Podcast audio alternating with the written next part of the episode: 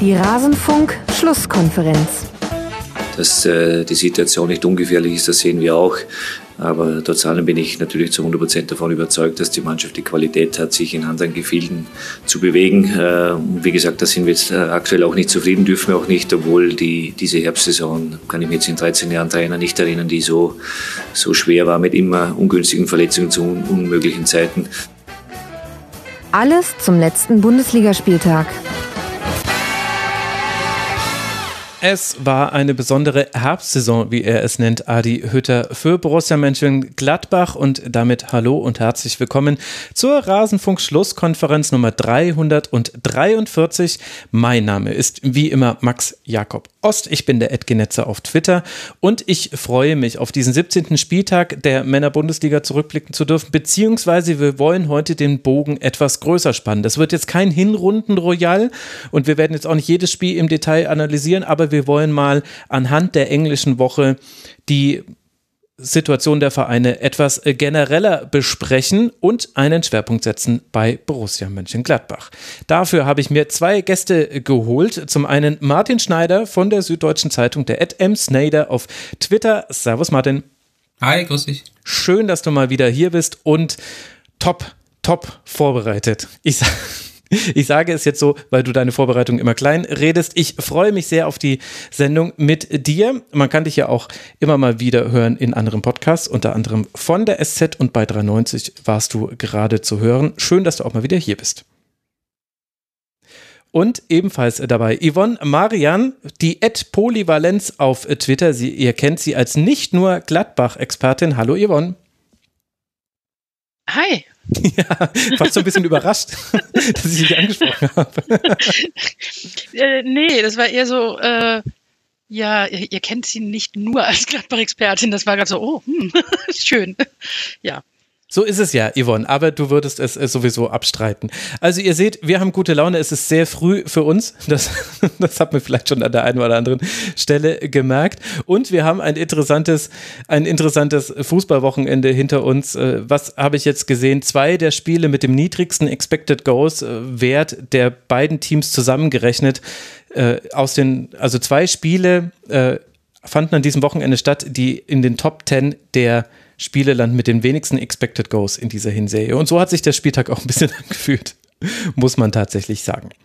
Bevor wir loslegen, danke ich noch dem Nashorn, ganz liebe Grüße, Hannes aus Berlin, Nils, Christian, Moritz Moschow, Jan aka Kleines Dickes Robben, lange nicht mehr gedankt, Philipp, Christian Casals und Humelinho. Sie alle sind Rasenfunk-Supporterinnen und Supporter. Der Rasenfunk bleibt Werbe-, Paywall und Sponsorenfrei. Wir finanzieren uns ausschließlich über eure Freiwillige Unterstützung auf rasen.de slash supportersclub erfahrt ihr, wie ihr uns unterstützen könnt. Danke an alle, die das schon tun. An Ankündigungen habe ich keine weiteren. Es gibt noch einen Kurzpass zur zweiten Liga, der wird am Dienstag erscheinen. Also wenn ihr das jetzt am Montag, den 20. hört, am Dienstag, den 21. sollte diese Folge kommen. Und eventuell gibt es auch noch einen Kurzpass zur Entwicklung des Rasenfunks. Da müssen wir mal schauen ob wir das in diesem Jahr noch hinbekommen, vielleicht im neuen Jahr, haltet einfach die Augen offen, abonniert das Kurzpassformat, dann verpasst ihr das alles nicht. So, das soll es gewesen sein mit der Vorrede. Wir gehen den englischen Wochenspieltag wie folgt an. Erfahrene Rasenfunkhörerinnen und Hörer kennen dieses System schon.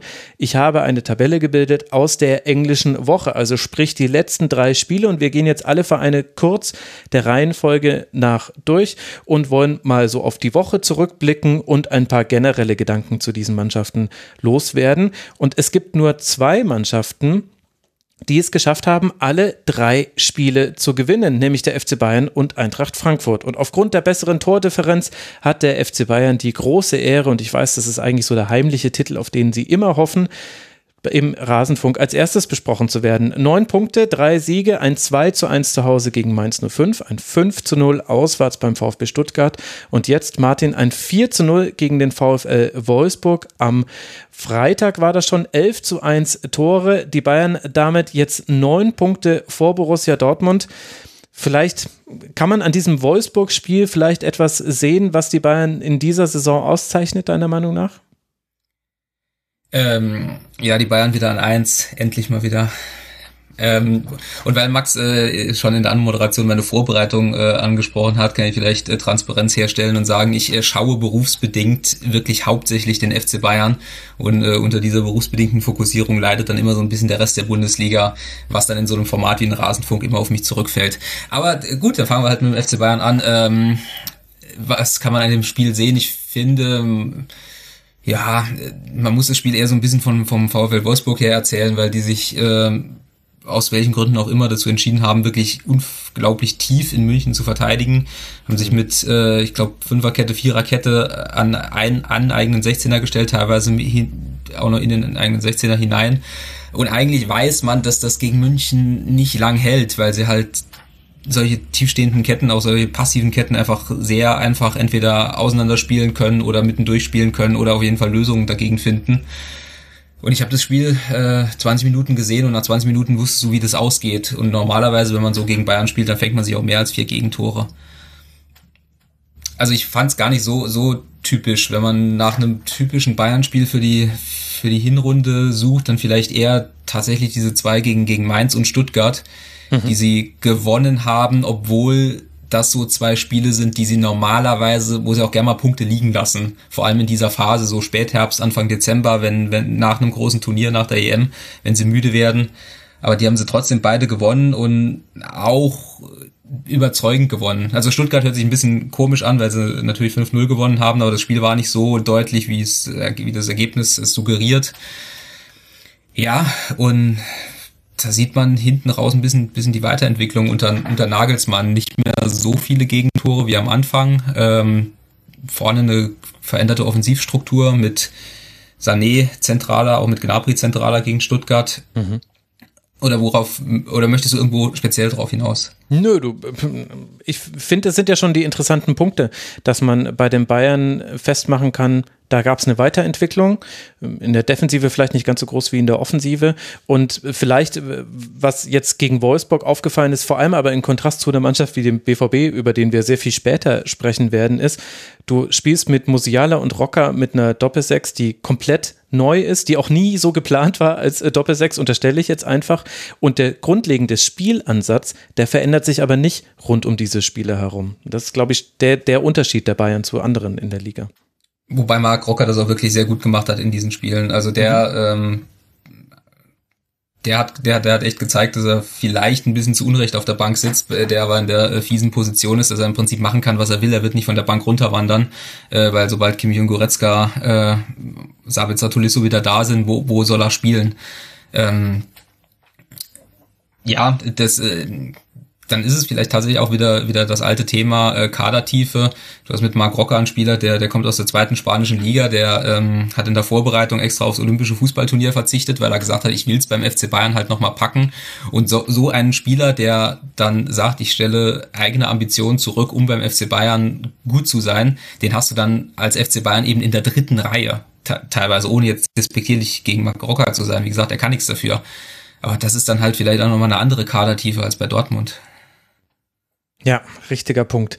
Yvonne, bevor wir aber über Dortmund äh, sprechen, die Bayern, also es überrascht einen jetzt natürlich nicht, dass sie mit der aktuell besten Abwehr und dem besten Sturm auf äh, Platz 1 aktuell liegen, so hat es ja Martin auch schon ein bisschen angekündigt.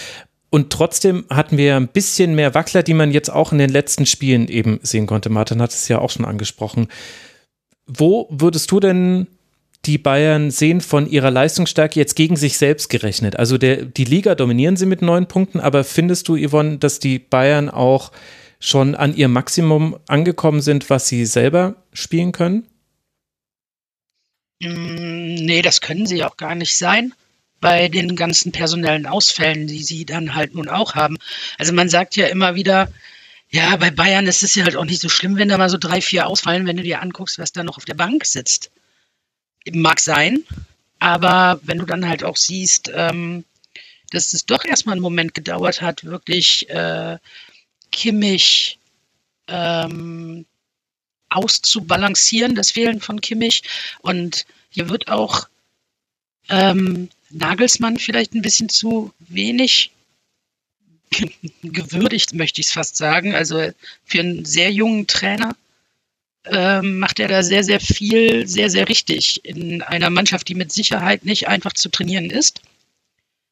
Mhm. Und ähm, man hat halt schon gemerkt, dass, dass er tatsächlich erstmal so ein paar Schwierigkeiten auch hatte, das alles auszubalancieren, dass da andauernd irgendwelche wichtigen Leistungsträger auch fehlen. Aber man merkt schon auch, dass ähm, die Mannschaft selbst eine gewisse Balance bekommt. Also gut, über Lewandowski braucht man nicht reden, der jetzt den nächsten Rekord eingestellt hat.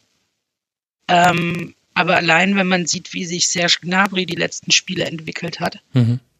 und generell, wie halt die Mannschaft sich auf das einstellt, was sie momentan machen müssen. Es funktioniert halt. Es ist so ein bisschen das, sie springen so hoch, wie sie müssen, hat man das Gefühl, und dann kommen trotzdem vier, fünf Tore bei raus, was mhm. schon sehr beeindruckend ist und mit Sicherheit noch besser funktionieren könnte. Vielleicht nicht unbedingt noch mehr Tore zu schießen, aber ähm, man stelle sich jetzt vor, dieser FC Bayern hat alle Topspieler fit auf dem Platz. Dementsprechend, also sie können im Moment mit der Personalproblematik, die sie nun mal auch haben, gar nicht bei ihren eigenen 100 Prozent liegen. Also sie sind immer noch dominierend in der Liga, definitiv. Ich meine, man gucke sich an, wie das auch gerade in der Liga alles passiert. Ähm, aber ich bin gespannt, wie es, wie es wird. Ich gehe davon aus, dass das, äh, dass das, das erste Spiel der Rückrunde leider sehr deutlich für Bayern ausgehen könnte. Mhm. Zu Hause gegen Gladbach. gegen Gladbach und, immer. Nein, tatsächlich äh, glaube ich, dass das ähm, ganz unangenehm werden könnte. Und ich glaube, dass Bayern auch in der Rückrunde generell nochmal noch mal eine Schippe drauflegen wird auf das, was wir bis jetzt gesehen haben. Mhm. Martin, gibt es noch was, was du unbedingt ergänzen möchtest? Ansonsten würden wir weitermachen mit der nächsten Mannschaft. Ich will dir aber nicht deine, deine vielen Notizen wegnehmen. Ach so, ähm, es geht tatsächlich äh, schnell. Mai, äh, also was, was Yvonne äh, gesagt hat, kann ich nur unterstreichen. Ich finde, dass Nagelsmann so ein bisschen der entscheidende Mann der Hinrunde ist. Ähm, schwierige, äh, Yvonne hat es gesagt, schwierige Aufgabe mit einem Motiv, auf das wir, glaube ich, auch nochmal zu sprechen kommen, nämlich Erfolg. Er, er folgt einem sehr erfolgreichen Trainer nach, der, äh, der nicht gegangen ist, weil er unerfolgreich war. Und er hat es sowohl taktisch auf dem Platz als auch äh, kommunikativ irre gut gemacht. Also er hat nicht so viel verändert am Anfang, sondern hat erst noch ein bisschen so diesen Flickautomatismus laufen lassen und hat dann so, so ganz langsam angepasst. Ähm, mhm. Und abseits davon, beim FC Bayern ist es eigentlich so, dass die, die spannenden Sachen fast alle abseits vom Sportlichen passieren. Äh, Kimmich, Katar, äh, Lucas Hernandez war fast im Gefängnis in Spanien, das hat man fast schon wieder vergessen. Ja. Ähm, und in, in dieser Situation finde ich, dass er das vor allem kommunikativ echt bemerkenswert macht mit er ist so eine Art Außenminister geworden, weil auch äh, Hönes und Rummenigge jetzt die erste Saison eben nicht mehr da sind, auch nicht mehr so präsent sind und der neue Vorstand, also Kahn, Heiner, auch Salihamidzic eben diese Lücke nicht so gefüllt haben und da saß dann halt immer Julian Nagelsmann und hat äh, im Prinzip den FC Bayern erklären müssen, obwohl er A 34 Jahre alt ist, B noch nicht so lang da ist und C sportlich echt noch andere Sachen zu tun hatte und ähm, das hat er echt gut gemacht. Das kann man an der Stelle vielleicht auch mal sagen. Mhm. So ist also die Lage beim FC Bayern. Um euch kurz noch einen Eindruck zu geben von diesem Wolfsburg-Spiel, falls ihr es nicht gesehen hattet. 137 äh, Ballkontakte hatte allein Dayo Upamecano. Ja, so tief stand der VfL. Seine durchschnittliche Position war auch in der gegnerischen Hälfte. Ja, dann kommt eben so ein 4 zu 0 dabei heraus. Die Bayern jetzt eben mit 43 Punkten, 9 Punkte vorm BVB und dass sie die beste Abwehr und den besten Sturmstern habe ich schon genannt. Aber interessant, damit es später nicht untergeht, beste Abwehr gemeinsam mit dem SC Freiburg und der erste FSV Mainz 05 ist nur ein Tor schlechter von der Abwehr her. Das heißt, wir haben drei defensiv starke Mannschaften und das sind Bayern, Freiburg und Mainz 05. Wer hätte das vor dieser Saison so gedacht? Aber gut, ist ja auch noch eine Halbserie zu spielen oder eine Frühjahrssaison, wie es wahrscheinlich Adi Hütter dann nennen würde. Da müsste ich immer nachfragen. Die zweite Mannschaft, die alle drei Spiele gewinnen konnte in dieser englischen Woche, ist, wie vorhin schon angekündigt, Eintracht Frankfurt. Diese englische Woche lief wie folgt. Ein 5 zu 2 zu Hause gegen Leverkusen nach 0 zu 2 Rückstand. Dann ein 3 zu 2 in Gladbach. Auch hier lag man zurück.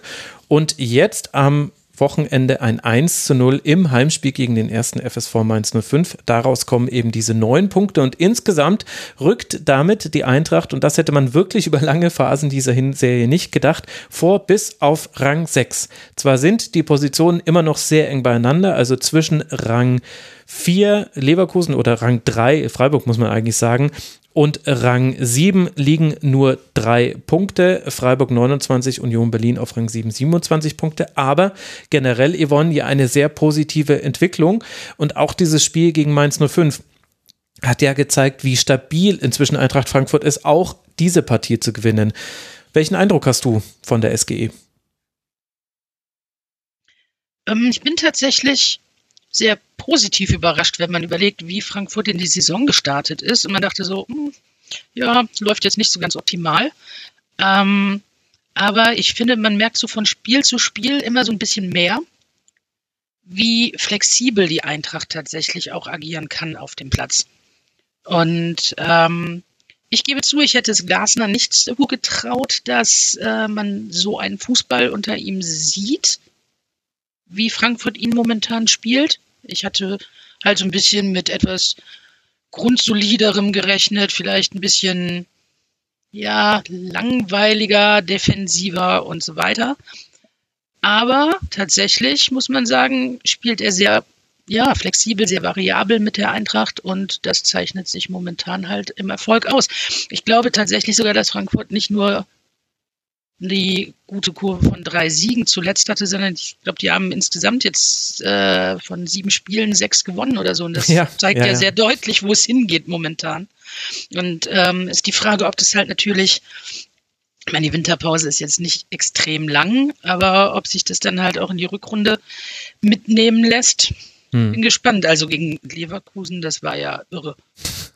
Ja, und so ein bisschen stellvertretend für das, was äh, Frankfurt jetzt kann. Die sind gestartet auf Rang 16 am ersten äh, Spieltag, lagen noch am Spieltag 10 auf Rang 15 und dann ging es eben los. Äh, sechs Siege aus sieben Spielen und jetzt hat man die beste Platzierung, hat man jetzt zum Ende der Hinserie erreicht mit Rang 6. Martin.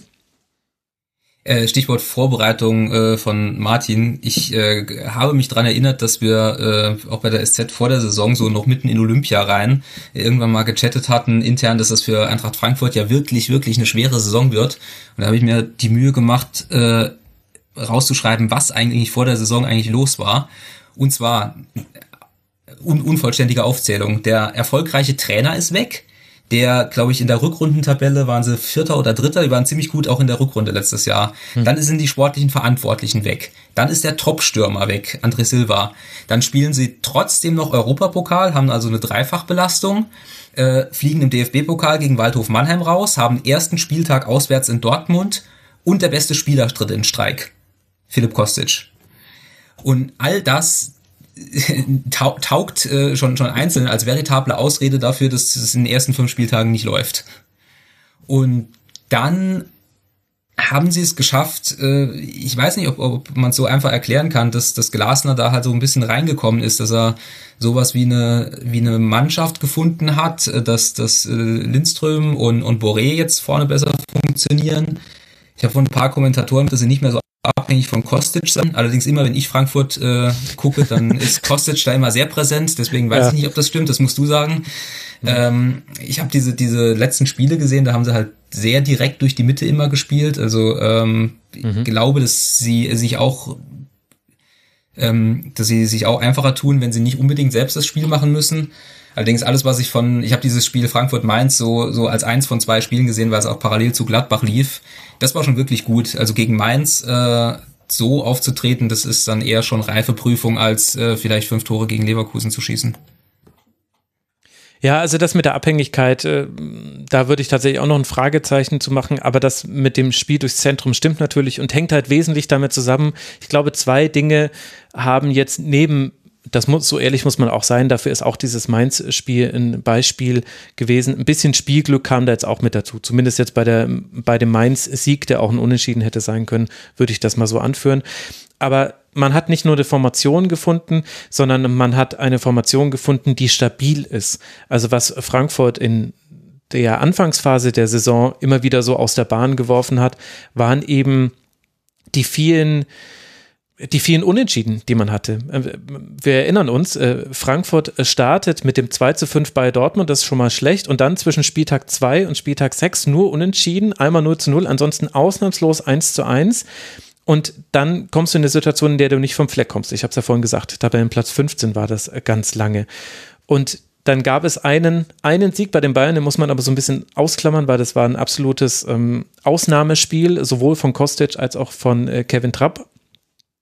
Und äh, dann verliert man zu Hause gegen Hertha BSC. Also da, daher kommt Eintracht Frankfurt. Und was sich eben im Vergleich zu damals, zu jetzt verändert hat, ist, dass man ein viel stabileres Zentrum hat, finde ich. Ich finde So und Jakic, jetzt in diesem Spiel gegen Mainz war es Rode, aber die sind einfach viel, viel besser und stabiler gewesen gegen den Ball. Die Dreierkette hat sich, obwohl die sehr unterschiedlich spielen musste, hat sich irgendwann gefunden. Sowohl Hasebe als auch Hinteregger haben das jeweils gut gemacht. Jetzt im Spiel gegen Mainz haben sogar beide gleichzeitig gespielt, weil Tuta nicht spielen konnte. Und du hattest zwar immer noch den den Fokus auf Kostic, aber ich habe schon das Gefühl, dass sich da etwas verändert hat. Nicht mehr jede Flanke wird hochgeschlagen, nicht mehr jede Flanke wird überhaupt als klassische Flanke geschlagen. Es gibt jetzt mehr Pässe, auch einen Rückraum. Äh, und dann ist, glaube ich, so der Unterschiedsspieler jetzt in der jüngsten Phase wirklich Lindström. Unglaublich schneller Spieler, der es geschafft hat, was wirklich nicht einfach ist, sich jetzt innerhalb von einer Halbserie an die Liga anzuleveln und jetzt, und jetzt hier mitzuspielen. Den finde ich richtig, richtig stark. Davon profitiert dann auch wiederum Kamada, weil er auf einmal tiefe Anspielstationen hat. Das mag er immer lieber, als äh, wenn er, wenn er über Kombinationen was ausspielen muss, weil dann verdattelt er sich gerne. Ist jetzt meine persönliche Meinung. Also da greifen jetzt viele Dinge ineinander und dann kommt dann eben auch so ein Laufball raus. Und das 1-0 gegen Mainz, das war, finde ich, so ein wirklich so ein klassisches Eintracht Frankfurt-Spiel. Also was nur gefehlt hat, war, dass sie in Rückstand geraten und dann drei Tore machen. Das war der einzige Unterschied, vielleicht ein bisschen müde, aber richtig starke Entwicklung. Ich glaube auch, dass sie hinten raus die richtigen Gegner zum richtigen Zeitpunkt hatten. Also ich glaube, dass Leverkusen und Gladbach, Entschuldigung, äh, aber zu, zum richtigen Zeitpunkt gekommen sind, äh, wo du dann eben auch äh, so diesen, diesen alten mhm. Eintracht Frankfurt Fußball ein bisschen spielen kannst.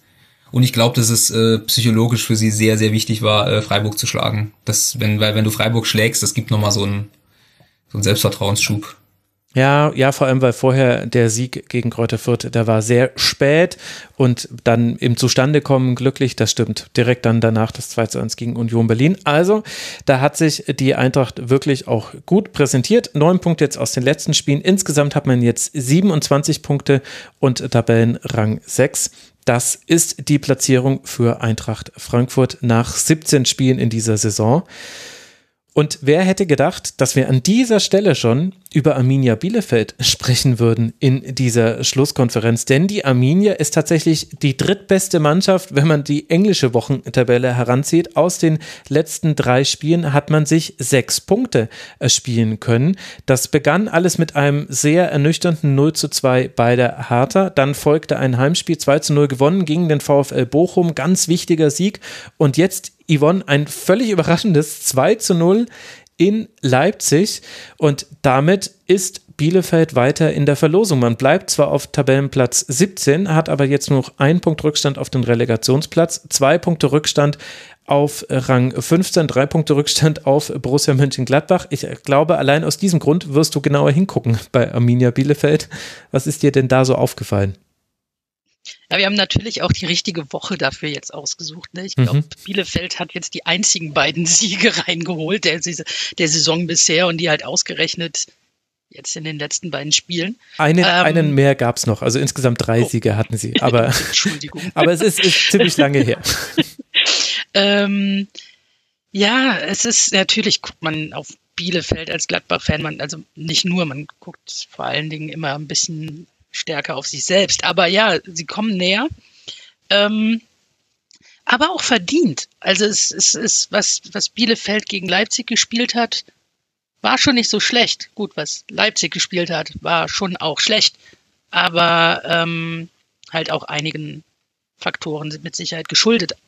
Ähm, Bielefeld, pff, ja, es ist so ein bisschen bisschen so ein kleines Überraschungsei. Man hat ja oft immer mal wieder so den Eindruck, generell über diese Saison hinweg bekommen, so, die können schon ein bisschen Fußball spielen, wenn sie denn halt auch wollen. aber irgendwie reicht es an verschiedenen Stellen dann einfach dann doch nicht.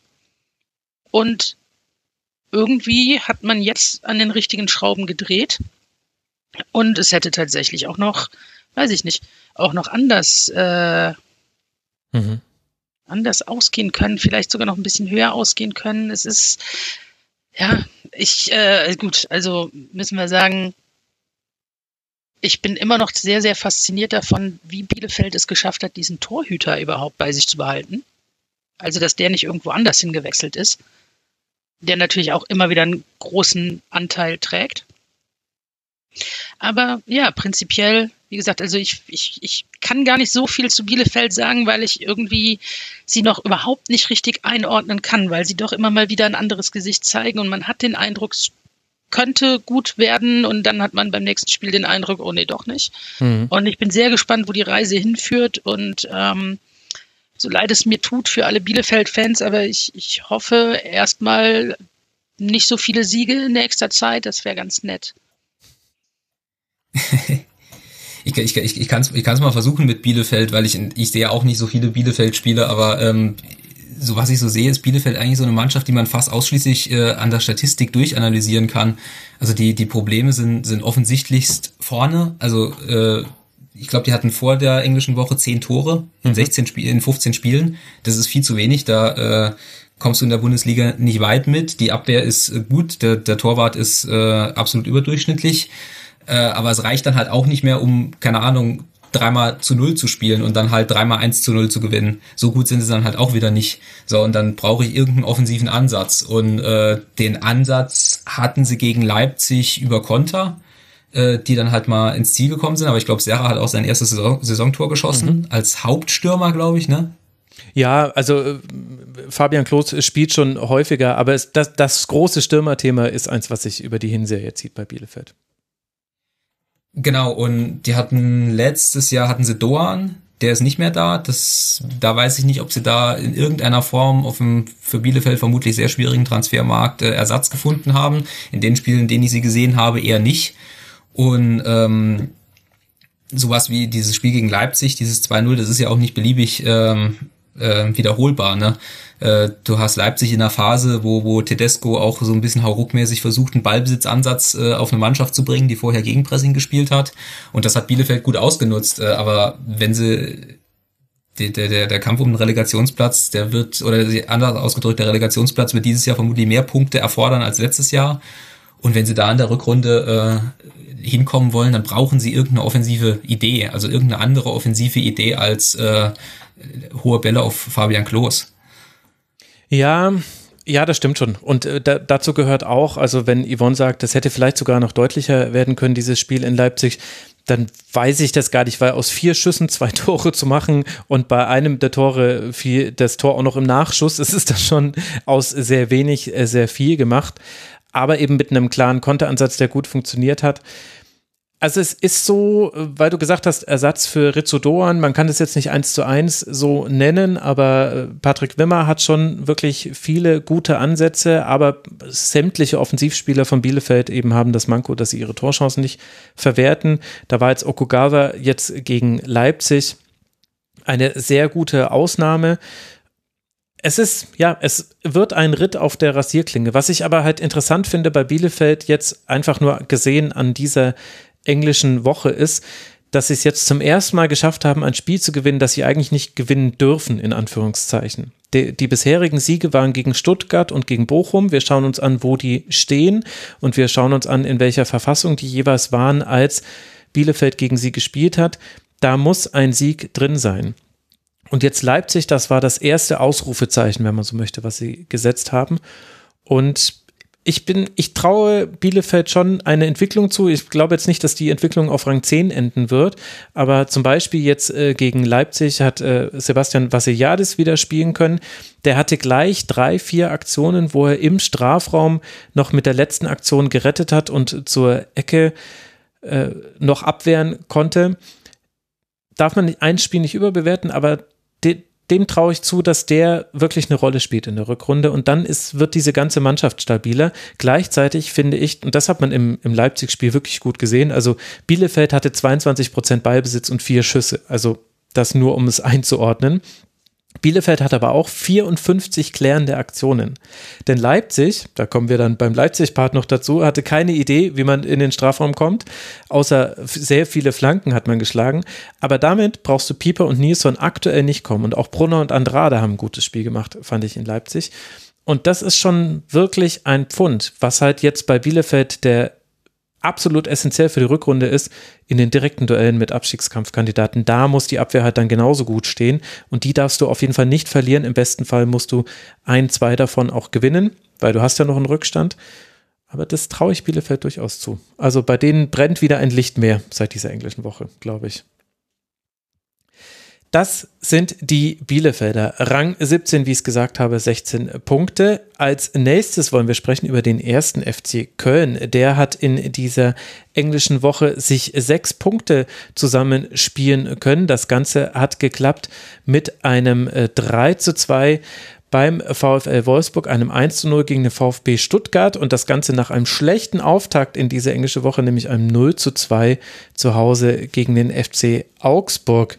Vor allem jetzt dieses 1 zu 0 gegen Stuttgart. Martin war vielleicht so ein bisschen stellvertretend für den ersten FC Köln. Sie versuchen es, sie laufen an, sie haben Flankenfokus und dann trifft Modest.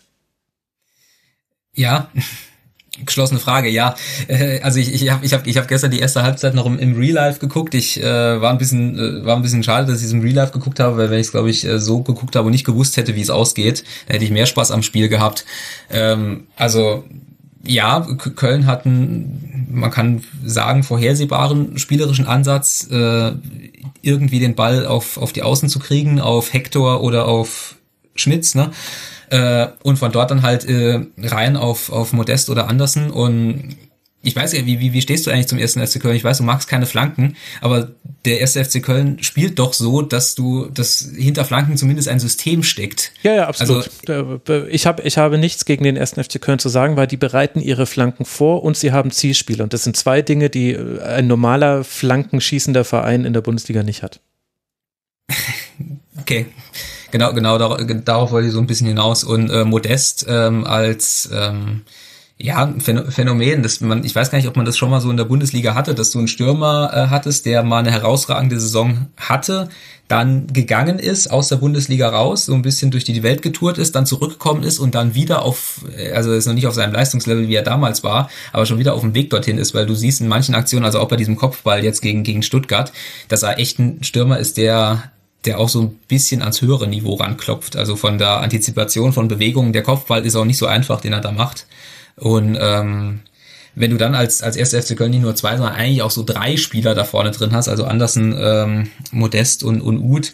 Ich weiß, in dieser, dieser Gistol-Saison, da war immer das große Thema, dass sie ja eigentlich Andersen geholt haben, der aber halt nie fit war und deswegen halt über die ganze Saison der Stürmer fehlte. Jetzt haben sie gleich drei da vorne drin und das, das hilft dann schon. Und ähm, unabhängig davon äh, oder vermutlich vom Spiel weg, äh, stell erstmal die Frage zur, ähm, zur, zur Hinrunde. Ich rede wieder zu viel am Stück. ja, vielleicht holen wir Yvonne an der Stelle ja. auch äh, mit rein. Also Modest äh, Flankenfokus, das haben wir jetzt äh, schon angesprochen. Das ist jetzt auch alles nichts Überraschende. Vielleicht das Überraschendere, Yvonne, dass es der FC auch geschafft hat, aus diesem Zwischentief herauszukommen. Also es gab ja deutliches 0 zu 5 gegen Hoffenheim, dann äh, unentschieden äh, gegen Leverkusen. Das war eigentlich noch ein positives Spiel, aber dann eine unglückliche Niederlage. Also ich fand sie unglücklich in Dortmund. Das war die Phase, wo der FC in der Tabelle wieder nach unten gerutscht ist. Und jetzt hat man es geschafft, sich durch diese englische Woche da wieder rauszuziehen. Man äh, kommt jetzt auf Rang 8 raus. Das äh, steht stellvertretend für eine sehr gute Hinrunde. Ist das vielleicht so mit das Erstaunlichste, dass der FC auch schon hm, robust gegen schlechtere Phasen geworden ist? Ja, gut, der FC wäre jetzt auch nicht der FC, wenn er nicht so ein bisschen eine Fahrstuhleigenschaft hätte. Ähm, also das Auf und Ab, das, ich glaube, jeder FC-Fan ist da sehr leidgeplagt, was das angeht. Ähm, ich finde, dass Baumgart eine unfassbar gute Arbeit leistet, dass er die Kölner Mannschaft generell sehr stabilisiert hat an vielen Stellen. Also man hat das Gefühl beim FC tatsächlich, dass von hinten heraus, also sagen wir mal, Horn war in den Saisons davor auch öfter mal ein Unsicherheitsfaktor. Und man hat so ein bisschen das Gefühl, Horn fühlt sich sicherer, das Ganze wird von hinten raus sicherer. Hector, wie immer, einfach eine Bank beim FC. Unfassbar guter Typ auch, muss man sagen. Also nicht nur wichtiger Spieler, also so auch guter Typ.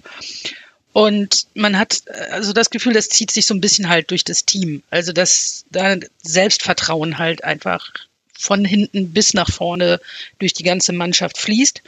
Und das Einzige, was da irgendwie immer dazwischen kommt, sind dann halt unglückliche Momente. Seien es halt, wie du sagtest, eine unglückliche Niederlage, sei es wie beim Spiel gestern, dass du halt zwei Tore machst, die nicht zählen und ja, ich meine, name a better duo than äh, Baumgart und Modest. Also das ist wirklich unfassbar, was da äh, wirklich auch passiert. Die scheinen sich ja auch, wenn man das so sieht, auch wirklich so als Menschen gut zu verstehen. Und das macht, glaube ich, sehr, sehr viel aus. Diese Stabilität beim FC, das Miteinander.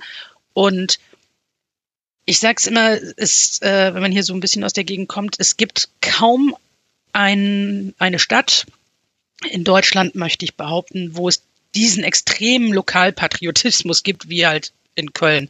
Also der Kölner liebt den FC, der liebt die Kölner Haie, der liebt den Karneval und wenn man als Trainer oder halt auch so als Spieler zum FC kommt, muss man das halt auch ein bisschen leben. Und ich habe das Gefühl, dass Baumgart das sehr, sehr gut macht und dieses Gefühl auch in die Mannschaft bringt und einfach generell sehr, sehr viel Ausgeglichenheit in dieser Mannschaft herrscht, die es sehr, sehr, sehr lange nicht gab, weil was gab es da alles für ein Drumherum mit Probleme im Vorstand und irgendwelchen Gremien und keine Ahnung. Und es scheint Ruhe einzukehren beim FC und man merkt, es tut dem Verein und dem Team unheimlich gut. Und ich bin sehr gespannt, wo die Reise für den FC noch hingeht. Wahrscheinlich jetzt nicht unbedingt wieder in den Europapokal, aber ich glaube, dass ähm, wir noch die ein oder andere Überraschung beim FC ähm, mitbekommen werden in der Rückrunde.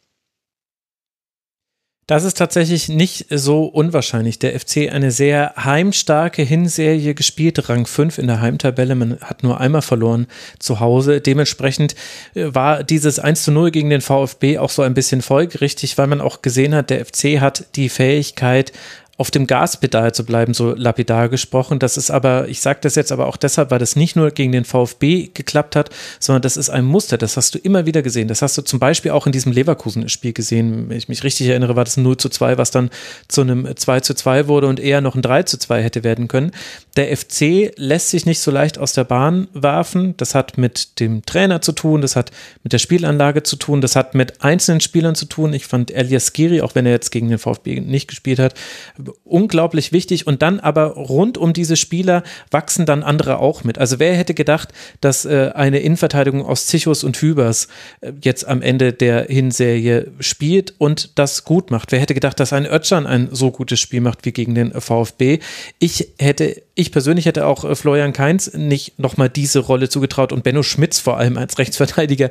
Also im Grunde kann man fast die ganze Mannschaft durchgehen, auch jenseits von Modest, die einfach aneinander gewachsen ist, getragen von so einzelnen Pfeilern, die drinstehen. Ich glaube, Marvin Schmelbe muss man auch noch erwähnen, der jetzt die letzten Spiele gemacht hat und wo man keinen qualitativen Abfall zu Timo Horn gesehen hat.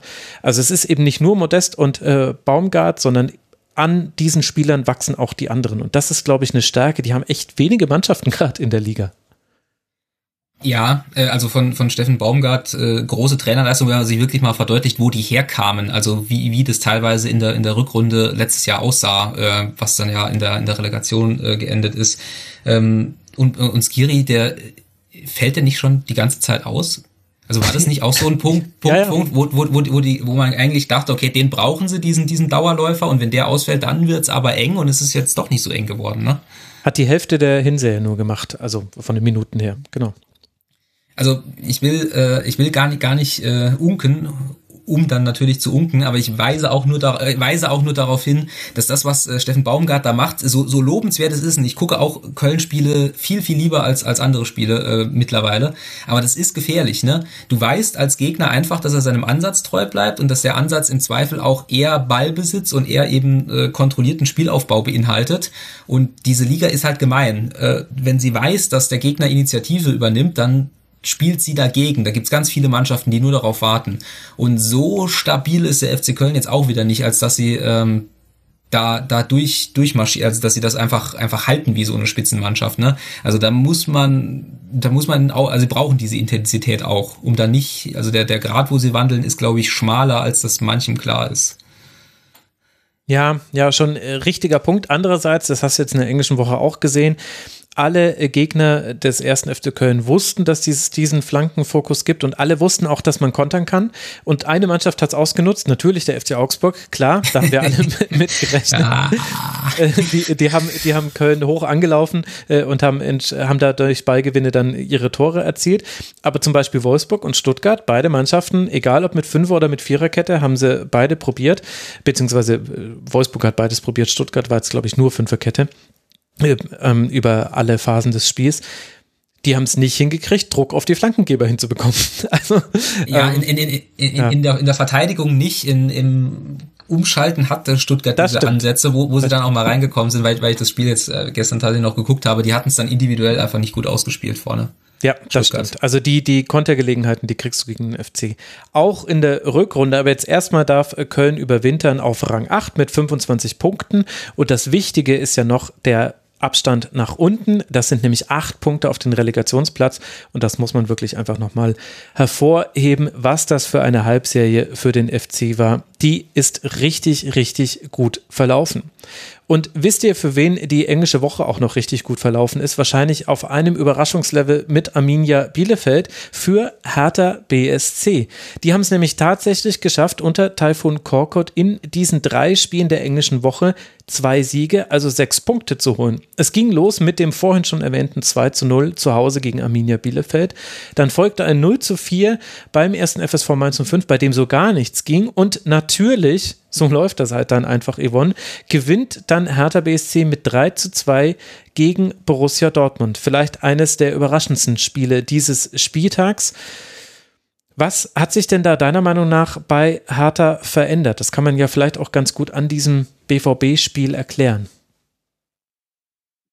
Hm, vieles. Also ähm, ja, ich weiß gar nicht, wie ich da so richtig ansetzen soll. Also der geneigte äh, Hertha BSC-Fan äh, dürfte überrascht sein, was da plötzlich alles wieder funktioniert und wie Sachen ähm, ineinander greifen und ineinander auch laufen. Ähm, das äh, sieht tatsächlich wieder nach einer Mannschaft aus, die da auf dem Platz steht, die miteinander spielt und tatsächlich auch irgendwie einen gewissen Matchplan hat. Und ähm, ja, es ist natürlich, ja, bleibt jetzt abzuwarten, wie sich das weiterentwickelt, ob das jetzt halt dieser Trainerwechsel-Effekt kurzfristig ist. Ähm, ich bin gespannt, weil Hertha durchaus spielerisch das ein oder andere Potenzial mit sich bringt. Und die Frage ist, ob man das wirklich langfristig auf den Platz bringen kann und koordinieren und sortieren kann, wie es ähm, jetzt zuletzt gelungen ist. Persönlich bin ich sehr froh, dass wir in der Bundesliga jetzt erstmal nichts mit dem Dardai-Fußball mehr zu tun haben. So böse das jetzt vielleicht klingen mag, aber der, wahrscheinlich ist der geneigte Hertha-Fan da auch relativ froh drüber. Zunächst. Und ja, ich äh, bin tatsächlich, wie gesagt, recht gespannt, es war sehr überraschend gegen Dortmund, muss man sagen. Jetzt gut, Dortmund hatte natürlich oder Dortmund hat natürlich auch das eine oder andere personelle Problem, was da auch noch mit reinspielt, mit Sicherheit. Also eine Abwehr haben die ja momentan jetzt auch nicht so richtig. Aber man hat es, man hat das Gefühl, dass Berlin etwas kreativer an die ganzen Sachen rangeht, als sie es zu Beginn der Saison gemacht haben. Und das tut dem Team ganz gut und bin über die weitere Entwicklung wirklich sehr gespannt. Mhm. Ja, wobei, also es stimmt natürlich, dass beim BVB, dass das jetzt nicht die Bestbesetzung des BVBs war, aber unter anderem, weil wir ja während des Spiels äh, kommuniziert haben, muss man, finde ich, das dann doch ganz schön relativieren, denn der BVB, Martin hat es ja geschafft, vor allem durch individuelle Klasse in Führung zu gehen und dann diesen Rückstand zu drehen das musste erstmal hinzubekommen und ihn auch so zu drehen, dass es da dann eigentlich kaum noch Diskussionen gibt. Also man führt mit 3 zu 1 nach Toren von Belfodil und zweimal Marco Richter in der 69. Minute, also bis zur 69. Minute fallen diese drei Tore. Das war schon wirklich sehr beeindruckend und das dann auch hinten raus nicht mehr herzugeben. Ja, ich würde mich mal interessieren, was Stefan Korkut in der Halbzeit gesagt hat. Äh, ich glaube, er hat genau das Richtige gesagt. Ich glaube, er hat nämlich äh, gemerkt, dass äh, dieses Borussia Dortmund eben anfällig ist und ähm, dass äh, man sie vor allem in der personellen Konstellation, wenn man sie ein bisschen stresst, dass sie dann eben Fehler pro provoziert, äh, mhm. dass man dann Fehler provoziert kriegt und dass sie das dann eben auch machen. Äh, also dass sie halt nicht sagen, äh, wir ähm, ich kann mir auch vorstellen, dass es Phasen gab, wo Hertha gesagt hat, okay, 0-1 gegen Dortmund, das verwalten wir erstmal weiter. Aber dass sie dann eben den, den aktiveren Ansatz wählen, das äh, war in dem Spiel die, die richtige Entscheidung. Auf jeden Fall. Ja, also ich muss sagen, ich finde, Hertha BSC hat wirklich ein tolles Spiel gemacht und auch da haben wir wieder so diesen Faktor, einzelne Spieler ragen heraus und alle anderen wirken dann etwas besser. Ich weiß nicht, ob das dann ist, weil man vom Ergebnis her argumentiert oder ob das auch wirklich so auf dem Platz sich auszeichnet. Aber wenn ich mir angucke, Ishak Belfodil, wie viele gute Bälle der festgemacht hat, wie der manchmal Nico Schulz schwindlig gespielt hat auf dem Flügel, wirklich gut. Marco Richter muss man jetzt gar nicht so sehr erwähnen, weil das hat jeder gesehen. Allein wie die Tore gefallen sind, war da wichtig. Aber auch Maxi Mittelstädt, finde ich, hat eine wirklich gute Partie gemacht. Dann hat man auch mit Rückschlägen zu tun. Also Pekarik, äh, der ja sowieso schon ausgefallen ist zwischendurch unter der Woche, verletzt sich wieder, muss raus. Sefuig kommt für ihn.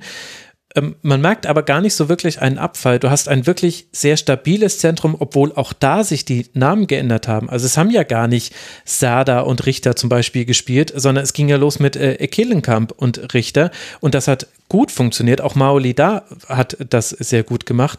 Das ist schon wirklich faszinierend, muss ich sagen, dass man das wirklich schaffen kann, das, was man sich immer so erhofft beim Trainerwechsel, das wie durch Hand auflegen, also das ist jetzt nur metaphorisch gemeint, sich etwas verändert. Und was, was man quasi beobachten kann, ist, es gibt jetzt eine stabile Struktur. Es ist immer ein 4-4-2 oder ein 4-2-2-2, je nachdem, wie man es haben möchte.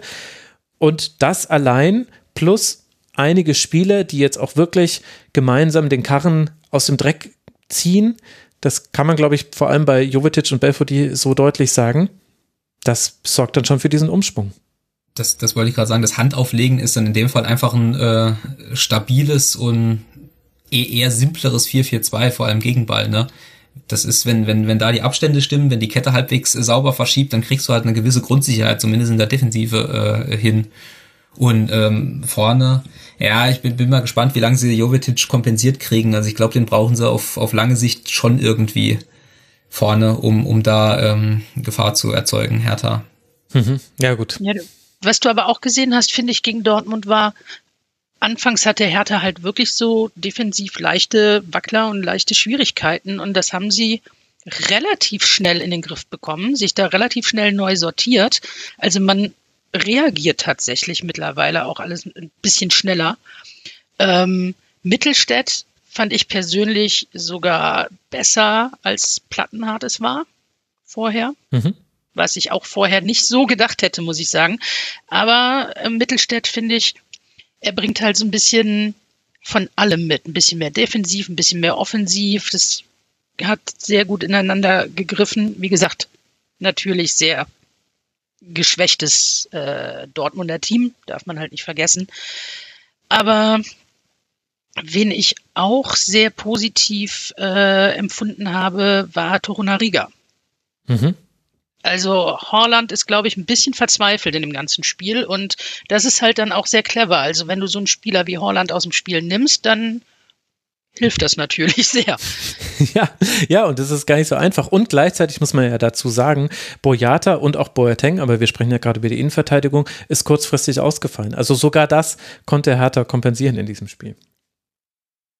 Weil bei Hertha ja auch wirklich auch den, den wenn wir ein bisschen über die Hinrunde sprechen wollen, den größeren Bogen spannen muss. Äh, angefangen äh, bei diesem La Transferladebalken, äh, die, die, die Gott, ganze ja, stimmt, die, die, die, die, die, ganze Situation äh, bei, bei Hertha, wobei ähm, ich, ich ja am problematischsten bei, bei Hertha finde, da hatte ich auch mal einen Kommentar dazu geschrieben, dass die eben so, so öffentlich so eine Zwischensaison ausgerufen hatten. Also so, äh, so eine Saison, wo du eigentlich kein so richtigen Saisonziel ausgibst, wo ich auch zugebe, dass es schwierig ist. Du kannst nicht einen Europapokal ausrufen nach der vergangenen Saison. Du kannst aber auch nicht sagen, wir wollen in der Liga bleiben mit dem Budget, das du dann doch irgendwie zur Verfügung hast. Das heißt, du bist so ein bisschen gefangen in deiner äh, Erwartungshaltung und dann nimmst du Paul Dardai als Trainer und hoffst, dass er über, über seine bekannte Art eben diese Saison moderiert. Aber das ist echt schwierig, auch, auch der Mannschaft zu vermitteln, so, so, wofür machen wir das jetzt eigentlich? Und die Gefahr sah ich bei Taifun Korkut ehrlich gesagt auch ein bisschen, wobei ich, ich konnte nicht so richtig verstehen, warum er so aufgenommen wurde, wie er aufgenommen wurde. Aber allein, allein die, ähm, das Signal, das du gibst, wenn du sagst, okay, wir holen jetzt einen Trainer, der hat ähm, Vertrag bis Ende der Saison und danach schauen wir, ist halt wieder genau das gleiche Signal. So, wir befinden uns in einer Zwischensaison, es gibt kein richtiges Saisonziel und Ziel ist im Prinzip Platz 11. Pla äh, platt formuliert hat natürlich nicht jemand formuliert äh, bei Berlin. Und da dann halt so einen gewissen Modus reinzukriegen, dass du halt wirklich vielleicht auf Platz 11 landest, das ist echt schwierig. Und ich glaube, das kommt auch noch auf sie zu, äh, dass die, diese Schwierigkeit. Mhm. Ja, das könnte schon gut sein. Also auch, weil wir das auch schon bei Taifun Korkut-Mannschaften schon mal gesehen haben, dass das nicht immer lange tragen muss. Ich will nicht damit sagen, dass es genauso kommen wird bei Hertha, weil es ist nicht vergleichbar zu seinen bisherigen Stationen, einfach was er da an Kadertiefe zum Beispiel hat. Aber es kann eben passieren und das gehört auch zu, zu vielen Spielen der Hertha auch unter Korkut mit dazu, das ist da eben auch. Also es gab eben auch einfach dieses 0 zu 4 in Mainz, bei dem du gar keinen Stich gemacht hast. Also wirklich gar keinen. Das war wirklich ein 4 zu 0, wie es im Buche steht. Das war ein ganz, ganz schlechtes Spiel von Hertha BSC. Da zurückzukommen, ist, ist gut und ähm, deswegen haben wir sie ja auch ausreichend gelobt. Aber ich glaube, ja, das ist ein interessanter Punkt mit diesen Ambitionen. Ähm, und der Frage, wie da die langfristige Ausrichtung ist. Ich glaube, man kann es dann auch nicht davon trennen, dass Freddy Bobic jetzt erst zu kurz da ist und vielleicht auch mit einem Trainer in die Saison gegangen ist, den er persönlich nicht gewählt hätte und vielleicht jetzt auch gar nicht denjenigen bekommen hat, den er als langfristige Lösung sieht. Das führt dann, also das ist die Erklärung für diese weitere Zwischensaison. Ob das aber der Anspruch sein kann, das müssen ja die Hertaner für sich selbst beantworten es ist halt, ist halt eine fiese Mischung. Ne? Du hast auch mit, mit Kevin Prince Boateng jemanden, den du, wenn sie nicht gelogen haben, als Führungsspieler geholt hast, der jetzt aber nicht spielen kann, was auch nicht so völlig überraschend ist. Und der dann auch ähm, auch so ein bisschen, das wiederholt sich auch so ein bisschen. Sie hatten auch Sami Kedira geholt, was schon fast jeder wieder vergessen hat. Äh, und der dann Verantwortung übernehmen soll in dem Kader, dem er nächstes Jahr vermutlich gar nicht mehr angehört. Also kann sein, er wird das vermutlich tun, weil er äh, auch, auch Verantwortungsgefühl hat als Mensch. Aber das ist alles äh, wie bei Köln, aber auf eine komplett andere Art und Weise. äh, sehr, wirklich auf eine komplett andere Art und Weise ist das schon sehr wackelig in dieser ganzen äh, Berliner Konstellation. Ja. Und gleichzeitig siehst du ja beim FC, was ein Trainer mit einem klaren Konzept, das dann auch zum Kader passt und funktioniert, äh, was das auch bewirken könnte. Vielleicht ist äh, das Korkut, vielleicht gibt es da noch jemand anderen. Jetzt erstmal beendet Hertha BSC diese Hinserie auf Rang 11, wie eben von dir angesprochen. 21 Punkte, damit hat man vier Punkte Vorsprung auf den Relegationsplatz und sechs Punkte Rückstand aufs internationale Geschäft. Sollte man dahin überhaupt noch gucken? Der FC Augsburg hat es geschafft, fünf Punkte immerhin aus dieser englischen Woche mitzunehmen. Das heißt, wir sind jetzt schon an, mit den Mannschaften fertig, die zwei oder mehrmals äh, gewinnen konnten in den letzten drei Spielen. Augsburg hat immerhin nicht verloren. Ein 2 zu 0 beim ersten FC Köln, wir haben es vorhin ganz kurz angesprochen. Dann zu Hause ein 1 zu 1 gegen Raber Leipzig. Und jetzt, Yvonne, ein spektakuläres 0 zu 0 bei Kräuter Fürth. Wollen wir über das Spiel reden oder wollen wir gleich über die komplette Halbserie reden? Ich bin mir nicht sicher, ob es über das Spiel viel zu reden gibt, sagen wir es mal so. Mhm. Ähm, ja, Augsburg. Augsburg ist irgendwie, ich weiß es nicht. Es, es ist immer wieder überraschend, was Augsburg, also sagen wir mal so, als Augsburg gegen Gladbach gespielt hat, machten sie ihr zweites Tor der Saison zu dem Zeitpunkt gegen Gladbach. Das war am fünften Spieltag. Mhm. Und seitdem ist irgendwie weiß ich nicht. Es ist, ich bewundere jeden, der diese Mannschaft komplett ins Detail analysieren kann, weil irgendwie hast du halt dann so wirklich glückliche Spiele wie gegen den FC. Du hast dann solche Spiele wie gegen Fürth. Und ich habe keine Ahnung, was Augsburg in der Rückrunde rausholen könnte oder eben auch nicht, weil man halt wirklich, keine Ahnung, gegen Teams, gegen die man eigentlich deutlich gewinnen sollte, es irgendwie nicht schafft, gegen Teams, wo man deutlich im Nachteil ist, erstmal auf dem Papier, dann entweder unentschieden spielt oder gewinnt und ich habe keine Ahnung, woran es wirklich liegt. Also es ist sehr, sehr schwierig, diese Augsburger Mannschaft irgendwie in Worte zu fassen. Für, für mhm. mich. Also mit Sicherheit Martin, der sich da ja in Süddeutschland wesentlich mehr mit beschäftigt, hat er mit Sicherheit gute Ansätze. Aber ich, ähm, wie gesagt, also ich finde es faszinierend, wie man eigentlich fast permanent gegen die Erwartung spielt. Im Guten wie im Schlechten. Mhm. Ich, ich, ich weiß gar nicht, ob man gegen die Erwartung spielt oder ob man sich in Augsburg mit dieser Erwartung nicht so langsam irgendwie eingerichtet oder je nachdem, wie man es sehen will, abgefunden hat. Also ich habe mir tatsächlich diese, diese äh, Pressekonferenz nach Augsburg gegen Fürth äh, dann auf YouTube angeguckt, weil ich wirklich wissen wollte, was, was Markus Weinziel dazu sagt. Weil ich dachte, es muss doch wenigstens die Ambition von Augsburg sein, Fürth zu schlagen. Und äh, er hat dann auch wenigstens äh, so, so halbwegs äh, anständig geknetscht gesagt, ja, natürlich hat man irgendwie einen anderen Anspruch. Aber ich frage mich wirklich, wo, wo sie in Augsburg hinwollen. Sie spielen gefühlt seit fünf Jahren den gleichen Fußball. Äh, bei, bei Heiko Herrlich war es dann ein Grund, den Trainer zu wechseln. Dann, dann holt man Weinzel, der, der exakt den gleichen Fußball spielt. Äh, diesen, also Klammer auf, diesen, diesen gegen den Ball Fußball lang nach vorne, äh, effektiv, wenn es drauf ankommt, aber auch mal wirklich unterirdisch, wenn es nicht drau drauf ankommt. Ähm, dabei, dabei hat man sich, also so, so Spieler wie Niklas Dorsch oder Arne Meyer in der Zentrale, da wäre doch zumindest mal, wären doch zumindest mal Möglichkeiten da, zumindest gegen Fürth. Aber vielleicht will man das in Augsburg einfach. Ich, kann dann sein, dass jetzt, dass jetzt ein, Augs, ein Augsburg-Fan hört und sagt, der, der blasierte Typ von der SZ äh, beschwert sich über zu wenig äh, Spielkultur beim FCA, aber wir sind seit zehn Jahren in der Liga. Nimm das. Äh, das, nimm das ja. Liga oder nimm das blasierter Typ von der SZ? Das wäre die interessante Frage. Aber äh, also ich möchte Markus Weinziel ein bisschen in Schutz nehmen. Ich finde, Heiko Herrlich äh, Vergleiche sind gemein denn oh, okay. wir alle haben verdrängt, also ich nicht, weil ich habe es gesehen, aber ich glaube, du hast verdrängt, wie schlimm es unter Heiko Herrlich war. Weil unter Heiko Herrlich war es regelmäßig so, dass der FC Augsburg nicht nur passiv in die Spiele gegangen ist, sondern quasi der Plan auch immer war, ja, so ab der 70. dann versuchen wir ein Tor zu machen. Wenn wir bis dahin keins kassiert haben, dann stehen die Chancen ja gar nicht so schlecht, dass wir gewinnen können. Und da gibt es schon jetzt mehr Aktionen, finde ich, in, unter Markus Weinziel. Also man läuft jetzt auch höher an, man, man hat auch in der ersten ersten Halbzeit schon Chancen. Das ist was völlig, das völlig überragendes Konzept. Und also da würde ich schon, das würde ich nicht auf eine Stufe stellen. Aber das Interessante ist ja, dass man schon wirklich genau hingucken muss, um die Unterschiede bei Augsburg zu sehen. Dass die, die Analyse trotzdem nicht falsch ist, die du sagst, dass Augsburg immer den gleichen Fußball spielt seit fünf Jahren. Also beides ist richtig. Also es hat sich etwas verändert mit Markus Weinziel und dennoch ist der FC Augsburg sich treu geblieben und das ist jetzt vielleicht in dem Punkt dann nicht das größte Kompliment, was ich machen kann. Es gibt dann so Detailbeobachtungen, die auch in dieser englischen Woche gekommen sind. Also Niklas Dorsch äh, ist jetzt offenbar angekommen. Also ähnlich wie ich es vorhin bei Lindström bei Eintracht Frankfurt gesagt habe. Ich glaube, das kann man bei Niklas Dorsch auch behaupten. Hat ein tolles Spiel gemacht in Köln, ein gutes Spiel gegen Leipzig und jetzt auch gegen Fürth hatte Dorsch seine Aktionen. Was aber auch stimmt und das hat mich persönlich einfach wahnsinnig gemacht bei diesem Spiel gegen Kräuter Fürth.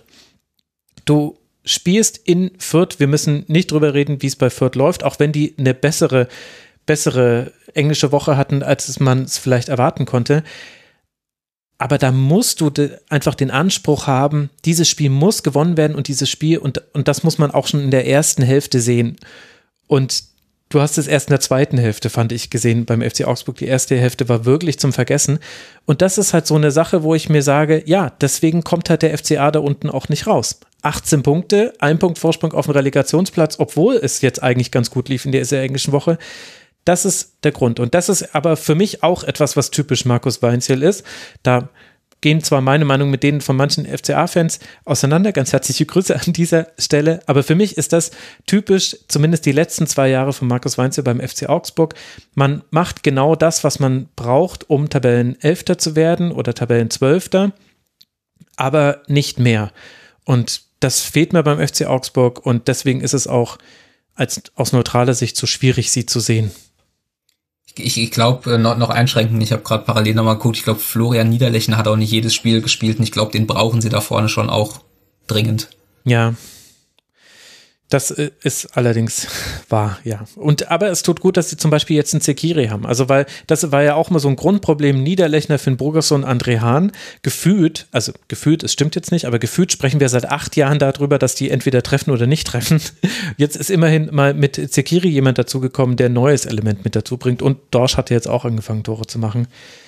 Also, es ist kompliziert bei Augsburg es ist wirklich, wirklich eine, eine Frage, welchen Bewertungsmaßstab man anlegt. Äh, wenn man damit zufrieden ist, in der Liga zu bleiben, was trotz allem dann noch keine kleine Leistung ist, vor allem in der äh, langen Strecke, dann ist das natürlich ein, ein total erfolgsversprechender Ansatz. Wenn man den Anspruch hat, sich in irgendeiner Form weiterzuentwickeln, mal dann für, ja, dann, wie du vielleicht sagst, du, du siehst mehr Spiele vom FC Augsburg. Deswegen würde ich sehr raten, äh, Max dazu zu hören und nicht mir.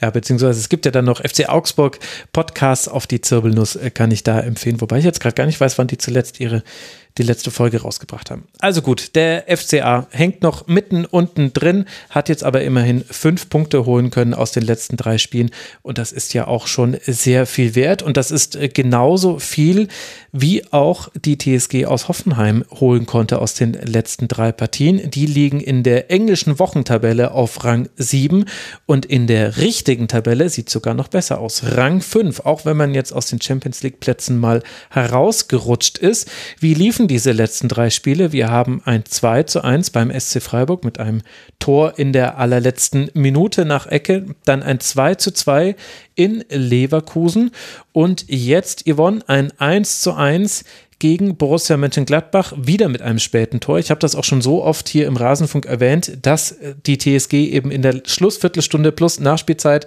trifft, dass ich das Gefühl habe, das muss jetzt wirklich auch jeder wissen.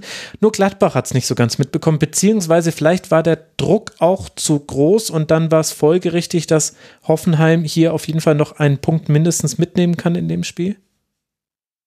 Nee, Gladbach hat das schon auch verstanden, aber Gladbach kassiert generell einfach ganz gerne ziemlich späte Gegentore.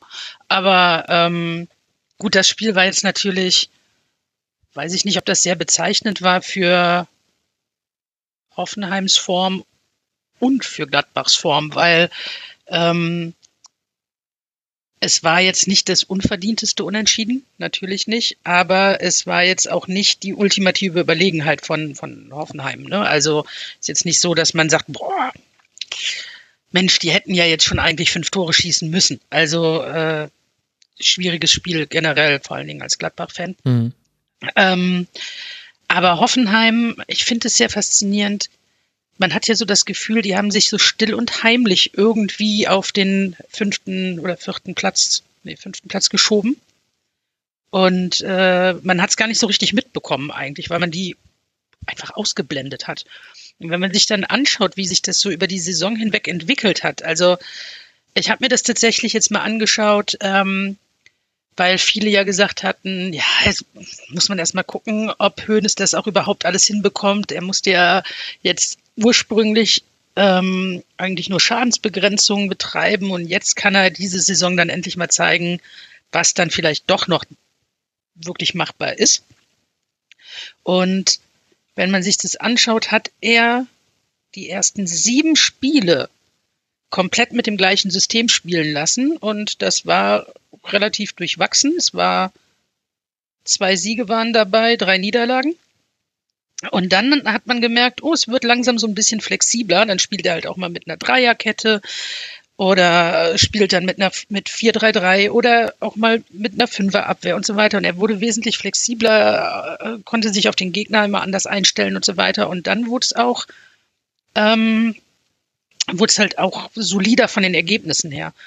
Und sie hatten jetzt ja auch gegen Leipzig, gut, Fürth, äh, aber auch Frankfurt und gegen Freiburg halt wirklich gute Spiele dabei. Also Hoffenheim scheint auf einem sehr, sehr guten Weg zu sein und Hoeneß scheint auch langsam wirklich mit dem Team arbeiten zu können, wie er das gerne machen möchte, wie er das geplant hat oder wie er auch immer das vorhatte und kann da auch ein bisschen mehr Kreativität mit einbringen. Und äh, das merkt man, dass das der Mannschaft ganz gut tut. Also wenn man einen Punkt festmachen möchte, an dem es sich zum Guten gewandt hat, diese Hinserie, dann ist es natürlich der Hoffenheim-Schwerpunkt im Rasenfunk. Der war nach dem 0 zu 2 gegen Bochum. Ab dann vier Siege in Folge und jetzt noch zwei Unentschieden hinten raus. Das heißt, die letzten sechs Spiele ungeschlagen. Das ist ähnlich gut, wie das Eintracht Frankfurt gemacht hat. Die beiden Mannschaften haben da zu einem Sprint angesetzt. Also der Rasenfunk ist schuld. Sagen wir es einfach, wie es ist. Martin, wie gefällt dir denn das, was du da bei der TSG sehen kannst? Ähm, ich glaube, bei der TSG Hoffenheim nehme ich, nehme ich meinen Joker und sage, dass ich, äh, dass die, die Anzahl der Spiele, die ich gesehen habe, nicht ausreichen, nicht ausreicht, um eine qualifizierte Bewertung im Rasenfunk abzugeben. Ich, ich kann, kann sagen, dass, dass ähm, Hoffenheim ja letzte Saison, noch diese Saison halt noch mit irre vielen Ausfällen zu kämpfen hat. Äh, dass letzte Saison, glaube ich, auch die Mannschaft waren, die am äh, härtesten von Corona mhm. getroffen war und dass ähm, Hoeneß in der Theorie einen sehr breiten Kader hatte, äh, in, in der Praxis aber im Prinzip nie äh, sowas ähnliches wie eine Stammelf äh, hatte und immer wenn ich sie gesehen habe, ich konnte nie so richtig sagen, was sie eigentlich spielen, ob sie jetzt mit dem Ball, gegen Ball, tendenziell eher einen spielerischen Ansatz, aber ich weiß es nicht. Und ich weiß, was sich jetzt halt geändert hat, ist, dass fast alle da sind und dass dieser Kader individuell auf jeden Fall für Platz, äh, man muss auf jeden Fall auf Platz 6 spielen mit dem Kader, auch wenn die, die Spieler in, in der breiten Masse nicht so, nicht so bekannt sind, aber so, so Leute wie, wie Grilic, äh, Baumgartner, Geiger, äh, Kramaric, äh, jetzt David Raum, der, der Nationalspieler ist, oder auch äh, alle, fast alle anderen, die haben alle ein sehr, sehr anständiges Niveau und ohne dass da jetzt irgendeiner krass abfallen würde. Aber was jetzt genau dazu geführt hat, dass sie jetzt die, diese vier Spiele gewonnen haben, das weiß ich nicht. Es ist vielleicht ja auch die, manchmal die simple Erklärung, es geht Richtung Weihnachten, es ist eine lange Saison, der, der Spielplan ist eng, es ist eine englische Woche und dann äh, hat vielleicht auch die Mannschaft einen Vorteil, die halt auf mehr Personal zurückgreifen kann. Ja. Aber ja. Mhm. Ja, das finde ich einen interessanten Ansatz. Also ich glaube, das kommt mit dazu und dann hat äh, Sebastian Hoeneß relativ früh klargemacht in der Saison, dass er auf äh, Achsenspieler, hat er es genannt, hofft, dass die zurückkehren und die sind halt jetzt dann tatsächlich auch wieder da plus in einer guten Form auch da. Also Samaseko war einer der ersten, der zurückgekehrt ist und wo man gemerkt hat, aha, jetzt wird es langsam ein bisschen stabiler im Zentrum und im Aufbau hat man jetzt auch ein bisschen mehr Optionen. Grillitsch war oft derjenige, der Hoffenheim fast so alleine auf seinen Schultern getragen hat. Der hat ja oft auch ein Hybrid gespielt aus Sechser und Innenverteidiger und war da eben auch ganz wichtig für den Aufbau.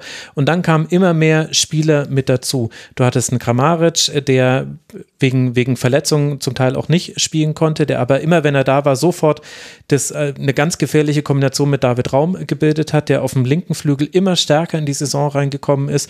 Dann hattest du einen Angelo Stiller, einen Dennis Geiger, die wichtiger geworden sind. Ein Jorginho Rütter, der mir sehr, sehr gut gefällt, der sehr gute Einzelaktionen auch hat und auch diesen Zug zum Tor, den man vielen, wir haben jetzt über einige Mannschaften gesprochen, die offensive Probleme haben.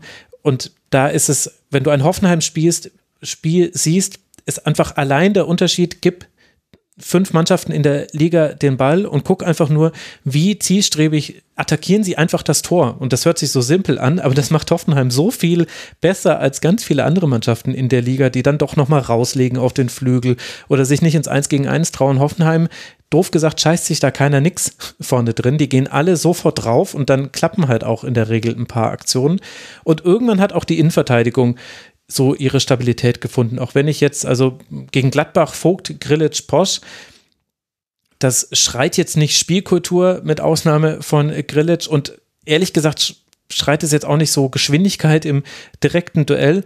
Und trotzdem kommt aber Hoffenheim gut durch seine Spiele durch, weil man es immer wieder schafft, sich tief in die gegnerische Hälfte zu verlagern und dann die Gegner auch nicht wegzulassen. Im Gladbach-Spiel waren dann Standardsituationen noch ganz wichtig. Also 11 von 21 Schüssen waren nach Standardsituationen, 39 Flanken hat man geschlagen, 23 alleine von David Raum, aber immerhin sieben davon kamen an. Also ja, äh, da waren auch äh, da haben die Standards eine gute Rolle gespielt, aber Hoffenheim schafft es eben, dann so ein Spiel auch zu ziehen und da einen Punkt zumindest mitzunehmen. Wenn es länger gegangen wäre, hätte man das vielleicht sogar noch gewonnen. Weißt, weißt du, welche Rolle Baumgartner spielt? Weil den, den hatte man immer mal so ein bisschen auf dem Schirm als auch so jemand, der den, den berühmten nächsten Schritt gehen könnte, aber der ist. Ja, also Baumgartner ist jetzt ein sehr guter Einwechselspieler. Aktuell ist das so ein bisschen seine Rolle. Und das macht er auch sehr gut. Das ist auch einer der Gründe, warum Hoffenheim nachlegen kann. Also dieser breite Kader, der jetzt, ist jetzt da.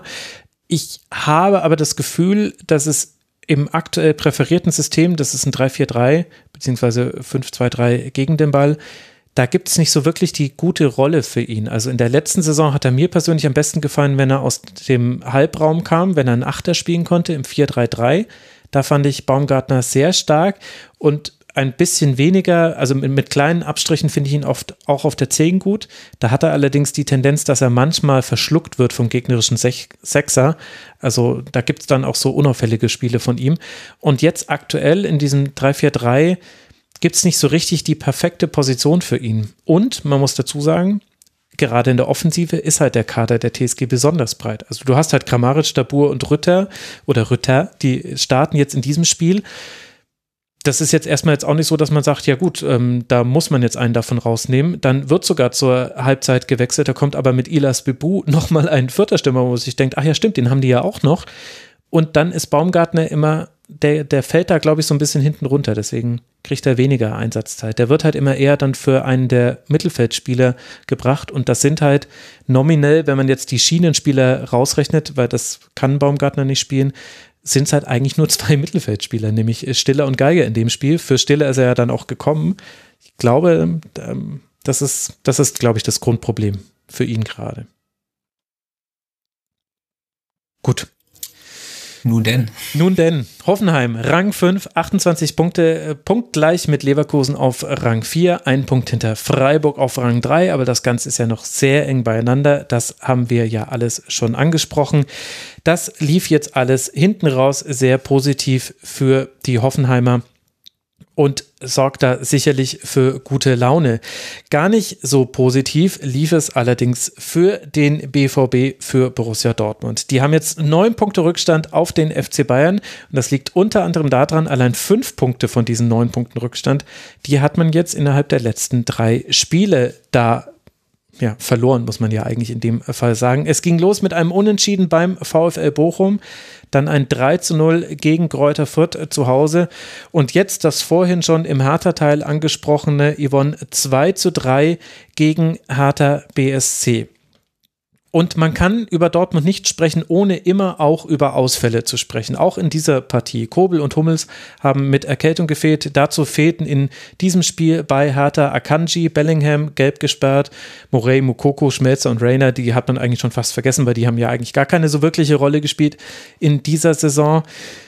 Lässt du das aber gelten mit Blick auf so eine Partie und mit Blick auf die Hinrundenbilanz des BVB? Ja, ich meine, als Gladbach-Fan bist du es halt auch gewohnt, dass dir während der Saison permanent sieben bis zehn Spieler fehlen und du nutzt es, also Gladbach nutzt es im Normalfall nie als Entschuldigung oder Ausrede. Ich glaube aber auch jetzt nicht, dass Rose hingegangen ist und einfach nur rumgeweint hat von wegen, aber uns fehlen ja so viele. Er versucht ja trotzdem das Beste daraus zu machen und obwohl er halt auch wusste, dass ihm ja einige Spieler fehlen, ist er trotzdem hingegangen und hat der Mannschaft gesagt, so Jungs, ich will jetzt hier aber zum Saisonabschluss noch ordentlich was sehen und da muss noch ein bisschen mehr passieren. Klar, gegen Fürth 3 zu 0 zu gewinnen, okay, also das ist ja böse gesagt halt auch ein Pflichtprogramm, dass du aber gegen Bochum unentschieden spielst. Mhm. Da hat wahrscheinlich kaum einer mitgerechnet. Gegen Bayern kannst du halt auch mal verlieren und das war ein sehr schönes Spiel muss man sagen. Ja, und dann hast du halt Hertha, die natürlich auch unfassbar viel richtig gemacht haben. Äh, wie ich ja eben auch schon sagte, wenn du so ein Holland komplett oder fast komplett aus dem Spiel nimmst, dann machst du halt schon mal sehr, sehr viel richtig. Und das ist eine Sache, die ich beim BVB ohne wirklich nah genug dran zu sein, allerdings so ein bisschen bemängeln kann, muss, soll, ist wahrscheinlich diese extreme Abhängigkeit von ein bis zwei Spielern. Also so, wenn Reus und Holland nicht zu 100 Prozent auf dem Platz sind oder zu 100 Prozent so agieren können, wie sie es gerne hätten, dann wird es halt auch schon mal schwierig. Und wenn du dann tatsächlich eine Abwehr hast, die so aussieht, wie sie beim BVB jetzt ausgesehen hat, und äh, über diese dann ein Spielaufbau zustande kommen soll, der diese Spieler, die man unbedingt braucht, wirklich so in den Fokus rückt oder rücken soll, wie sie es brauchen, dann fängt es halt schon von hinten her an, sehr schwierig zu werden. Und da spielen dann natürlich auch die Ausfälle eine Rolle. Ne? Also Hummels hat natürlich eine ganz andere Spieleröffnung mhm. und ja, ein Schulz oder wer auch immer, die, die haben dann halt auch nicht so die Praxis. Und ich sehe es halt auch in Gladbach wieder, wenn die Abwehr nicht gewohnt ist, miteinander zu spielen und du da ständig munter würfeln musst, wer kann denn jetzt gerade äh, überhaupt miteinander auf dem Platz stehen, dann wird es halt von Grund auf immer schwierig. Und das gleiche Problem hat Dortmund halt mal auch.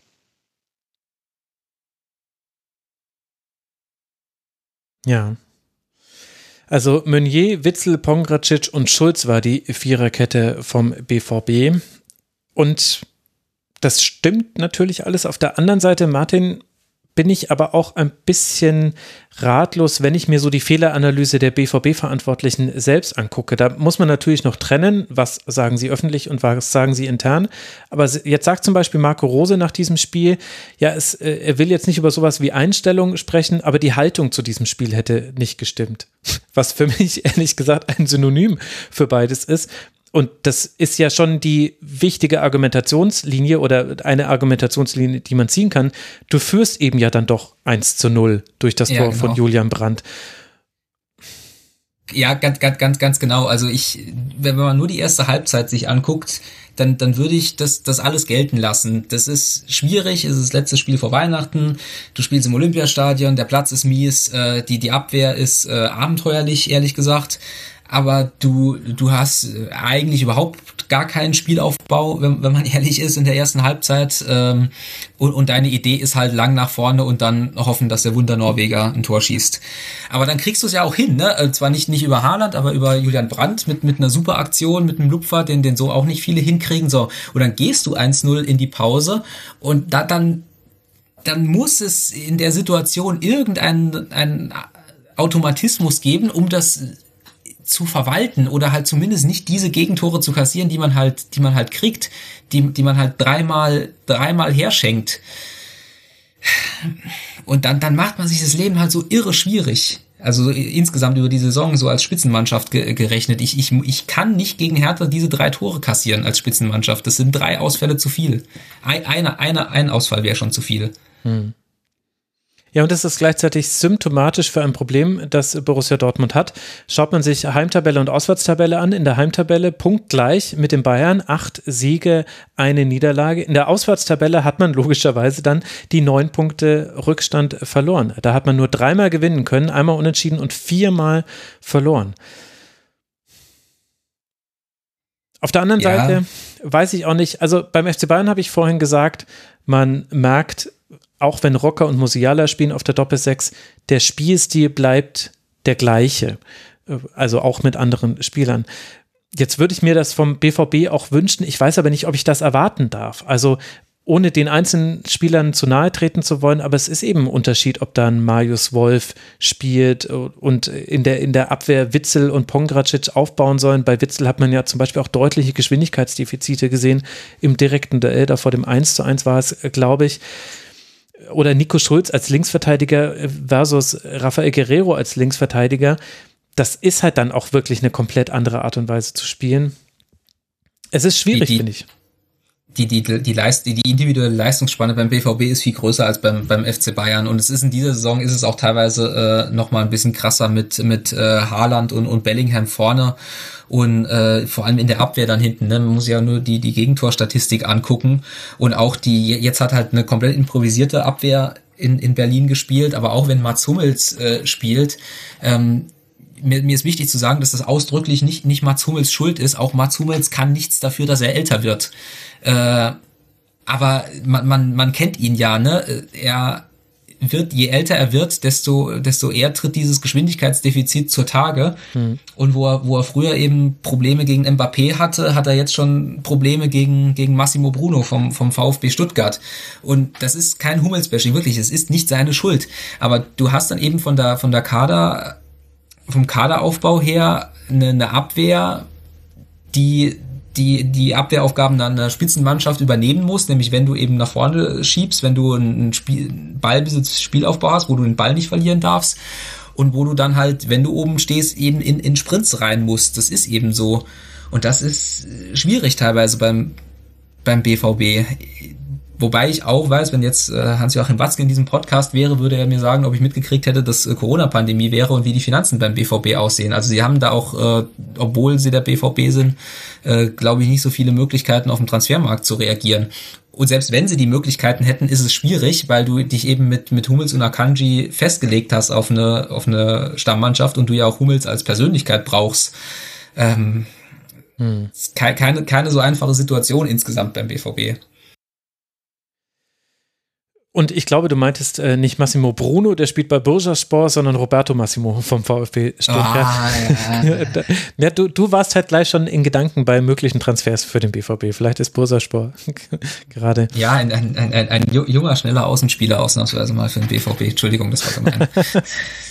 ja, ich meine, die Problematik ist so ein bisschen auch als Berichterstatterin und Berichterstatter über den BVB, dass man das Gefühl hat, sich immer zu wiederholen und dennoch wird das, was man sagt, nicht weniger wahr also der Abstand zu den Bayern hat seine Gründe. Gleichzeitig stimmt es auch, dass die Bayern über Saisons spielen schon seit zehn Jahren. Also einstige Bundesliga-Rekorde sind jetzt einfach Normalität geworden, wenn man sich die Punkte anguckt. Das wird auch immer gerne herangezogen. Äh, guckt euch doch an, Jürgen Klopp hätte mit den Punkten, die er erreicht hat, auch nicht, wäre er auch nicht Meister geworden. Alles, alles ist stimmt, äh, die Transfernöte, die man hat. Und dennoch fehlt einfach also es ist immer klar, dass es eine Lücke geben wird gegen Dortmund, zwischen Dortmund und Bayern. Und diese Lücke kannst du auf verschiedene Arten und Weisen füllen. Das eine ist, dass du wirklich ein Platin-Händchen hast auf dem Transfermarkt. Ein goldenes Händchen reicht schon gar nicht mehr, denn das hatte man ja zum Beispiel mit Erling Holland. Schaut euch diesen Stürmer an. Aber das zweite ist eben, und das finde ich ist schon etwas, was immer noch fehlt beim BVB, ein Trainer, der in der Lage ist, aus dem, was er hat, nochmal etwas draufzusetzen. Durch eine Spielidee, vielleicht aber auch einfach nur durch eine Identität und ein Selbstbewusstsein, das er der Mannschaft gibt. Und wenn ich da jetzt einfach nur den Quervergleich ziehe zwischen Tarsic und Rose, und bei Tarsic war nicht alles Gold, was glänzt, fand ich spielerisch. Aber trotzdem waren so Themen wie Haltung für mich nicht so groß unter ihm wie jetzt unter Rose. Und ich will damit nicht sagen, Rose raus oder so, es wäre ja völlig unseriös. Der hat jetzt erst äh, 20 plus äh, Pflichtspiele für den BV gemacht, B gemacht. Aber es stimmt eben auch, dass es zumindest aktuell nicht so ist, dass er ein Mehr dazu addieren kann zum BVB und dann reicht es halt nicht. Dann ist halt die Lücke wahrscheinlich genau neun Punkte groß. Ja, ich bin ja immer so ein bisschen vorsichtig ähm, aus Gründen, etwas zum Thema Rose zu sagen ich möchte halt ungern, dass wenn ich irgendwie zu dem Trainer oder zu explizit der Person Rose irgendwas sage, dass es sich so anhört, als würde man nachtreten wollen oder sowas. Das liegt mir fern. Allerdings, deswegen umgehe ich dieses Thema eigentlich auch immer ganz gerne, wenn es um den BVB geht. Aber es stimmt tatsächlich. Also ich habe das auch schon zum Thema Gladbach immer mal wieder gesagt. Man, es gab in Gladbach halt auch Trainer, bei denen du gesehen hast, dass sich die Spieler, einzelne Spieler immer weiter verbessert haben und äh, stärker geworden sind und so weiter. Und tatsächlich fehlt mir dieser Aspekt bei Rose, fehlte mir in Gladbach und fehlt mir auch momentan noch in Dortmund. Jetzt weiß ich natürlich allerdings auch nicht, Du hast in Gladbach Verletzungsprobleme gehabt, du hast in Dortmund Verletzungsprobleme, du kannst nie mit der gesamten Mannschaft trainieren. Das zieht sich ja bei beiden Teams irgendwie schon durch diverse Saisons. Mhm. Aber es ist tatsächlich, ähm, also ich sehe jetzt auch noch nicht, welchen Spieler er bisher wirklich persönlich weitergebracht hat und dort weiterentwickelt. Und Dortmund ist halt auch ein, ein, ein Verein, der mit vielen jungen Spielern arbeitet oder auch gerne mit vielen jungen Spielern arbeiten möchte zum Beispiel. Und du hast halt ähm, mit Bellingham einen unfassbar guten, talentierten Spieler da rumlaufen. Und gerade solche Spieler brauchen halt auch jemanden, der sie weiterentwickelt. Und das ist halt die Frage, inwiefern das tatsächlich im Laufe der Saison passieren wird. Max, darf ich, darf ich dich ausnahmsweise mal fragen, sie, siehst du eine, eine konsistente Spielidee mit dem Ball bei Borussia Dortmund, die sich so ein bisschen zu, äh, durch, durch die Saison zieht? Weil immer, wenn ich sie äh, gucke, und ich gucke sie auch immer häufiger als, als andere Bundesligamannschaften, ist es wirklich arg individuell. Also vor allem natürlich, klar, Haaland, ne? Du, du hast diesen Stürmer und du musst ihn nutzen, verstehe ich komplett. Und die, äh, ich bin auch der Erste, der immer sagt, ich brauche im Angriffsspiel auch mal eine einfache Option. Also einen langen Ball auf Haaland und einfach hoffen, dass er da durchpflügt wie so ein, äh, wie so ein Rambock. Ähm, wenn ich die Option habe, soll ich sie auch nutzen und auch Bellingham anspielen und gucken, dass er äh, was macht. Aber ich habe da manche Spiele gesehen, wo ich, wo ich den Eindruck hatte, sie haben jetzt in der Abwehr einen Ball oder teilweise auch dem Flügel den Ball und dann wissen sie aber nicht weiter. Ja. Mm, ich glaube, ich sage jetzt etwas, was vielleicht manche Leute ärgern wird, die BVB-Fans sind, aber ich glaube, da steckt so ein Körnchen Wahrheit drin. Es gibt nur ganz wenige Mannschaften im Fußball, die 4-3-3 spielen, weil 4-3-3 somit das anspruchsvollste System ist. Du brauchst sehr gute Einzelspieler, die sehr viele Dinge können mit dem Ball und ohne den Ball. Und es ist ein riskantes, ein riskantes System, weil du eben viele in, ins Angriffsdrittel verschiebst und wenig als Absicherung hast. Und wenn man sich anguckt im Weltfußball und gleichzeitig ist es das Ballbesitzsystem. Also wenn du Ballbesitzfußball spielen wirst, dann ist ein 4-3-3 eine naheliegende Wahl man kann das dann auch, manchmal liest man es als 4-2-3-1, das ist dann alles egal. Ähm, wichtig ist für mich der, der eine Sechser. Und das macht der BVB eigentlich auch, mit Ausnahme, da gab es jetzt ein paar Spiele, wo es nicht so war, aber eigentlich im Ballbesitz spielt der BVB mit einem Sechser, zwei Achtern, wegen mir auch zwei Zehner, völlig egal, zwei Außenspielern und einer in der Mitte, das ist natürlich Erling Haaland. Und das ist, glaube ich, auch die Spielidee. Und meine übergreifende These zum BVB ist, dass man noch nie den Sechser hatte, der das spielen konnte in den letzten Jahren. Der wirklich dieses, diese, sowohl den Aufbau übernehmen konnte, als auch als Absicherung da zu sein. Das, was Leon Goretzka ist bei den Bayern. Oder manche behaupten, Josua Kimmich wäre es. Ich finde ehrlich gesagt, dass Kimmich eher der Achter ist bei den Bayern. Der, also die Konteranfälligkeit kommt auch von Kimmich. Aber das ist jetzt eine andere Diskussion, die müssen wir hier gar nicht aufmachen. Und ich glaube, das ist eins der grundlegenden Probleme bei Dortmund. Man hätte jemanden, der das sehr gut kann, nämlich Jude Bellingham. Der ist aber so stark mit dem Ball, dass er verschenkt ist, wenn er auf der Sechs spielt. Und der ist auch nicht derjenige, der zerstören kann. Also Jude Bellingham, der zieht auch manchmal an der Stelle ein Foul zu viel. Auch jetzt gegen Hertha, das war irre, wie oft, wie oft Dortmund eigentlich ins Foulspiel gehen musste, um irgendwie einen Angriff zu unterbinden. 19 Fouls hat äh, Dortmund gespielt, vier hat Hertha BSC gespielt. Absolut irre Statistik, wie ich finde. Aber das ist für mich das grundlegende Problem. Dortmund will eine 4-3-3-Mannschaft sein, hat dafür aber eigentlich nie den Sechser gehabt in den letzten Jahren. Und dann changiert das immerhin und dann spielen sie auch mal mit zwei Sechsern, aber ist ja egal. Also Can und Dahu stehen jetzt gegen Hertha auf dem Feld, weil Bellingham auch gelb gesperrt ist. Im Ballbesitz hat, ist Can der Sechser. Und ist Can ein Aufbauspieler? Es tut mir leid, ist er nicht. Er ist eher jemand, der mal ein Dribbling anzieht, dann aber auch manchmal Probleme hat, dann wieder gegen den Ball zurückzukommen. Und das ist für mich eins der grundlegenden Probleme beim BVB. So, lange Antwort, die gar nicht so direkt geantwortet hat auf dich, äh, auf deine Frage. Aber vielleicht lassen wir es dabei bewenden. Denn wir werden noch oft genug über den BVB sprechen hier im Rasenfunk. 34 Punkte sind es jetzt nach dieser Hinserie, die natürlich dann trotzdem irgendwie keine schlechte ist. Man hat ja fünf Punkte Vorsprung auf den dritten Platz, aber jede Enttäuschung ist auch gerechtfertigt, wenn man eben sieht, neun Punkte auf den FC Bayern. Da müssen schon einfach sehr, sehr viele Dinge passieren dass da noch irgendwie noch mal etwas Spannung reinkommen soll in diese Konstellation. Und das ist eben dann für alle Betrachter der Bundesliga etwas ernüchternd und deswegen wird dann auch so viel über Dortmund gesprochen.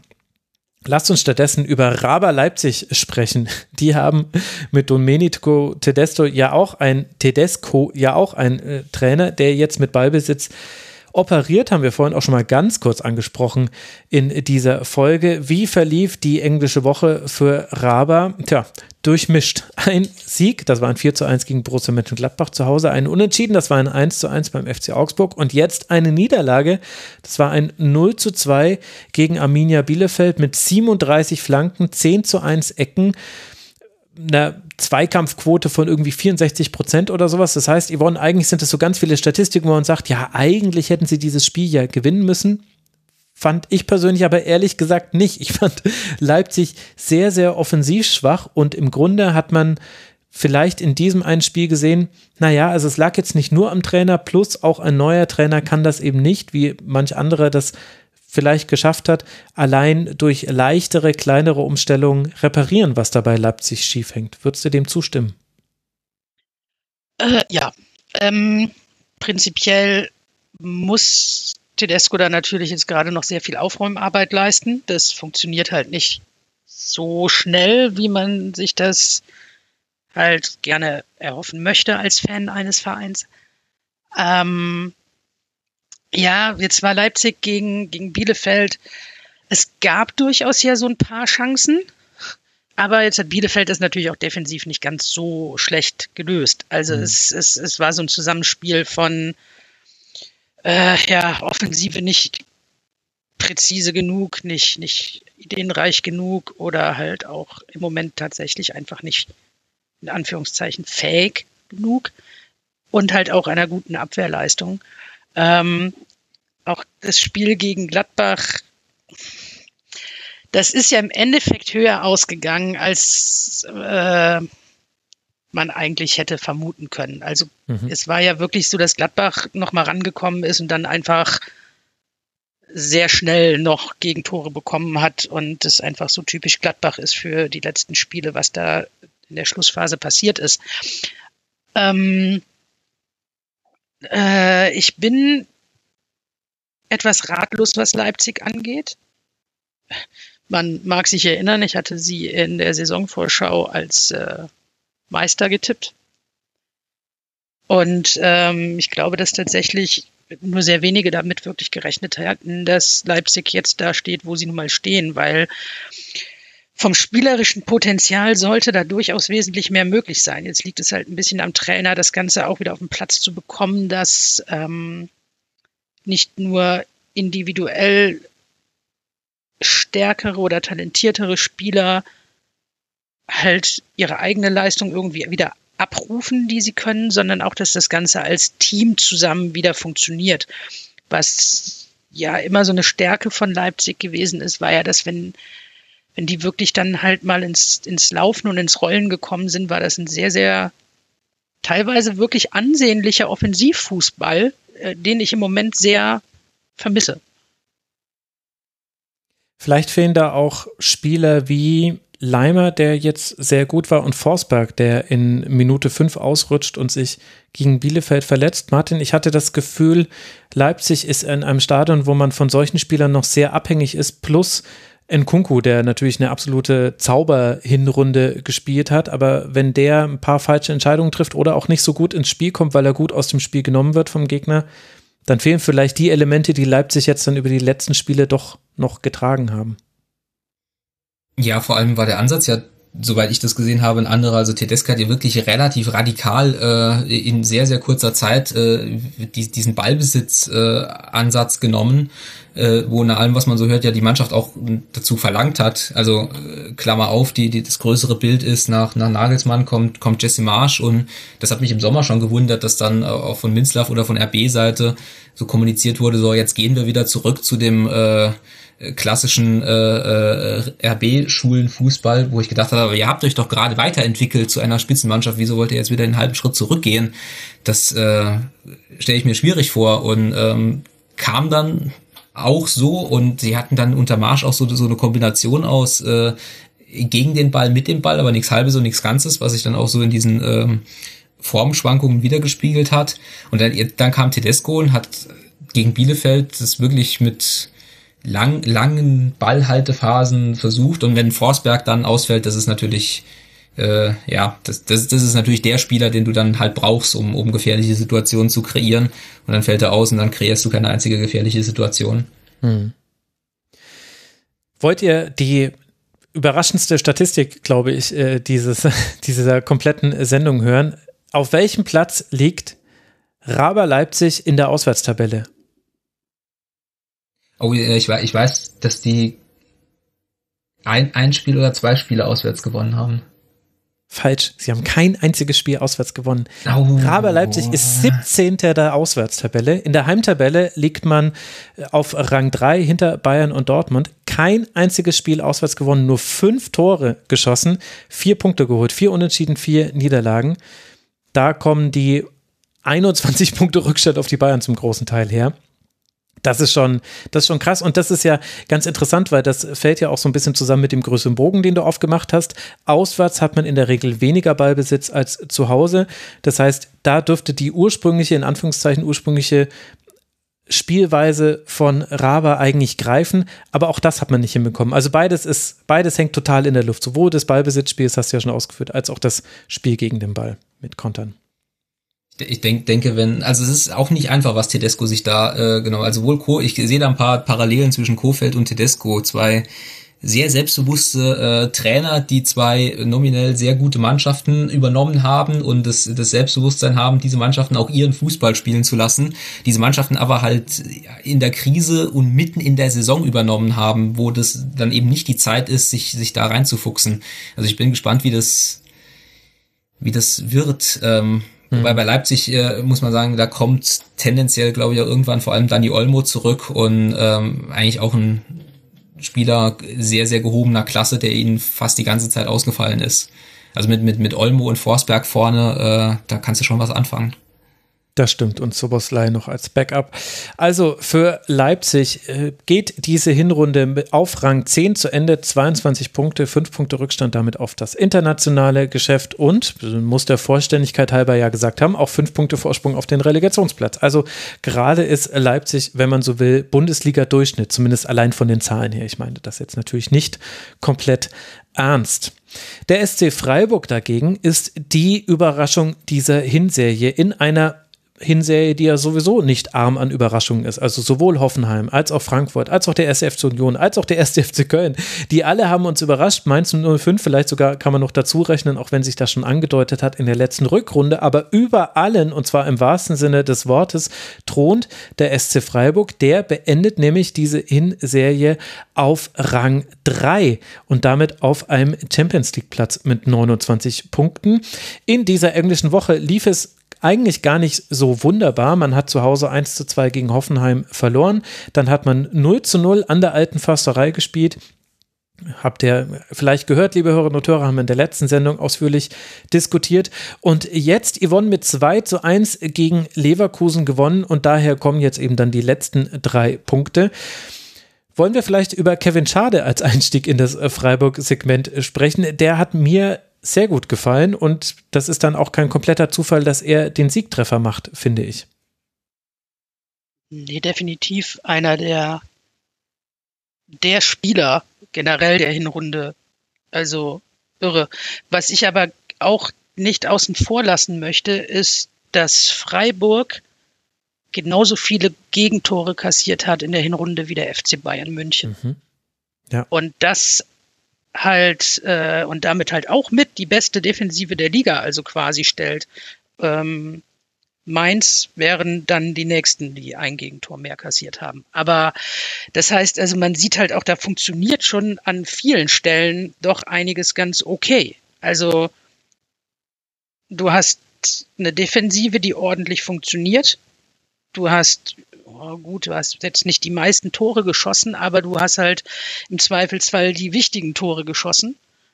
Und es ist, für mich ist Streich jede Saison eigentlich der Trainer der Saison, weil er es immer wieder schafft, aus dieser Mannschaft das Bestmögliche rauszuholen. Und ähm, was er da mittlerweile aufgebaut hat, was, was Freiburg da mittlerweile für sich aufgebaut hat, das ist auf der einen Seite natürlich dann auch schon wieder so ein bisschen, es ist sehr bewundernswert auf jeden Fall. Es ist aber halt auch gefährlich, weil man von Freiburg jetzt dann auch langsam nicht mehr als der kleine süße, äh, ich sag jetzt mal Dorfclub oder sowas reden kann, sondern halt tatsächlich auch Erwartungen an diesen Kader, an den Trainer und halt den Verein geknüpft sind. Und mit steigenden Erwartungen hast du halt auch schnell mal eine Enttäuschung, die passiert. Und dann denkst du halt auch so, ah ja, dann hast du halt ein Unentschieden, was dann vielleicht, äh, weiß ich nicht, äh, gegen Union denkst, hm, Unentschieden, dann, weiß ich nicht, musst du mit dem Team vielleicht eigentlich gewinnen und du hast doch so eine gute Hinrunde gespielt.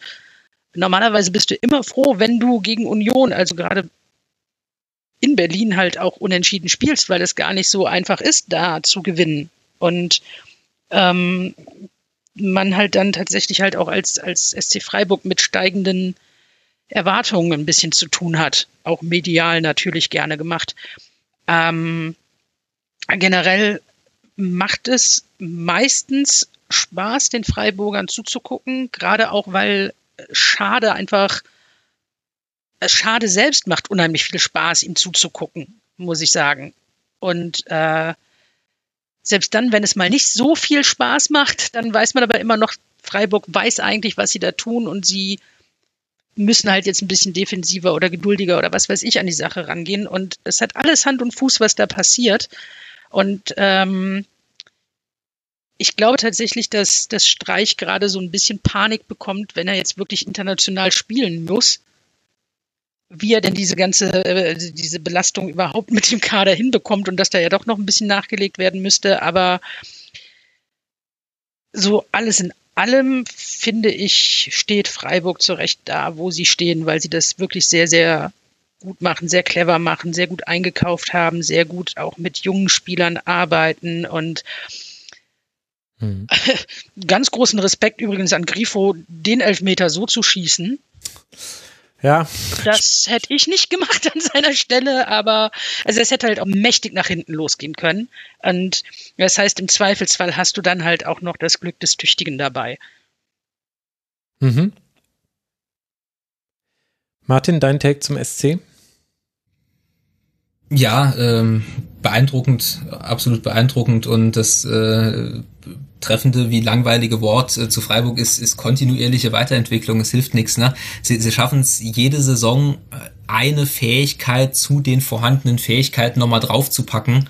Und äh, in der Saison ist das eben dann doch irgendwie das, das Spiel nach vorne, dass du eben siehst, dass sie, wenn sie einen Ball haben, damit was anfangen können und sei es halt eben eben Christian Günther frei zu spielen und immer wenn, wenn Christian Günther den Ball hat, hat er im Prinzip immer drei Optionen. Entweder er äh, schießt ihn scharf flach rein, entweder er schießt ihn gut hoch rein, oder er legt ihn halt zurück auf einen, auf einen Achterraum, wo dann jemand äh, nachrückt und von den drei Optionen springt dann halt immer wieder was raus. Äh, Standards waren sie letzte Saison schon gut. Ähm, dieses ähm, gegen den Ballsystem, das ist so verinnerlicht und es ist ja auch mehr oder weniger die gleiche Mannschaft wie, wie letztes Jahr. Es war, glaube ich, ähm, Santa Maria ist mhm. äh, gegangen und, und Eggestein gekommen und ansonsten ähm, ist das halt eine komplett eingespielte Truppe, die äh, wo du siehst, dass die defensiven Mechanismen funktionieren, wo du als Gegner weißt, es ist nie zu keiner Sekunde einfach gegen Freiburg. Ähm, dann hast du in der Abwehr äh, mit mit ähm, im Tor mit mit Flecken nochmal einen Torhüter, der mit den eh schon guten Freiburger Torhütern nochmal besser ist, habe ich den Eindruck. Und mit mit Nico Schlotterbeck tatsächlich auch ein einen herausragenden Spieler, wo ich mich aus dem Fenster lehnen würde und sagen würde, der wird, wenn nichts verletzungstechnisch dazwischen kommt, auf jeden Fall bei einer Spitzenmannschaft landen. Mhm. Und das ergibt eine äh, Mischung, die, die irgendwie auf Platz drei geführt hat. Das ist aber, das ist eigentlich komplett logisch. ja, irgendwie, ja, irgendwie ja auch interessant, wenn man sich mal anguckt, welche Mannschaften haben ihren Trainer gewechselt und welche haben ihn nicht gewechselt. Man kann das jetzt nicht komplett eins zu eins übertragen, also weil könnte man noch über Matarazzo beim äh, VfB sprechen, aber äh, das ist schon interessant, dass halt mit Freiburg und, und, und auch mit Hoffenheim und Union drei Mannschaften wirklich eine sehr, sehr gute Hinrunde gespielt haben, die eben in diese Saison anders als ganz, ganz viele andere Mannschaften mit demselben Trainer gegangen sind und auch mit muss man unterschiedlich betrachten, aber mit sehr ähnlichen Kadern. Also Freiburg haben wir jetzt gerade besprochen, Hoffenheim kann man definitiv auch sprechen. Bei Union Berlin gab es zwar einen Umbruch, aber irgendwie schaffen die das ja immer dann. Da spielt halt dann Rani Kidira genauso gut, wie vorher andere da im, im Mittelfeld gespielt haben. Die kriegen das ja irgendwie immer hin. Ja, ich finde, was man aber auch gut sieht, zum Beispiel jetzt gerade an dem Spiel gegen Leverkusen. Du hast zwischendurch halt dann eine Phase gehabt, wo wirklich offensiv gar nicht so richtig funktioniert hat bei, bei Freiburg. Und die haben sich aber nicht aus der Ruhe bringen lassen. Die haben das mhm. defensiv ordentlich weitergespielt. Dann ja, sogar sehr ordentlich. Also nur ja. fünf Schüsse. In, in der zweiten Hälfte, glaube ich, nur einen Schuss für Leverkusen. Werden wir später noch drüber sprechen. Ja, und dann, dann äh, bringt halt Streich den Spieler, der dann halt dann den Siegtreffer halt auch dann macht. Gut, das war jetzt dann halt glückliches Händchen, mag man sagen, aber das ist das, was ich eben meinte, Glück des Tüchtigen kommt dann halt auch dazu. Aber du hast halt wirklich so eine in sich ruhende Mannschaft, die dann halt auch nicht nervös wird und sagt, wir wollen jetzt unbedingt das und jenes und mit der Brechstange da irgendwie versucht zu agieren, sondern das geduldig dann weiter wegverteidigt und sich denkt, naja gut, wenn wir unentschieden gegen Leverkusen spielen, ist das jetzt auch nicht so schlecht und bringt das Spiel dann trotzdem noch nach Hause. Und das ist halt weiß ich nicht, ich finde, das sagt sehr, sehr viel über den SC Freiburg der Saison bisher aus. Also dieses wirklich ausgeglichene, stark defensiv arbeitende, gute Offensivaktionen in den richtigen Momenten. Da funktioniert sehr viel, sehr gut momentan und ich blicke da so ein kleines bisschen neidisch auch darauf hin, wie es da gerade läuft. Wenn man vielleicht noch äh, den, den einen Punkt nehmen soll, also sie sind vorne auch, glaube ich, sehr effektiv ja. Oder effizient, den äh, Unterschied kann ich nicht auseinanderhalten. Aber ähm, laut Duden gibt es gar keinen, aber eigentlich äh, effizient war mal früher das richtige Wort dafür. Okay, danke. Ähm, also ich habe gerade die, die Weiterentwicklung der Offensive gelobt, aber sie haben ja auch nicht diesen, diesen, zum Beispiel diesen Kopfball-Zielspieler, den haben sie nicht so wirklich. Ähm, und sie sind auch darauf angewiesen, dass halt die Standards funktionieren. Ja. Jetzt deutet nichts darauf hin, dass die Standards in der Rückrunde nicht mehr funktionieren äh, werden, aber ähm, das ist bei Freiburg schon auch der Fall. Ne? Aber Mai, welche, welche, da legst du echt schon Bewertungsmaßstäbe für wirklich eine Spitzenmannschaft an, wenn du das kritisierst. Der SC Rang 2 in der Auswärtstabelle, 15 zu 7 Tore, wobei wir da mal sechs Tore von Gladbach abziehen, dann sehen wir, es ist eher ausgeglichen. Aber die Standards haben da auch eine wichtige Rolle gespielt, ja unter anderem auch im Gladbach-Spiel. Nein, Yvonne, müssen wir jetzt nur nicht drüber sprechen, keine Angst, musst du nicht zusammenzucken. Wenn ich, wenn ich mir das richtig gemerkt habe, ist der Unterschied zwischen effizient und effektiv. Übrigens, effektiv ist quasi die Wirkungsweise, also ich bin in etwas effektiv, dann handle ich eben sehr ressourcenschonend und effizient ist äh, die, die Rechnung. Das heißt, dass ich aus quasi wenigen Optionen viel mache. Und das eine ist quasi die Handlung und das andere ist eher Resultat gedacht. Ich habe es schlecht erklärt. In meinem Kopf war es eindeutiger. Egal. Ist ja auch kein äh, Deutsch-Podcast hier. Zum Glück. Der SC beendet auf Rang. Wenig, effiz wenig effizient erklärt. Entschuldigung. Ja, oder wenig effektiv. Das wäre jetzt die Frage. Ja. Wenn man es von den Worten her betrachtet, wie viele Worte habe ich gebraucht, um es zu erklären, wäre es effizient. Wenn man die Art und Weise, wie ich es erklärt habe, meint, dann ist es effektiv. So. Ha! Freiburg, Rang 3 nach dieser Hinserie. Dabei soll es bleiben. Und jetzt wollen wir über den ersten FC Union sprechen, der auf Rang 7 diese Hinrundentabelle beendet, diese Hinrunde beendet, so ist es natürlich korrekt, und eine durchwachsene englische Woche hinter sich hat. Es begann mit einem 0 zu 1 bei Fürth, haben wir auch im Rasenfunk ausführlich analysiert. Dann folgte ein 0 zu 0 gegen den SC Freiburg, den wir gerade besprochen haben. Und jetzt, Martin, ein 1 zu 0 beim VfL Bochum.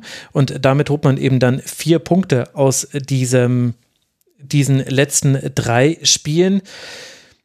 Ist das stellvertretend jetzt dieses Bochum-Spiel für die Art und Weise, wie es Union halt dann doch auch in den Phasen, in denen eigentlich nicht mehr so viel im Tank ist, es noch schafft, Spiele zu gewinnen? Oder wie würdest du das einsortieren?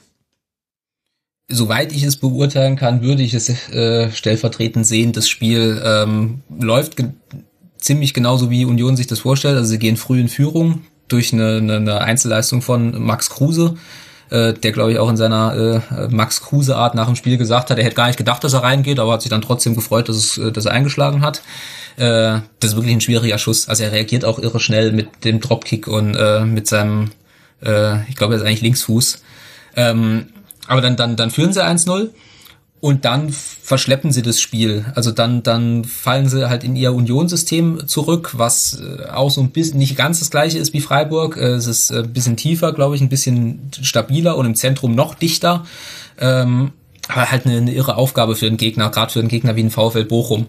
Und dann ist wieder die äh, Frage, welchen Maßstab legt man an? Äh, für eine, eine Spitzenmannschaft könnte man sagen, in der Sekunde braucht ihr Optionen, um das zweite zu machen, um das Spiel zuzumachen.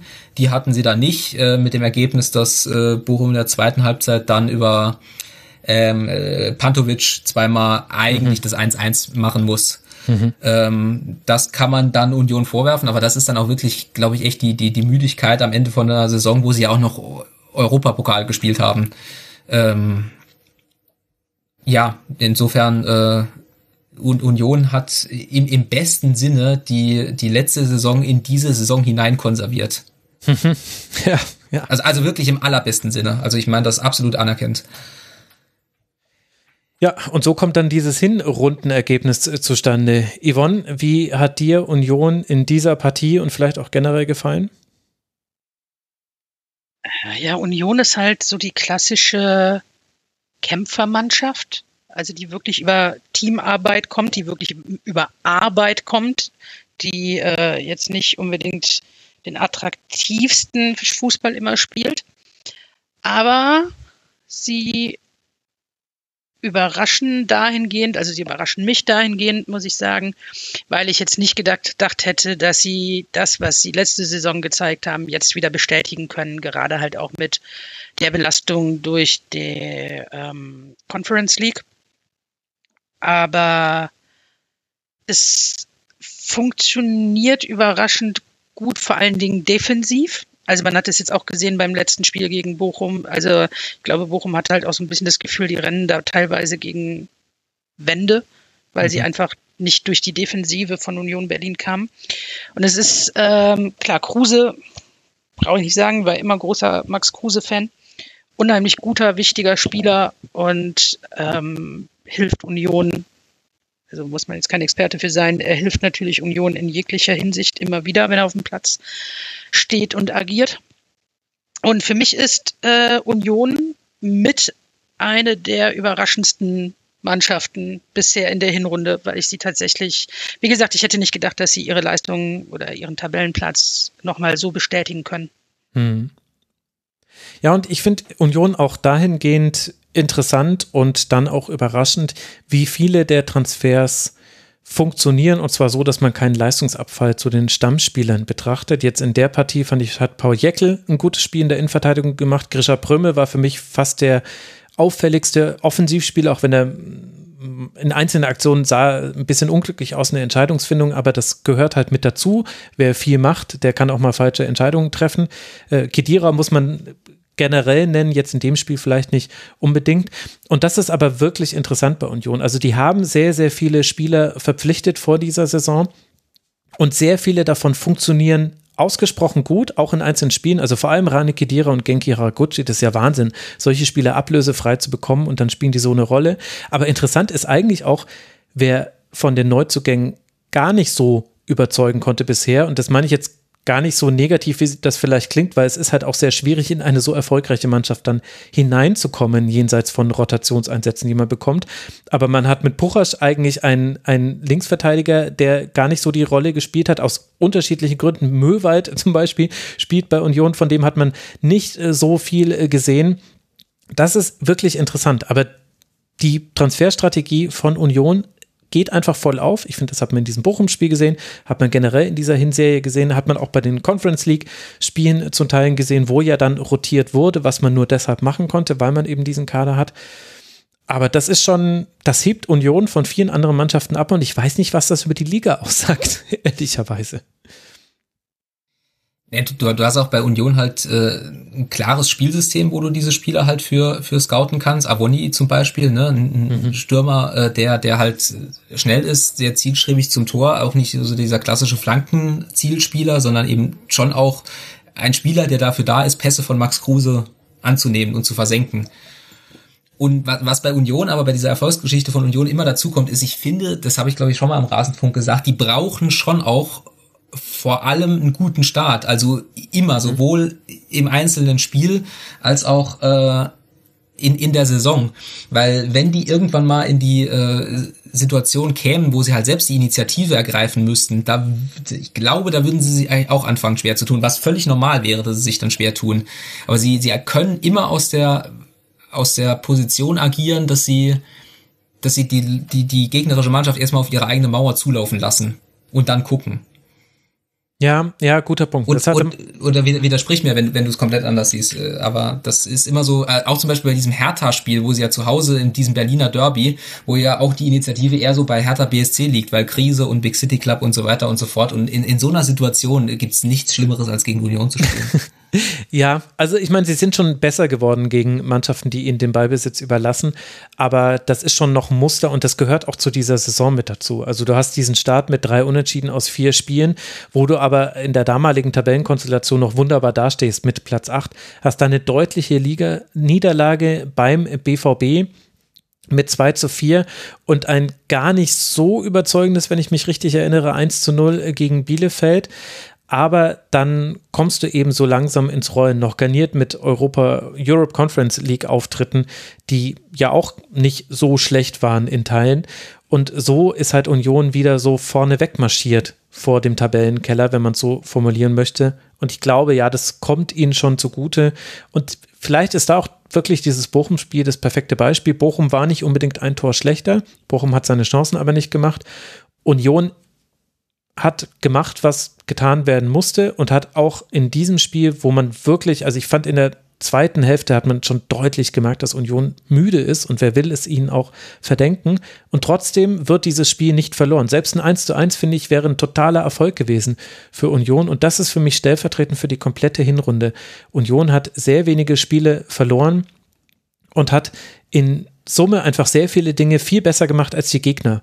Und das sind oft auch die sogenannten einfachen Dinge, wie Intensität, Zweikampfführung, überhaupt in Zweikämpfe zu kommen, auch taktisch diszipliniert zu sein. Also wie viele taktisch klare Fehler hat Union gemacht? Da gab es ein paar. Ich kann mich so an zwei, drei Kontergegentore erinnern, die untypisch waren für Union, aber das war es auch schon. Und alle anderen Mannschaften, über die wir sprechen, haben so viele Fehler gemacht in dieser Hinrunde.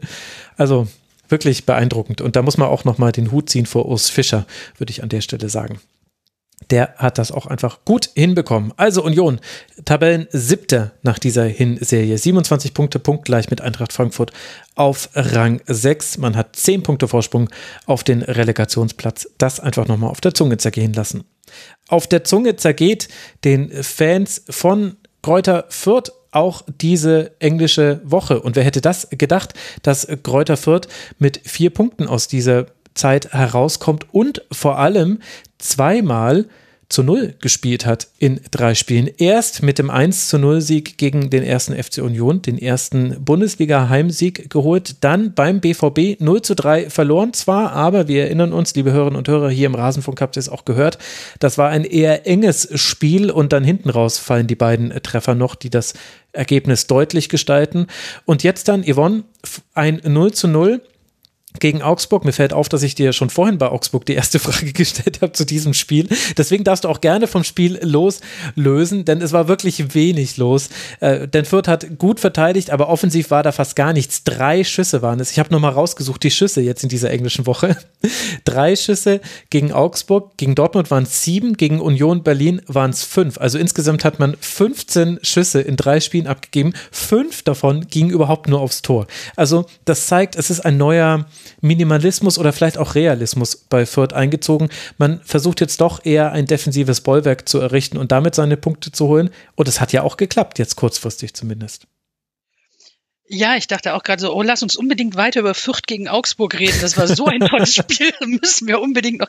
Nee, ähm, ja, also erstmal möchte ich äh, ein bisschen äh, Beileidsbekundungen, Mitleidsbekundungen an Tasmania Berlin richten, die sehr häufig in letzter Zeit um irgendwelche Rekorde zittern.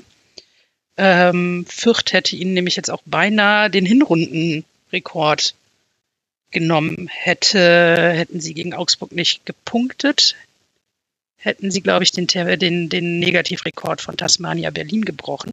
Hm. Und die sind ja schon sehr gebeutelt durch die äh, Schalke-Saison und so weiter. Deswegen, die sind sehr tapfer. Ähm, nee, tatsächlich, was mich bei, bei Fürth immer so ein bisschen, ich weiß nicht, stört oder verzweifelt, ratlos, ähnliches zurücklässt, ist, man sieht sehr häufig in den Spielen von Gräuter Fürth, dass die zwischendurch viele Phasen haben, in denen es sogar spielerisch sehr ordentlich läuft. Also wirklich gar nicht so schlecht. Alles funktioniert, gute spielerische Ansätze da sind, Sachen funktionieren, wie sie funktionieren sollen und dann nach hinten raus fehlt es dann halt wirklich im Abschluss. Jetzt kann halt so ein Branimir Gotha auch nicht alles alleine machen und er ist mit Sicherheit jetzt auch nicht der begnadetste Stürmer der Welt, aber Gut, jetzt hat Fürth natürlich, muss man sagen, auch jetzt nicht die ultimativen finanziellen Mittel, um da irgendwie den Kader großartig aufzustocken und muss mit dem arbeiten, was halt da ist. Und das machen sie ja für ihre Verhältnisse okay. Also wie gesagt, es ist ja jetzt nicht so, als würde Fürth wirklich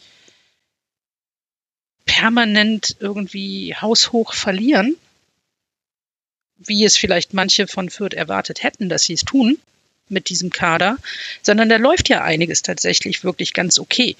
Und mhm. ähm, ja, das, deswegen lässt mich das so ein bisschen ratlos zurück, wie man da jetzt tatsächlich mehr rausholen könnte, weil man tatsächlich wohl, glaube ich, das Maximale rausholt, was geht.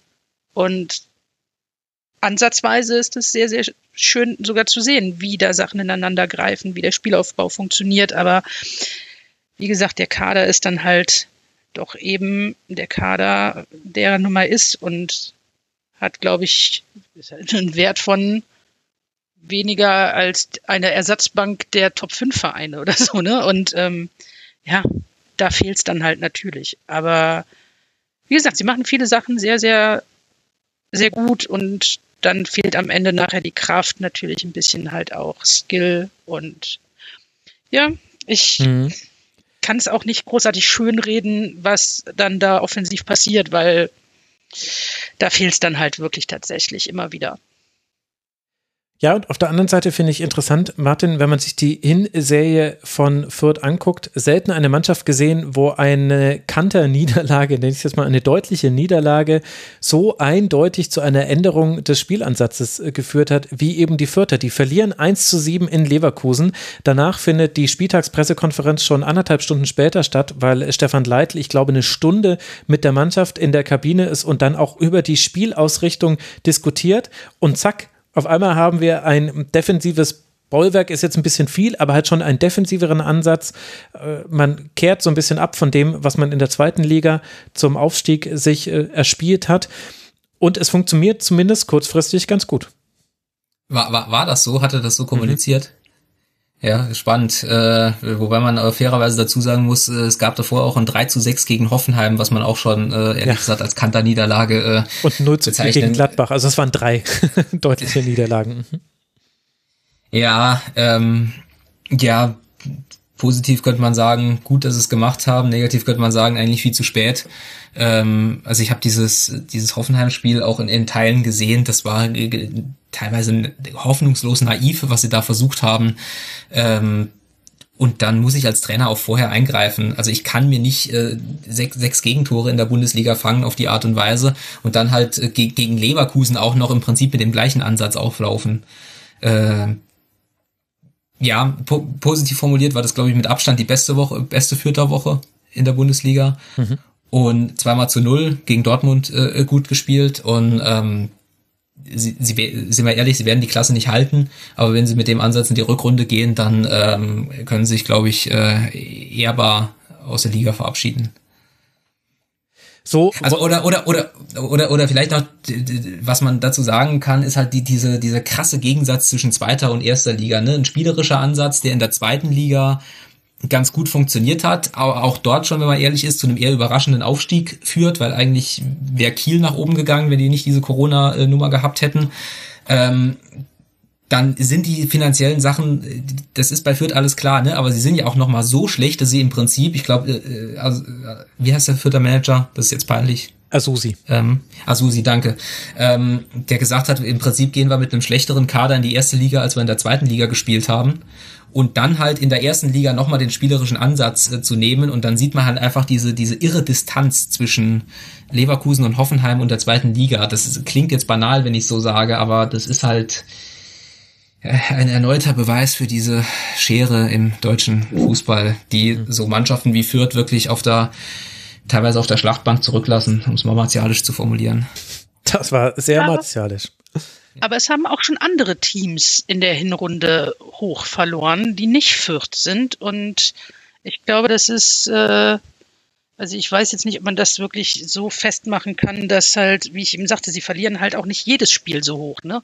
Also irgendwas machen sie ja zwischendurch immer noch offenbar richtig, weil sonst würden sie mit dem Kader, glaube ich, regelmäßig sechs, sieben Gegentore bekommen und nicht nur in drei, Schrägstrich vier Spielen. Klar, klar, das, das wollte ich damit gar nicht sagen. Auf dem Niveau wird tendenziell mehr richtig gemacht als falsch, aber es ist halt äh, Fußball-Bundesliga, es ist Spitzensport und da, da kommt bei, bei Fürth dann halt äh, ein paar zu, Sachen zu viel zusammen. Angefangen natürlich bei der, bei der individuellen Qualität des Kaders, aber halt vor allem gegen Hoffenheim und Leverkusen dann auch halt auch dieser Ansatz, den, den ich wirklich im besten Fall als naiv bezeichnen würde. Hm. Also Fürth auf Rang 18, 13 zu 49 Tore, 5 Punkte, das sind 11 Punkte, nein, 12 Punkte Rückstand auf den Relegationsplatz. Das ist das in Zahlen, was wir gerade mit Worten umschrieben haben. Wir müssen im Tempo ein bisschen anziehen, weil wir hinten raus einen Anschlag haben. Wir wollen jetzt über Mainz 05 sprechen. Die haben drei Punkte sich erspielt in dieser englischen Woche. Es begann mit einem 1 zu 2 beim FC Bayern, bei dem man sich eigentlich sehr respektabel aus der Affäre gezogen hat, an ein deutliches 4 zu 0 gegen Hertha BSC und Bo Svensson hat nach dem Spiel gegen Eintracht Frankfurt, das jetzt dann eben mit 0 zu 1 verloren ging am Wochenende gesagt, mit dem Hertha-Spiel hatte man die intern gesetzte Punktemarke erreicht, bei der den Spielern versprochen worden war von seiner Seite aus, dass es einen längeren Urlaub geben würde bis zum 2. Januar.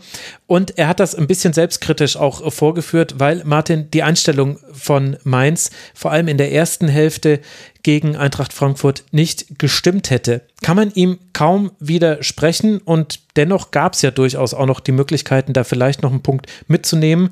Wie würdest du jetzt so das größere Fazit ziehen für Mainz? Naja, dass, dass Bo Svensson nach so einem Spiel dann, dann, dann sauer ist und selbstkritisch zeigt wirklich, wie sich das in Mainz alles verändert hat. Ne? Äh, also jetzt in Frankfurt 1-0 mhm. zu verlieren, wäre äh, in anderen Umständen auch nicht so wahnsinnig schlimm gewesen. Ähm, aber ja, absolut beeindruckend. Ähm, ich habe sie gegen Bayern äh, 90 Minuten gesehen. Dieses Pressing ist super gegen den Ball. Das ist äh, aufeinander abgestimmt. Da äh, stimmen Abstände, da stimmen Laufwege. Da wird an der richtigen Stelle verengt. Da wird äh, an der richtigen Stelle draufgegangen. Und wenn man dann den Ball hat, dann weiß man auch im Umschaltmoment, was damit anzufangen. Also es ist schon, schon beeindruckend, wenn, wenn man halt weiß, wo, wo er herkommt und was er da äh, aufgebaut hat mit äh, faktisch den gleichen Spielern wie vorher, vielleicht mit einem äh, Jonathan Burkhardt, der jetzt äh, bisschen besseres Niveau hat als, als letzte Saison. Aber äh, unterm Strich ähm, beeindruckend, wirklich. Yvonne? Ich kann nicht viel hinzufügen, glaube ich. Also das ist, äh, ja. Tatsächlich. Also gut, was halt jetzt bei Mainz ein bisschen auffällt, ist, dass sie auswärts jetzt zuletzt nicht ganz so gut drauf waren. Mhm. Ähm, ich glaube, fünf von sechs Spielen auswärts verloren. Aber. Sechs von 18 sogar jetzt am Ende. Also in der Auswärtstabelle ist man Rang 13, in der Heimtabelle dafür Rang 4. Daher kommen die Punkte. Deswegen, also da bin ich auch tatsächlich dann gespannt, wie die Reise weitergeht. Svensson passt. Das äh, ja. Als nächster Gegner ist, glaube ich, Leipzig, richtig? Also mhm. das wird dann auch noch mal so ein bisschen, glaube ich, äh, zeigen, wer von beiden wo steht. Ja, ich glaube, also das war ja schon am ersten Spieltag, ihr erinnert euch vielleicht, liebe Hörerinnen und Hörer, da gab es sehr viele Corona-Fälle bei Mainz 05. Man musste unter anderem hat da Paul Nebel gespielt, äh, Tower hat da von Anfang an gespielt und das war dieses überraschende 1 zu 0 im ersten Spiel von Jesse Marsch in der Bundesliga und ich glaube, ähnliche Vibes könnte jetzt das Rückspiel bekommen. Ist jetzt dann nicht das erste Spiel von Domenico Tedesco, aber das erste, wo er vorher ein bisschen Zeit hat. Und gleichzeitig finde ich, dass man jetzt Mainz 05 angemerkt hat in diesem Spiel gegen Eintracht Frankfurt, für die war es auch eine lange Saison. Es war eine anstrengende Saison. Ich glaube, gerade Jonathan Burkhardt, der braucht jetzt vielleicht auch eine Winterpause. Auch Karim Onisivo hatte zwar auch seine Aktionen in dieser Partie, aber die waren ein bisschen durch. Das war das Einzige, was mich ein bisschen gewundert hat. Mainz 05 war eine der Mannschaften, die es in den letzten Spielen immer geschafft hat, durch Einwechslungen das Niveau mindestens zu halten, manchmal finde ich sogar noch zu verbessern. Da gab es einige Spieler, also Ingwertsen und Stöger kommen da gerne mal rein, auch Boetius wurde jetzt in diesem Spiel eingewechselt ich kann verstehen, dass man auf seine Stammelf setzt. Äh, Eintracht Frankfurt, der Gegner, macht ja genau das quasi par excellence vor in dieser, also in der zweiten Hälfte dieser Hinserie. Wenn ich dann allerdings sehe, dass da doch, also es war eine sehr physische erste Hälfte und da hat Mainz nicht so gut ausgesehen wie gegen andere Gegner, die das ähnlich physisch spielen. Wenn ich das sehe, vielleicht hätte man da auch früher reagieren können und vielleicht wäre dann halt Rotation doch hin und wieder das richtige Signal. Wenn eben die Spieler, die reinkommen, eigentlich nicht so deutlich schlechter sind als die, für die sie reinkommen, ist jetzt sehr viel Hindsight ist 2020, sagt, äh, sagen die US-Amerikaner dazu. Also in der Rückschau ist man natürlich immer schlauer. Aber das hätte ich eigentlich erwartet. Ich dachte auch, dass das Bo Svensson ein Trainer wäre, der dann vielleicht sich so auch nochmal bedankt bei anderen Spielern. Vielleicht, vielleicht ist das was, was wir in der zweiten, in der Rückrunde dann sehen werden. Also das war auch gegen Bayern fast schon der Grund äh, für die Niederlage. Die haben in der ersten Halbzeit super gespielt, aber mit einem irren Laufaufwand. Und der, der FC Bayern in seiner ganzen FC Bayern-Haftigkeit hat halt gesehen, okay, wir haben einen Gegner, der, der, der äh, versucht es uns hier zu zeigen, dann warten wir mal schön ab und dann schlagen wir in der zweiten Halbzeit halt zu, wenn ihr euch, äh, wenn ihr euch ab müde gelaufen habt. Aber Mai, das ist natürlich auch so, ne, wenn du ein äh, komplexes taktisches System hast, dann äh, setzt du natürlich lieber auf die Spieler, die aufeinander abgestimmt sind, als dann halt groß durchzurotieren. Das sind natürlich die Probleme, die logischerweise kommen. Ne? Genau, genau. Also deswegen wollte ich es auch gleich so einschränken. Ähm, ich glaube, es ist, gehört aber mit zu dieser Niederlage, die eigentlich vermeidbar war jetzt bei Eintracht Frankfurt mit dazu. Aber es war ja eine super Hinrunde, Rang 9. Nach 17 Spielen 24 Punkte hat Mainz 05, das heißt 7 Punkte Vorsprung auf den Relegationsplatz. Das sieht ganz hervorragend aus. Weniger hervorragend sieht es für den VfB Stuttgart aus. Damit äh, sind wir jetzt bei der letzten Mannschaft angekommen, die immerhin noch gewinnen konnte einmal in dieser englischen Woche. Also in der englischen Wochentabelle liegt man auf Rang 14, in der realen Tabelle allerdings auf Rang 16. Man konnte gewinnen beim VfL Wolfsburg mit 2 zu 0. Dann kam man zu Hause gegen den FC Bayern mit 0 zu 5 deutlich unter die Räder. Und jetzt Yvonne ein 0 zu 1 beim ersten FC Köln wo sich, also selten ein 1 zu 0 in der, kurz vor Ende des Spiels gesehen, was sich so angedeutet hat wie dieses Spiel. Waren da die Körner nicht mehr vorhanden beim VfB? War der erste FC Köln zu gut? Wo würdest du die Gründe dafür sehen, dass Stuttgart diesem Druck nicht standhalten konnte mit Ansage? Ja, wir hatten ja am Anfang der Saison, glaube ich, auch schon drüber gesprochen, was Stuttgart da tatsächlich personell auffangen muss, dass wichtige Spieler verletzt, krank, ähnliches sind. Mhm. Und ähm, wir hatten dann auch irgendwie gesagt, dass wir hoffen, dass das nach hinten raus für Stuttgart halt dann besser wird, wenn alle fit sind. Und es zeigt sich aber tatsächlich, dass, ähm, dass es halt irgendwie doch alles ein bisschen zäher und langfristiger an Arbeit mit sich bringt, wie zuerst gedacht. Klar, Köln, haben wir ja schon drüber gesprochen, Köln macht halt auch viel richtig. Deswegen war es jetzt mit Sicherheit auch nicht einfach für Stuttgart gegen Köln zu spielen. Ähm, es ist ein bisschen schwierig einzuschätzen dahingehend, dass Stuttgart meiner Meinung nach ähm, nicht schlecht spielt, aber häufig, jetzt auch gegen Köln zum Beispiel, ähm, nicht genug Torgefahr mit sich bringt. Also sie spielen stellenweise aktiv, sie übernehmen auch über Phasen immer mal wieder so ein bisschen die Hauptrolle in ihren Spielen, aber es geht sich dann halt im Endeffekt nachher nach vorne raus nicht aus. Ja, Martin, was gibt es da bei dieser fundierten Analyse noch zu ergänzen zum VfB? Wenig. Ähm, der VfB muss einfach die Ruhe bewahren. Die das stimmt schon alles. Also man, man sieht, dass da ein Plan dahinter steckt. Äh, so wie ich jetzt äh, Sven Mislintat auch gehört habe, weiß er das, glaube ich, auch. Ähm, das ist schwierig, klar. Fakt ist, man steht auf dem Relegationsplatz, aber wenn da die, die Spieler zurückkommen, wenn vor allem Kalajdzic irgendwann wieder da ist, äh, dann stehen eigentlich alle Anzeichen darauf, dass man die Punkte holt, um in der Liga zu bleiben. Ich weiß, dass es eine gewagte Prognose ist, weil man auch in der Vergangenheit gesehen hat, dass es schnell gehen kann. Aber welche Option hat der VfB? Also Trainer zu wechseln wäre Wahnsinn. Ähm, noch weiter auf dem Transfermarkt können sie im Prinzip auch nicht zuschlagen, weil die Transfers, die kommen, sind quasi die Verletzten, die zurückkommen. Und so muss man dann halt eben in die Rückrunde gehen.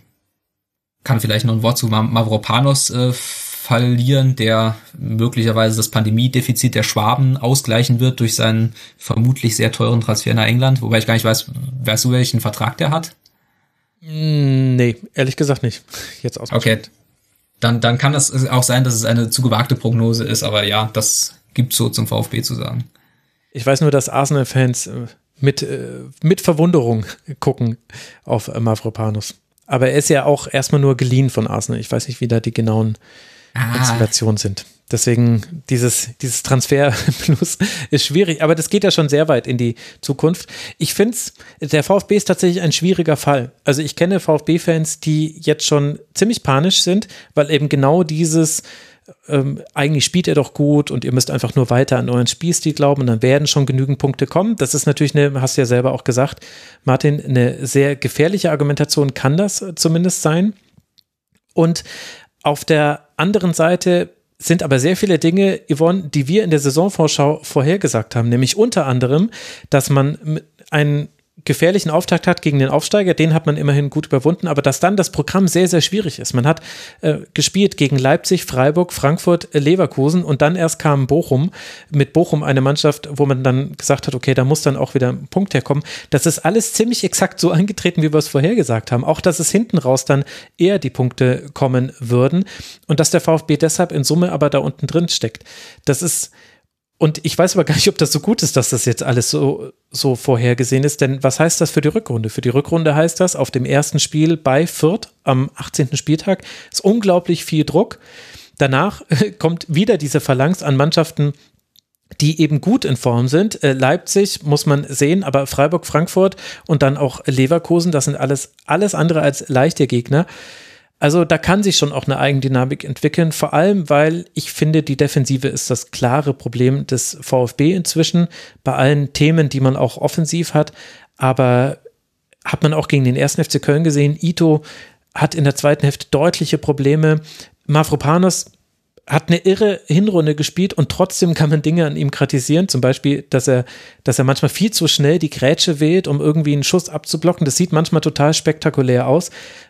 Und manche Spieler stellen sich da aber auch schon drauf ein. Also ich glaube, Leroy Sané war das, der Mavropanos einfach ganz lässig hat an ihm vorbeirutschen lassen, weil er genau wusste, was Mavropanos gleich machen wird. Das ist, also da gibt es schon ein paar Themen beim VfB, die mir Magenschmerzen bereiten würden aus Stuttgarter Sicht. Aber ich glaube, im Grunde haben wir da jetzt auch keinem VfB-Fan etwas Neues erzählt. Tut mir leid an der Stelle. VfB übrigens auch so einer dieser Vereine, wo das, was so abseits vom Sportlichen passiert, eigentlich fast noch spannender ist als das, was auf dem Platz, aber das wird jetzt kompletten Rahmen sprengen. Das stimmt. Dazu empfehle ich das Buch äh, Kapital oder Kurve von Benjamin Hofmann. Den hatten wir ja auch dazu hier ja mal im Rasenfunk. Also der VfB auf den Relegationsplatz zurückgefallen. 17 Punkte, ein Punkt aufs rettende Ufer, ein Punkt Vorsprung auf Tabellenplatz 17 alles andere als entspannt, aber wäre ja auch vielleicht vermessen gewesen, davon auszugehen, dass man entspannt in diesen Winter gehen könnte. Entspannter als vielleicht erwartet kann das der VfL Bochum tun und das, obwohl man jetzt in dieser englischen Woche speziell gar nicht so erfolgreich war. Man hat nämlich tatsächlich aus drei Spielen nur einen Punkt geholt. Immerhin, dieser Punkt war ein Heimspiel gegen Borussia Dortmund. Aber dann folgte ein schmerzhaftes 0 zu 2 bei Arminia Bielefeld, einem direkten Abstiegskonkurrenten und jetzt dann eben ein 0 zu 1 gegen den ersten FC Union Berlin. Yvonne, wir haben vorhin schon im Union-Teil ein bisschen über dieses Spiel gesprochen, auch über die Chancen, die dann Pantovic noch hatte in der zweiten Hälfte.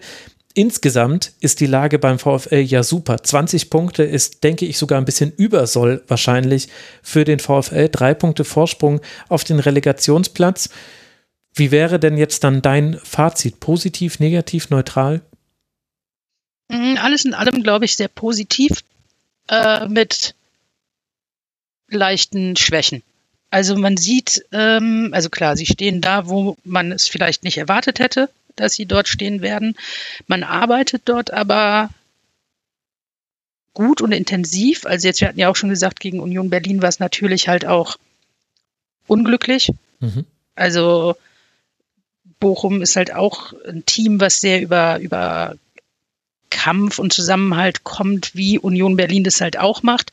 Und das hat man auch gerade gegen Union Berlin gesehen, weil ähm, sich Bochum da ja wirklich mit aller Macht irgendwie versucht hat äh, zu wehren und dagegen zu stemmen, dass das Spiel verloren geht. Aber auch da ist natürlich äh, Kaderqualität mit Sicherheit ein Thema. Ähnlich wie bei Fürth, nur dass Bochum das Ganze halt äh, ein bisschen solider angeht und löst und auch einen etwas solideren Kader hat als Fürth. Ähm, ich bin tatsächlich sehr positiv überrascht, wie Bochum das bis jetzt handhabt. Klar, mit dem Spiel gegen Dortmund konnte man so mit Sicherheit nicht rechnen. Aber alles in allem scheint mir das auch sehr ausgeglichen zu sein, dass man halt jetzt realistische Erwartungen an das Team hat. Also es ist mhm. jetzt nicht so, dass, dass Fans irgendwie durchdrehen, wenn man mal unentschieden gegen Dortmund spielt. Man freut sich, aber man fängt jetzt nicht an, irgendwie Gott weiß was zu erwarten. Genauso wenig ähm, kommt da irgendwie Unruhe von außen rein, wenn es dann mal eine Phase lang nicht so optimal läuft, weil man halt sieht, die Mannschaft tut, was sie kann oder versucht zu tun, was sie kann. Und das ist ein wichtiger, wichtiger Punkt, und dadurch hat man halt diese Ruhe drumherum und scheinbar auch eine angenehme Ruhe im Verein. Und man macht einfach das, was man mit seinen Mitteln halt tun kann und holt da momentan das Optimum mit raus. Und dementsprechend positives Fazit mit einem klaren Turning Point, Martin. Das war das 1 zu 0 bei Kräuter Fürth. Das Tor fiel damals auch sehr spät nach einer Flanke von links und dann ging es so richtig los. In den letzten Spielen hat man dann gegen Frankfurt gewonnen, gegen Gladbach verloren, gegen Hoffenheim gewonnen, gegen Leverkusen verloren, gegen Freiburg und Augsburg gewonnen, gegen Dortmund das Unentschieden und dann jetzt die beiden Spiele, an die wir uns noch am besten erinnern. Niederlage in Bielefeld und jetzt eben gegen Union Berlin. Bochum hat es als eine von wenigen Mannschaften da unten geschafft, irgendwann seine sieben Sachen zu packen und aus dem Tabellenkeller nach oben zu steigen. Ich hatte mir in Vorbereitung auf die Sendung notiert, dass Bochum sich, äh, Achtung Modewort, aus dem äh, Instrumentenkasten eines Aufsteigers wirklich komplett alles rausgeholt hat. Also sie, sie kommen über Zweikampfstärke, sie machen das Zentrum dicht, sie, sie kontern über äh, Gerrit Holtmann, sie sind bei Standards gut und sie haben eine irre Heimstärke, also sie benutzen ihr Stadion äh, als als als Pfand, als als mhm. äh, Hilfe. Und das ähm, wäre so meine Analyse. Sie haben mit mit äh, Zoller und und Polter, wobei ich gar nicht so weiß äh, genau weiß, wie, wie oft Polter spielt. Also häufiger äh. als Zoller. Polter okay. spielt häufig, äh, Zoller ist eher so ein bisschen das Problem. auch Zielspieler, die du dann halt brauchst, auch manchmal für die für die einfache Option. Und ähm, das äh, führt zu einer guten Hinrunde, ist aber auch äh, anfällig, äh, dann in der, in, der, in der Rückrunde schwierig zu werden. Aber, aber so, so, solange du über dem Strich stehst und solange du dich eben, das gleiches Phänomen bisschen wie bei Union, solange du dich eben auf deine defensive Grundordnung verlassen kannst und nichts gezwungen bist, Spiele zu gewinnen, ähm, hast, kommst du nicht so in diesen, diesen berühmten Abstiegskampf Abwärtsstrudel rein. Mhm solange sie überm Strich stehen, spricht nichts dagegen, das weiter zu, so zu machen. Ich würde gerne noch ein Instrument aus deinem Instrumentenkasten ergänzen, nämlich viele, viele lange Bälle. War jetzt auch im Spiel gegen Union Berlin zu sehen. Allein Manuel Riemann hat 49 geschlagen. Plus mit Manuel Riemann hat man vielleicht auch noch einen weiteren Punkt, einen sehr guten Torhüter, der dann auch das eine oder andere Spiel sicher macht, wenn er nicht gerade Elfmeter schießt. Hat, hat Bochum ein Auswärtsspiel gewonnen, wenn, wir schon, wenn du schon in der Statistik bist? Bochum hat zwei Auswärtsspiele sogar gewonnen. Sechs Punkte hat man auswärts geholt, alle anderen hat man dann allerdings verloren. Das waren Auswärtsspiele zum einen beim FC Augsburg und bei Kräuter Fürth. Das sind die beiden Auswärtssiege vom VfL. Okay, auch, auch so zwei Mannschaften, die man auf sein Niveau runterziehen kann und sie dann mit den eigenen Waffen schlagen kann, ne? Genau, also das, das Ja. was man tun kann, das hat Bochum schon relativ häufig hinbekommen in dieser Hinserie. Und deshalb liegt man jetzt eben auf Rang 12 mit 20 Punkten, drei Punkte vor dem Relegationsplatz, auf dem aktuell der VfB Stuttgart liegt. Tja, wer hätte gedacht, dass wir jetzt erst über Leverkusen sprechen werden, aber die haben wirklich eine fürchterliche englische Woche hinter sich und dementsprechend liegen sie in der englischen Wochentabelle auf Rang 16.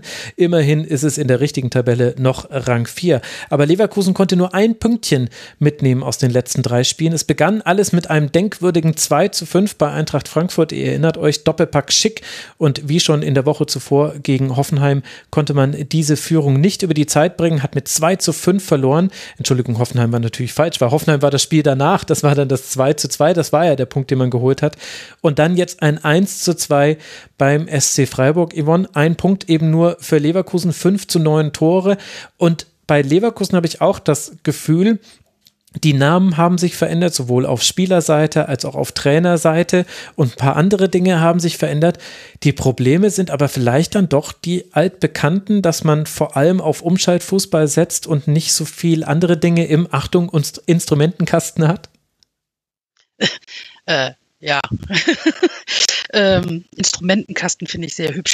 Ähm, ja, es ist, es ist bei Leverkusen bin ich tatsächlich noch nicht so ganz davon überzeugt oder weiß ich nicht, ähm, habe ich für mich noch nicht so ganz rausgefunden, welcher rote Faden sich da durchziehen soll, was da wirklich so die endgültige Spielidee zu sein scheint. Ich meine, jetzt ist, glaube ich, Arbeiten in Leverkusen generell auch nicht immer ganz unkompliziert. Ähm, hat es natürlich auch so ein bisschen, ein bisschen Pech zwischendurch dabei. Also gegen Freiburg hätte ja natürlich, äh, Hm. ähm, also Freiburg hätte ja auch anders ausgehen können. Das hätte ja auch ein Unentschieden werden können. Gegen Hoffenheim kann man mal unentschieden spielen. Also, das hatten wir ja eben schon im Hoffenheim-Segment drüber gesprochen. Hm. Und äh, ja, ich, ich weiß nicht genau, wo, wo man es festmachen soll. Du hast halt starke Namen, du hast allerdings auch wieder Leute, die jetzt gesperrt waren, die verletzt waren. Du hast äh, einen Bellarabi, der sich erstmal wieder in Quarantäne begeben musste und musst halt auch regelmäßig mit neuem Personal quasi wieder auflaufen. Und hast diese Konstanz auch nicht, mit der du arbeiten kannst. Halt, vielleicht ist das der rote Faden, der sich durch so die, ich sag jetzt mal, Spitzenteams in Anführungszeichen zieht, Hm. dass einfach die Konstanz nicht da ist, dass du nicht mit diesen Leuten durchgehend arbeiten kannst und dir immer wieder neue Sachen einfallen lassen musst.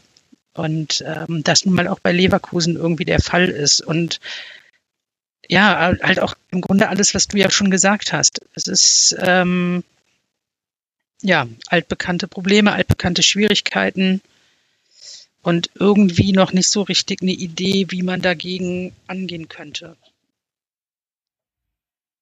Martin?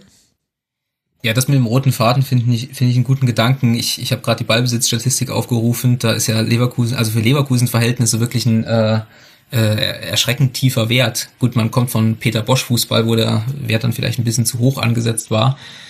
Aber ich, ich weiß es auch nicht so richtig, was, was Seoane äh, spielen will. Du hast ja eigentlich auch mit, äh, mit, mit Wirtz äh, und Diaby äh, zwei Spieler, die für dieses Peter Bosch-System, glaube ich, auch geholt wurden. Und äh, Wirtz wurde nicht geholt, äh, wurde ausgebildet, aber die, die da reinpassen. Ähm, äh, mit dem hierbei, Entschuldigung, äh, Wirtz, Wirtz und dem hierbei. Und du hattest an äh, Anfang der Saison halt so dieses Duo Wirtz-Schick, was super funktioniert hat, was wirklich schön anzusehen war. Und so hinten raus, immer wenn ich sie dann mal gesehen habe, habe ich auch das Gefühl gehabt, dass relativ viel auf Wirtz abgeladen wird. Also für, für sein sehr junges Alter musste der schon relativ viel tragen bei diesem Leverkusener Spiel. Und hinten raus geht's mir genau wie Yvonne. Ich weiß nicht so richtig, was, was sie wollen. Vielleicht kannst du, wie gesagt, du siehst einfach mehr Spiele. Ähm, vielleicht kannst du es uns sagen. Ich, ich erkenne es nicht so richtig. Es ist auch so, so eine, wie, Kombination aus, aus Ballbesitz und Umschaltfußball. Das eine wollen sie nicht so richtig, das andere können sie nicht so richtig. Hm. Ist auch ein bisschen wie bei Dortmund. Du hast ein, innerhalb des Kaders, glaube ich, ein relativ großen, großes Qualitätsgefälle mit Wirtz und Schick vorne und einer Abwehr, die, glaube ich, nicht vollständig ausbalanciert ist. um es mal so zu sagen. Was mit Tabsoba los ist, weiß ich ehrlich gesagt nicht. Der war letzte Saison teilweise überragend. Diese Saison kommt da, glaube ich, nicht so ins, in Tritt. Hm. Das wären so meine bisschen unsortierten Gedanken zu Leverkusen. Ja, aber unsortiert passt ganz gut zu Leverkusen. aus, aus verschiedenen Gründen. Also ich glaube, was man nicht komplett vergessen darf, ist, dass äh, man schon auch wirklich Verletzungssorgen hat und die kann man nicht negieren. Man hat am Anfang der Saison gesehen, dass Seoane einen deutlich anderen Ansatz hatte, über den Flügel zu spielen und dass da auch beide Flügel gleich wichtig waren, mit einem starken Backer auf der linken Seite und einem starken Frimpong auf der rechten Seite. Und der linke Flügel ist jetzt mehr oder weniger weggebrochen. Das hat man gegen gegen Freiburg jetzt auch am deutlichsten gesehen. Da gab es eigentlich fast gar keine Offensivaktion über den linken Flügel. Da ging alles nur noch über den Frimpong-Flügel und generell hat man eine Rechtslastigkeit mit Diaby und Frimpong auf der Seite. Und je mehr dieses Element weggefallen ist durch Verletzungen zum Teil und dann auch schon auch durch Form, einzelner Spieler, die da gespielt haben, desto mehr wurde es eigentlich auch dieser klassische Umschaltfußball, meinem Empfinden nach. Also die Ballbesitzmomente, die hatten häufig eben damit zu tun, dass man ganz gut es geschafft hat, den Flügel einzusetzen oder die Flügel einzusetzen. Und je mehr das verloren ging, desto mehr wurde so ein reaktiver Fußball, so klassisch Leverkusen, den man ja auch sehr gut spielen kann.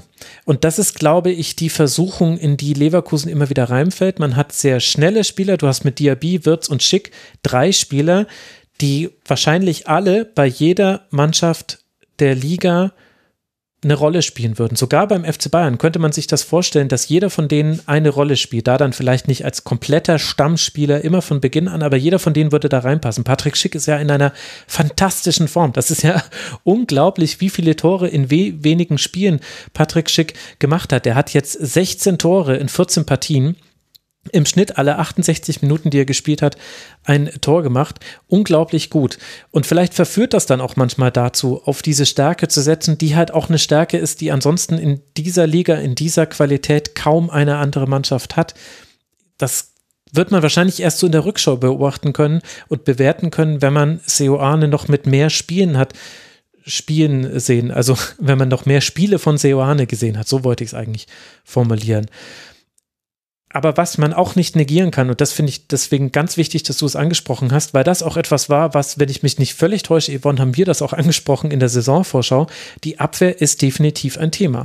28 Gegentore ist zu viel und die steht nicht sattelfest und da kann man auch mit Verletzungen argumentieren, da kann man auch mit Abgängen, muss man da glaube ich auch äh, diskutieren im Vergleich zur letzten Saison.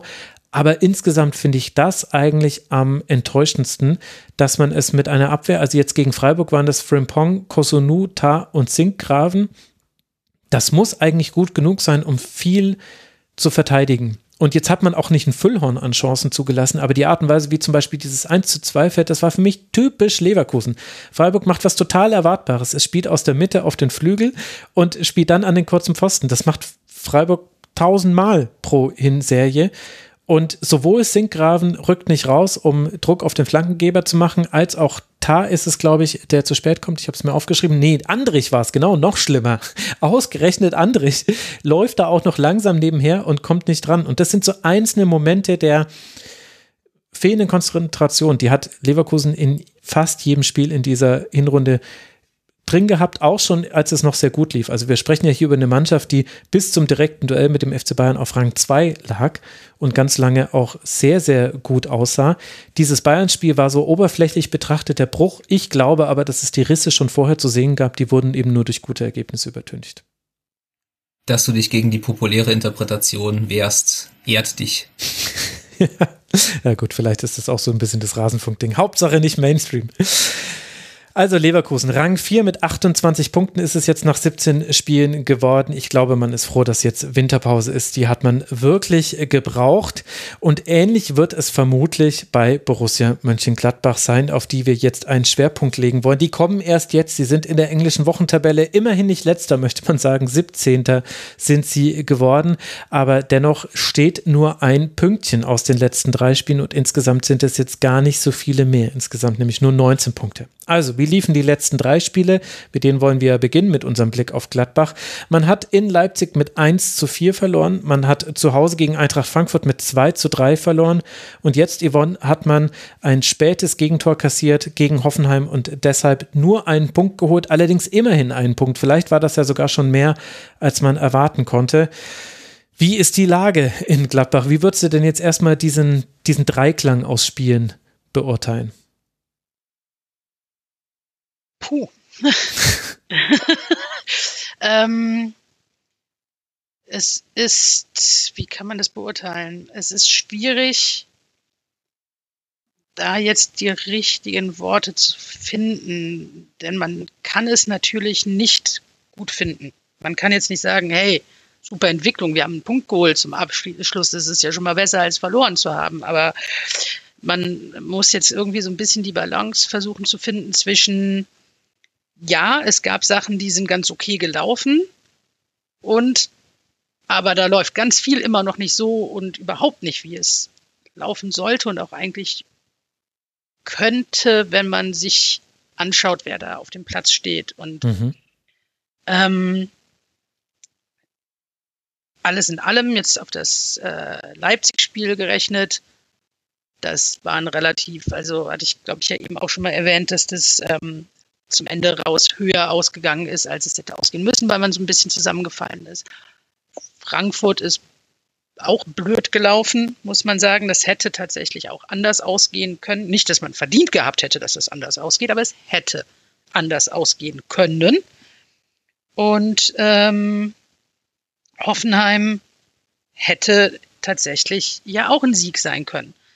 Aber dann passieren halt wieder die Dinge, die nun mal passieren und äh, man bekommt dann halt dieses wirklich ungünstige Gegentor. Ich meine, gut, ja, Gegentore sind immer ungünstig, ne? Aber ähm, tatsächlich so in der Nachspielzeit ist es ja noch ein bisschen ärgerlicher als eh schon. Hm. Ähm, man hat gesehen, dass es einige Sachen gab, die gegen Hoffenheim besser ineinander gegriffen haben wieder. Also Hoffenheim hat sich das Unentschieden verdient. Das möchte ich gar nicht irgendwie bestreiten. Also das haben sie wirklich äh, verdientes Unentschieden, aber man hat halt gesehen, dass zumindest ähm, das Gladbach zumindest wieder ein bisschen mehr Willen gezeigt hat, ein bisschen kämpferischer war, ein paar gute Pressing-Aktionen auch hatte und stellenweise mutig nach vorne gespielt hat, wie sie das früher auch schon mal getan hat. Und ähm, es gibt auch ein paar, ein paar Personalien, mit denen ich das auch in Verbindung bringen möchte. Zum einen ist da äh, ein Stevie Liner, der ja nach mhm. langer Verletzung wieder zurückgekommen ist, der gegen Hoffenheim zwei unfassbar wichtige äh, Tacklings an den Tag gelegt hat, die ähm, wo man halt wieder gemerkt hat, was, was seine Spezialität ist, der generell sehr ordentlich wieder gearbeitet hat, der halt wirklich so ein richtiger Kämpfer auch ist. Und wer ganz wichtiger Mann auf dem Platz war, war Christoph Kramer. Man hat sofort gemerkt, dass er derjenige dann auch war, der angefangen hat zu dirigieren, die äh, Spieler zu koordinieren. Und als das Tor für Gladbach gefallen ist, in dem Kreis der Jubelnden und Gratulanten, hast du sofort gesehen, dass Kramer schon wieder anfing, den Leuten zu erklären, was sie jetzt als nächstes zu tun haben. Und äh, alle eifrig nickten und äh, ihm zuhörten. Und das fehlt oder fehlte Gladbach extrem. Man sollte meinen, dass man mit Stindl oder Ginter halt solche Leute tatsächlich hat, die das dirigieren und koordinieren. Das ist wohl nicht der Fall gewesen. Und das ist auch etwas, was sich schon seit einiger Zeit dadurch zieht, dass du in Gladbach halt diese Führungspersönlichkeiten, wie man es ja gerne nennt, äh, nicht hast. Oder die Spieler, von denen man erwartet, dass sie es sein sollten, es nicht sind. Und da hat Christoph Kramer halt diese Rolle übernommen, der ja auch mal im äh, Borussia-eigenen Podcast erwähnte, ja, wir haben jetzt auch genug geredet, jetzt müssen wir halt mal machen. Mhm. Und es ist ich, die ganze Situation um Gladbach momentan herum zu, äh, zu beurteilen, ähm, es wird sehr gerne gefragt, ja, an wem liegt es denn, wo ist denn die Schuld zu suchen und was weiß ich. Und darauf gibt es die klare Antwort, alle. Es ist sowohl natürlich immer noch ein bisschen, also wie gesagt, mir ist wichtig, ich möchte keinen Trainer oder irgendwie, ich möchte nicht nachtreten, ich möchte auf niemanden eintreten oder sonst was. Du hast aber von, also von Rose eine Mannschaft hinterlassen bekommen, die halt nicht hundertprozentig funktionierte, die halt an vielerlei Stellen Nachbearbeitung brauchte. Hütter hat sich eine Weile darum kümmern müssen, dass das defensiv läuft. Das hatte er auch eine Weile geschafft. Es funktionierte und es gab wirklich gute Spiele und dann musst du halt wieder jede Woche dir eine neue Abwehr zusammenschustern, weil halt einfach Leute ausfallen, aus welchen Gründen auch immer. Und du hast es jetzt beim Spiel gegen Hoffenheim gesehen, wenn sich irgendeiner verletzt hätte in der Abwehr, dann wäre halt schwierig geworden, weil es war halt keiner mehr da. Mhm. Und ähm, generell bei den Spielern kann man genauso suchen, was funktioniert da nicht, wer ist schuld. Auch da ist das gesamte Team irgendwie, ja, Schuld in Anführungszeichen. Es ist, jeder hat mal einen, schlechte, einen schlechten Tag und du kannst nicht einen 18-jährigen Skelly auf der einen Seite hochjubeln und hochloben, was er für großartige Spiele macht. Und das macht er. Und gleichermaßen dann ihm alleine die Schuld geben, wenn auf seiner Seite irgendwie eine große Anfälligkeit ist, dass da die meisten Angriffe drüber laufen. Weil da spielen halt auch andere Leute mit rein. Ein Tyram, der muss defensiv viel stärker mitarbeiten, was er nicht tut. Du hast Spieler, die schlechte Phasen haben. Du hast einen Neuhaus, der schon letzte Saison so ein bisschen schwächelte, der jetzt auch immer noch ein paar Probleme hat, wieder dahin zu kommen, wo er war. Und ähm, es gibt so viele Baustellen, so viele Schrauben, an denen gedreht werden muss. Und ähm, darf ich da kurz einhaken? Na klar, ich rede sowieso schon wieder viel zu lang. Und zwar, äh, Florian Neuhaus ist für mich der Aufhänger für eine Frage. Und ich will jetzt nicht, also das soll jetzt nicht so populistisch klingen, dass ich sage, Neuhaus muss spielen, weil Neuhaus befindet sich eindeutig in einer Formkrise. Äh, deswegen kann man das so nicht sagen. Aber was ich dann doch interessant finde, ist die Rolle von Neuhaus, die er mal hatte für Gladbach und wie sie jetzt vielleicht gar nicht vorhanden ist. Und zwar was meine ich? Florian Neuhaus ist ein Spieler, der im Spielaufbau sehr gute Dinge für Gladbach schon getan hat und der vor allem über den Halbraum geholfen hat, viele Chancen herauszuspielen. Und das war ja auch das, was Marco Rose wesentlich geschafft hat. Der Spielaufbau lief oft sogar aus der letzten Kette heraus über den Halbraum. Ziemlich untypisch, deswegen auch etwas, worauf sich viele nicht gut einstellen konnten. Auch deswegen auch Raute hat deswegen ganz gut funktioniert bei Gladbach mit allen Problemen, die es da auch gab. Aber so grundsätzlich war das ja so spielerisch die Weiterentwicklung von Hacking zu Rose. Was sagt es denn über den spielerischen Ansatz von Gladbach aus, dass selbst wenn Florian Neuhaus aufgrund von schlechter Form nicht spielt, was glaube ich vertretbar ist, nach dem, was man so sehen konnte in manchen Spielen, dass es aber eigentlich diese Rolle jetzt gar nicht mehr gibt im Gladbacher Aufbauspiel? Was du nicht vergessen darfst, ist, dass ich wage es jetzt mal vielleicht ein bisschen zu übertreiben, aber ich glaube, Adi Hütter hat ganze dreimal mit seiner kompletten Mannschaft trainieren können in der Hinrunde, weil halt ständig irgendwer ausgefallen ist, der wichtig ist und du musst ständig irgendwas umstellen. Und ich glaube, dass es dadurch auch relativ schwierig ist, wirklich diese klassische Rollenverteilung, die du halt vorher mal hattest, so zu übernehmen und dass du halt Dinge umstellen musst, dass du an, ja, dass du nicht nur an Positionen, sondern auch an Personen quasi andere Ansprüche stellen musst oder halt anders arbeiten musst, dass du Rollen menschlich sowie auch auf dem Feld anders verteilen musst, weil du keine Alternativen hast, da irgendwas zu machen. Und mit dem Aber das steht und fällt doch hast. nicht mit Neuhaus. Also du, nee, nicht mit könntest, Neuhaus also allein. Also Kone zum Beispiel, der könnte so eine Rolle auch spielen. Hätte man jetzt vor der Saison natürlich nicht gedacht, aber das hat man gesehen. Also was ich mich frage ist, muss man denn dann so viel umwerfen? Also natürlich war viel davon gezwungenermaßen. Also die, man kann die Verletzten nicht ausklammern, auf der anderen Seite hat man aber ja auch etwas, auf dem man aussetzen kann. Und jetzt kam Gladbach nicht Freude jauchzen in diese neue Saison hinein. Wir alle haben gesehen, wie fürchterlich das zum Teil in der letzten Rückrunde gelaufen ist. Aber um jetzt mal den guten Spruch zu nehmen, es war ja nicht alles schlecht.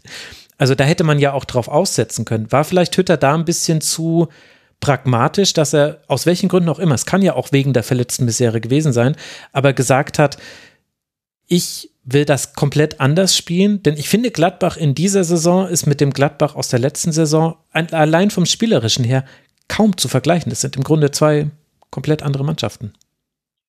Ja, jein.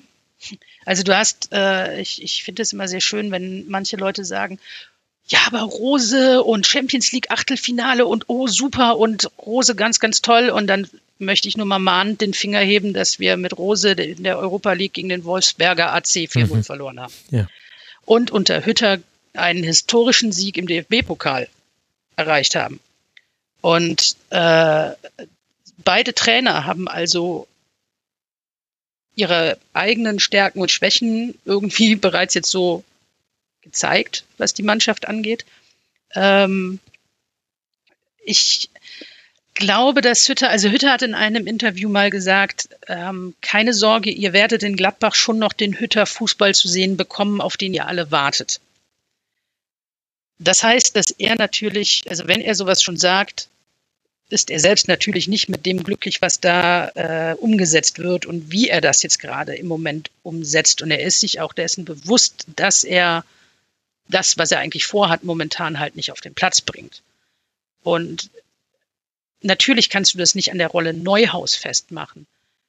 Aber du hast halt, hm, du musst halt so oft so viel umstellen und es gibt so viele Faktoren im Spiel von Gladbach, dass viele Rollen da irgendwie nach hinten weggekippt sind, weil Spieler verunsichert sind, weil die Mannschaft verunsichert ist, weil du kannst jetzt, gerade jetzt in der jetzigen Phase zum Beispiel, kannst du jetzt auch nicht einfach sagen, so, jetzt spielen wir halt wunderschönen Fußball und machen das, was Gladbach-Fans sehen wollen. Du musst jetzt erstmal ja wieder gucken, dass du Stabilität und so weiter und auch ein bisschen Selbstsicherheit in das Team zurückbekommst. Und dann muss mhm.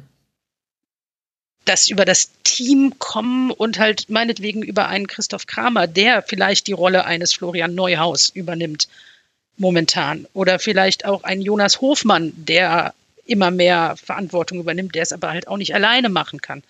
Du musst viel mehr Spieler wieder mit dem Kopf dahin bekommen, dass sie sich daran erinnern, dass es eigentlich ganz gute Fußballer sind, die da auf dem Platz stehen. Und dann das über eine Rolle festzumachen, ist, glaube ich, gar nicht so einfach aus psychologischer Sicht. Und ich möchte im Moment auch nicht irgendwie in die Köpfe der Jungs da reingucken müssen, weil da passiert, glaube ich, unfassbar viel. Ähm, es wird sehr, sehr viel Unruhe halt auch von außen immer wieder mit reingebracht. Generell muss ich sagen, ist es in Gladbach, seit damals Hacking gegangen ist und Rose kam, sehr viel unruhiger geworden von außen, von innen und so weiter, als man es früher gewohnt war. Damit muss man auch erstmal wieder so ein bisschen klarkommen. Es gibt viel mehr Diskussionen über Spieler, sei es jetzt die Zukunft von Ginter, von Zakaria, von Neuhaus oder sonst was. Ähm, Spielern wird vorgeworfen, ja, die sind ja mit dem Kopf sowieso schon nicht mehr beim Verein und, und, und, und, und. Und das finde ich alles unfassbar schwierig. Und dann eine Rolle zu definieren für, also du bist jetzt derjenige, der die, in Anführungszeichen, Neuhausrolle übernimmt, das funktioniert nicht unbedingt. Also das funktionierte schon nicht, weil Neuhaus halt auch letztes Jahr in der Rückrunde schon immer weiter in seine mhm. Formkrise halt rutschte und da schon Lösungen gefunden werden mussten. Und ich sehe im Moment, wie gesagt, wenn es jemanden gibt, der so eine Rolle auf dem Platz ausüben kann, wird es wahrscheinlich Christoph Kramer sein. Ich nehme jetzt mal bewusst die Rolle des Antagonisten zu allem, was du sagst, ein. Äh, sieh es mir bitte nach. Geht nicht gegen das, was du sagst. Aber was sagt denn das zum Beispiel aus, dass Christoph Kramer jetzt derjenige sein soll, bei dem wir doch auch schon gesehen haben, dass wie auch bei anderen ehemaligen Leistungsträgern die Formkurve leider schon tendenziell abnimmt. Also schau dir Lars Stindl zum Beispiel an, der ja eine fürchterliche Hinrunde gespielt hat. Also mit kleinen Ausreißern in der Anfangsphase der Hinserie, aber dann gab es sehr gute Gründe, warum er zum Teil nicht mal auf dem Feld stand. Und Kramer kann doch jetzt eigentlich auch nicht die Lösung sein, um diese wirklich verfahrene Situation rumzureißen? Ähm, um ehrlich zu sein, wenn ich wüsste, was die Lösung für diese verfahrene Situation ist, würde ich wahrscheinlich mich gerade mit einem anderen Max unterhalten und verdammt viel Geld dafür bekommen. ähm, ich glaube, eine wirkliche Lösung hat gerade niemand der Beteiligten parat. Man versucht irgendwie, also sonst wären wir nicht in der Situation mit Gladbach, wo wir sind, wenn wir sofort wüssten, das ist die Lösung für die Probleme, machen wir jetzt. Ähm, aber Kramer wird auch nicht die dauerhafte Lösung sein, aber Kramer ist derjenige, der jetzt, das, also das erstmal eingesetzt wurde wieder, also eingewechselt wurde und dann in der Startelf stand, hat man halt deutlich gemerkt, dass er Impulse gebracht hat und dirigiert hat und sortiert hat und zugeteilt hat und so weiter. Und das ist eine momentane, ein momentaner Lösungsansatz für ein kleineres Problem. Und es bilden sich halt immer weitere Probleme schon seit der Rückrunde. Also wenn du jetzt auch Stindl mhm. erwähnst, der war auch in der Rückrunde nicht ja. der beste Spieler. Der hatte eine starke Saison generell, aber der hatte halt auch schon in der letzten Rückrunde Phasen, wo du dachtest, uha, das äh, hm, wirst halt auch nicht jünger, jünger. Und jetzt fehlt zum Beispiel in Jonas Hofmann momentan, der ist am Knie operiert worden. Ähm, du hast allerdings einen Patrick Herrmann, der auch wieder ein bisschen mehr Willen reingebracht hat. Und vielleicht sind es jetzt halt gerade diese ich sag mal, die alten Hasen, wie jetzt zum Beispiel Kramer, Hermann oder sowas, die zumindest Impulse bringen können. Hm. Die zumindest vielleicht ein bisschen durch das Feuer, was sie jetzt so auf den Platz gebracht haben, das Team wieder ein bisschen mitreißen können, ein bisschen einnorden konnten wieder. Jetzt die Winterpause, auch wenn sie relativ kurz ist. Also Gladbach trifft sich schon am 29. Dezember wieder zum Training. Ähm, wird vielleicht ein bisschen was dabei helfen, dass die Köpfe ein bisschen frei werden, dass die Jungs mit ihren Familien ein bisschen ein paar gute Tage haben und vielleicht so ein bisschen was loswerden, was sich da über die letzten Spiele halt angesammelt hat. Weil das Wichtige ist, glaube ich, momentan, dass man als Gladbach-Fan auch nicht vergisst, ähm, unsere ersten 12, 13 Spieler, die sind, das sind gute, solide Spieler. Das ist gut. Die können spielen, die haben aber ein Problem im Moment im Kopf und mit Selbstvertrauen und was weiß ich.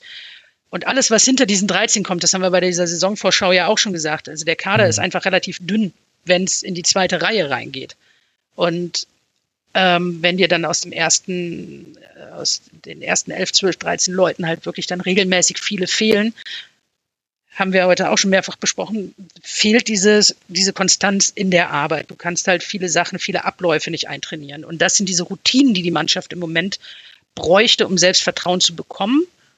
Und ich hoffe, dass das tatsächlich jetzt äh, dann mit diesen alten Hasen wie jetzt Kramer zum Beispiel oder halt auch dann mit etwas freieren Köpfen nach der Winterpause tatsächlich so ein bisschen wieder in die Mannschaft reinkommt. Dass man Routinen bilden kann, Selbstvertrauen aufbauen kann und hm nicht den schönsten Fußball spielt, aber halt wenigstens versucht, wieder so ein bisschen über solides Fußballspielen zu dem zurückzukommen, was man mal hatte.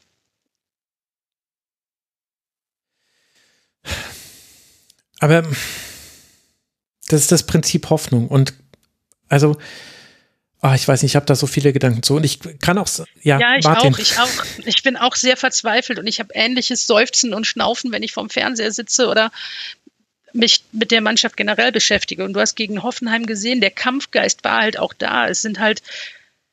Ja, aber die Qualität halt nicht. Ja, das ist aber, glaube ich, wirklich gerade eine Kopfsache oder halt platt. Ich weiß es Yvonne, nicht. Yvonne, Yvonne, darf, darf ich eine Frage stellen? Äh, wenn, wenn äh, Max gerade äh, quasi die Antithese gebildet hat, würde ich dir auch gerne eine, eine These an, an den Kopf werfen, weil du gerade gesagt hast, das Problem ist so ein bisschen die zweite Reihe ich habe das Gefühl auch, aber äh, mit einem komplett anderen Ansatz. Ich habe das Gefühl, dass Gladbach gerade ein Problem hat, was eine Mannschaft wie Gladbach eigentlich nie hat, nämlich sie, haben den, den falschen Kader zum falschen Zeitpunkt. Sie haben einen Kader, wo eine, eine Ansammlung von Spiel, eine Ansammlung von Spielern klingt despektierlich, aber wo, wo Spieler drin sind, die eigentlich dort nicht mehr hin gehören, eigentlich weg wollten, sogar teilweise namentlich benannt wurden mit, mit, mit Ginter, wo Max Eberl gesagt hat, eigentlich müsste ich ihn verkaufen, aber es kam kein Angebot. Und wo sich ein, ein Kader zusammenfindet, der ähm, es ist fast schon ein bisschen FC Bayernhaft, wo, wo du den Kader moderieren musst. Also ich weiß, dass Florian Neuhaus in einer ausgewachsenen Formkrise ist, aber ein Spieler wie Florian Neuhaus mit dem Potenzial, der darf in Gladbach eigentlich nicht dauerhaft auf der Bank sitzen. Mhm. Der, der muss eigentlich spielen. Und wenn der eben auf der, auf der Bank sitzt und wenn dazu halt noch kommt, dass, ähm, wie, wie du gerade angesprochen hast, in, in der Hierarchie Spieler wie Kramer, wie Stindl, wie, äh, was ich mir sehr gut vorstellen kann, wie, wie Elvedi oder Ginter, entweder entweder auch eine Formkrise mit sich schleppen oder so auf dem, auf dem Absprung stehen, dann hast du auch ein schwieriges Kabinenklima. Ich, weiß, dass es auch schwierig ist, im Rasenpunkt mit dem äh, Rasenpunkt mit dem Kabinenklima zu argumentieren. Ähm, aber das ist eine, das ist eine potenziell schwierige Mischung und die kollabiert doch dann, wenn du Probleme hast, wie zum Beispiel bei einem 4-1 gegen Köln, wobei ich weiß, das musst du nicht 4-1 verlieren, aber wo dann halt so ein Spieler wie Neuhaus auch so einen Bock schießt und einem Spiel wie Freiburg, wo du halt so einen kompletten Ausfall hast und dann sich in der Mannschaft zusammenzusetzen und das zu besprechen, das ist echt schwierig. Und das ist auch echt schwierig zu moderieren auf der, äh, von der Trainerebene. Äh, ja. es wird halt auch nicht besser dadurch, wie gesagt, wenn du wirklich ähm, pro Saison dreimal mit deinem Team, was du eigentlich gerne hättest, halt überhaupt nur trainieren kannst. Und ähm, das sagte ich ja schon. Also für Hütter ist das gerade alles eine unfassbar schwierige Sache. Also du hast halt Spieler, die unglücklich sind, weil sie auf der Bank sitzen. Du hast Fluch und Segen, dass du nicht international spielst. Also Segen, weil, oh mein Gott, man stelle sich das jetzige, die jetzige Situation mit einer doppelten, mit einer Dreifachbelastung vor. Du hast allerdings, ist es halt auch ein bisschen ein Fluch, weil halt einige Spieler dadurch nicht zum Einsatz kommen und viel auf der Bank sitzen, natürlich nicht glücklich sind damit keine Spielpraxis sammeln können. Sie können sich dann vielleicht auch im Training nicht so zeigen, weil Training halt mit, weiß ich nicht, der Hälfte der U23 halt anders ist, als wenn du halt mit der kompletten ersten Mannschaft trainieren kannst. Und es ist so viel, was da gerade einfach schief läuft auf vielen Ebenen, dass ähm, das, das, das, das, das meine ich auch so ein bisschen. Vielleicht kriegt man da auch so diesen, diesen Ansatz zusammen, was äh, Max ganz am Anfang gesagt hat mit dem, äh, mit dem Ballbesitz, dass du in diese schwierige Situation hinein äh, diesen, diesen Ansatz von Hütter versuchst, der ähm, ja die, diese, diese schwierigen Situationen ja auch irgendwie kreiert. Also dieser Fehlpass von Neuhaus oder dieses Dribbling von, von äh, Zakaria, äh, Mai dann, dann bolzt ihn halt mal nach vorne, ne? wenn es wenn's schwierig ist. Oder geht in, in, in die Zweikämpfe und, und, und geht auf den zweiten Ball und versucht eben nicht ständig diesen spielerischen Ansatz, der euch äh, dann halt um die Ohren fliegt. Plus, ich finde, ja, genau. es gibt noch eine weitere äh, Ebene. Äh, sorry, wenn ich da kurz dazwischen gehe, Yvonne. Aber ich finde, dass man jetzt zum zweiten Mal in Folge einen Trainer hat, der bei dem Intensität gegen den Ball eine wichtige Rolle spielt. Im im Spielstil. Sowohl Marco Rose als auch Adi Hütter sind Trainer, die das tun. Und Marco Rose hat das zwar verbessert, also vorher war ja Gladbach in, in intensiven Läufen, in Sprinten, in generell der gelaufenen Distanz immer ganz weit hinten. Marco Rose hat sie so ein bisschen ins Mittelfeld der Tabelle geholt, also in dieser Tabelle eben in der Bundesliga. Aber es war nie gut. Und das ist eben auch eine Frage, die ich mir stelle wie soll denn das passen zu diesem Kader? Also dieser Kader wird nie einer sein, der richtig intensiv und eklig gegen den Ball spielt. Das kann einfach dieser Kader nicht. Es gibt einzelne Spieler, die können das besser als andere, aber das reicht nicht, zumindest nicht auf einem Niveau, wie es in der Bundesliga gespielt wird, die eben eine gegen den Ball-Liga ist, ehrlicherweise. Und da sehe ich auch dann so grundsätzliche Fragen, Yvonne, jetzt jenseits von eben einzelnen Dingen, die jetzt in dieser Hinrunde nicht geklappt haben und die dann auch verschieden erklärbar sind. Aber für mich passt auch das Große und Ganze passt ehrlicherweise nicht zusammen. Der Kader passt nicht zu dem, was man vermutlich von diesem Kader möchte, wenn ich eben einfach jetzt mal projiziere, was ich bisher von Adi Hütter gesehen habe und wo ich dann davon ausgehe, das möchte Max Eberl auch, dass Adi Hütter das bei Gladbach spielen lässt. Also das will ich erst mal sehen.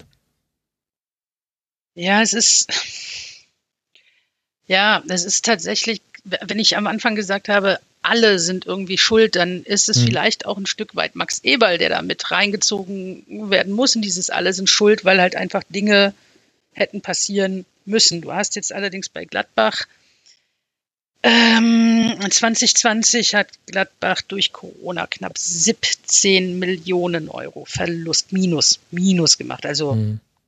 Dir fehlen einfach 17 Millionen Euro. Das heißt, selbst wenn du einen Spieler für viel Geld verkaufst, hast du noch kein Geld, um einen neuen zu kaufen. Und wenn du dann halt so ein, ich weiß, man schlägt jetzt gerne im Moment in, in die Ginter-Kerbe ein, aber ich fand eine Aussage von Ginter wirklich nicht so schön, als er sagte, ja, hätte mir mich Gladbach letztes Jahr gefragt, ich hätte sofort unterschrieben und toller Verein und was weiß ich, und jetzt auf einmal kommt so ein Theater. Ja, Herr Ginter, was ist passiert? Leiden Sie finanziell so unter der Corona-Saison, dass Ihnen das Gladbach-Angebot nicht gut genug ist? Sorry. Ähm, das ist halt auch etwas, was sich dann mit Sicherheit auch auf das, was äh, Martin ja eben meinte, auch dieses Kabinenklima halt nun mal hm. äh, auswirkt. Was du nicht vergessen darfst, du hast Kone, Skelly und Netz sind unfassbar junge Spieler, auf denen, denen ihren Schultern momentan so viel Last liegt, dass die das jetzt irgendwie regeln müssen, weil sie ja so talentiert sind. Und dann, also ein Skelly, ein Kone und ein Netz, die sind halt 18 und 21 und haben halt auch eine Form Achterbahn, genauso wie gerade halt ältere Spieler sie halt auch momentan haben. Hm. Und ich glaube, dass Hütter im Grunde mit dem Kader gut arbeiten könnte, wenn das, was vereinzelte Spieler immer wieder zeigen, dass sie es halt können, konstanter abgerufen werden könnte und man eben die Möglichkeit hätte, halt auch Routinen, Systeme, Spielzüge und so weiter wirklich einzutrainieren und das so ein bisschen ja, zu stabilisieren, was man eigentlich, wie Hütter ja sagte, er möchte den Hütter-Fußball eigentlich gerne in Gladbach noch zeigen. Und ich glaube, dass der Kader das kann, weil das eigentlich immer, also Eberl sich ja Hütter ausgesucht hat, weil er davon ausging, dass Hütter derjenige ist, der diesen Fußball in Gladbach rauskitzelt, weil die Stile Hütter und Borussia halt einfach eigentlich zusammenpassen sollten und es einfach momentan an unfassbar vielen Stellen nicht tun. Und das ist aber nicht nur mit Hütter in Verbindung zu bringen. Wir hatten auch unter Rose halt Phasen, wo du denkst, meine Güte, Leute, seid ihr nicht in der Lage, einen Ball über zwei Meter an den eigenen Mann zu bringen.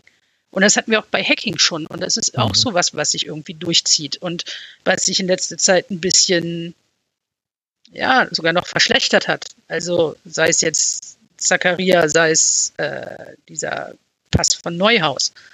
Und ja.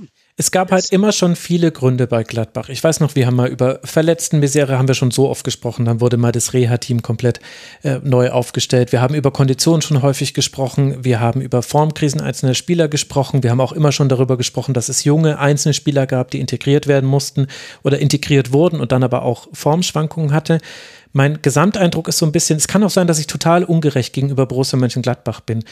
Aber mein Gesamteindruck ist ein bisschen, dass es zu leicht bei Gladbach immer ist, Krisen zu begründen. Und das, und selbst wenn das stimmt, also keins der Argumente verletzten und so weiter ist ja, ist ja falsch. Aber ich habe den Gesamteindruck von Borussia Mönchengladbach über die letzten fünf, sechs Jahre hinweg, dass es ein in der Krise sehr bequemer Verein ist, auch weil Max Eberl es meistens kommunikativ ganz gut schafft, den Verein da durchzuführen. Also das ist eine Stärke von ihm, die aber zu einer Schwäche wird, weil Gladbach deswegen auch gewisse Problemstellen einfach nicht löst. Und, und es gab immer gute Gründe bei Gladbach, warum es nicht gelaufen ist. Aber so wirklich etwas verändert hat sich nicht. Und jetzt, und jetzt langsam rutscht man aber in Bereiche rein, wo ich mir den Kader angucke und da könnten jetzt dann Probleme kommen. Also sowohl, wenn Spieler wechseln, als auch wenn Spieler bleiben. Also ich bin mir gar nicht sicher, ob auch alle Spieler, die wechseln wollen, gerade so wirklich so attraktiv sind für andere Vereine. Das ist schon mal so eines der, der Grundprobleme. Und da gerät gerade etwas in, ins Rutschen. Vielleicht überinterpretiere ich da auch. Das kann sein.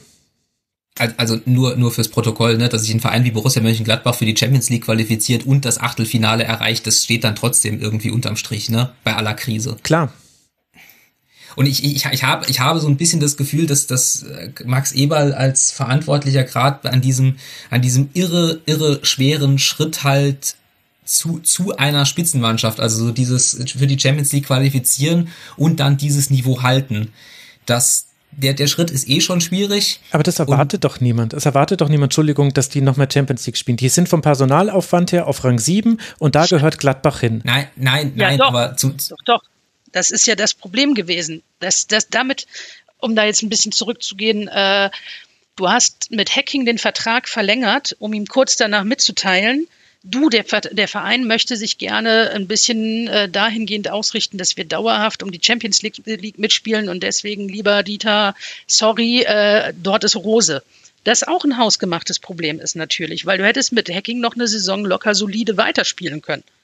Und ähm,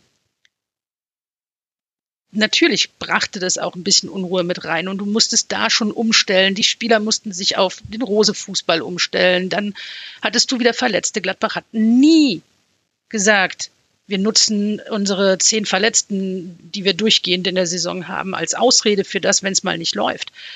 Aber du siehst ja auch, also mir ist es zu einfach zu sagen, ja, das funktioniert nicht mit Hütter und äh, mit dem Kader und so weiter, weil du hast halt auch schon gesehen, die, äh, diese Saison, dass Gladbach halt auch Fußball spielen kann und mhm. dass da auch sehr, sehr gute Spiele möglich sind. Und umso unerklärlicher ist es dann halt, warum man so zusammenfällt am Ende. Also äh, wirklich, du hast echt dieses, dieses Freiburg-Spiel, das du nicht außer, außer Acht lassen kannst, was äh, dir, dir als Mannschaft äh, das Selbstbewusstsein komplett abgräbt.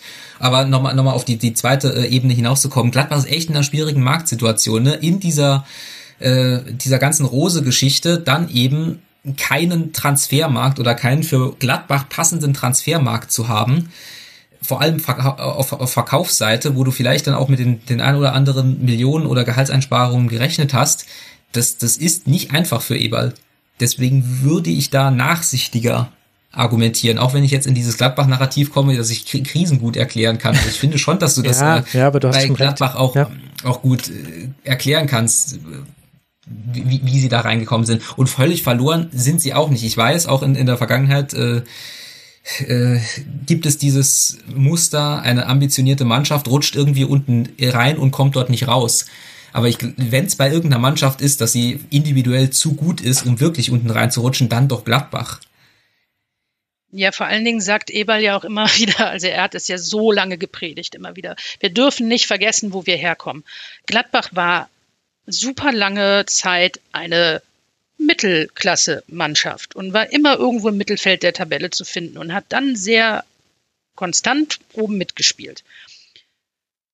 Ja, jetzt hast du halt eine Saison, wo das dann irgendwie dann mal wieder nicht so ist. Eberl hat lange genug gesagt, der Ziel ist, also das Ziel ist eigentlich eine dauerhafte Einstelligkeit. Das Ziel ist durchaus noch möglich diese Saison. Also es ist ja noch nicht alles verloren. Gut, du hast jetzt nicht wieder der Rückrundenauftakt, ist halt wieder super mit Bayern, Leverkusen, Union und dann kurz danach schon wieder Dortmund. Aber es heißt ja auch immer, oder wenn man so diese Zeitungsschlagzeilen liest, kann Trainer XY Krise. Und wenn ich Hütter eins zutraue, dann, dass er mit Gladbach auch aus dieser momentanen Krise wieder rauskommt.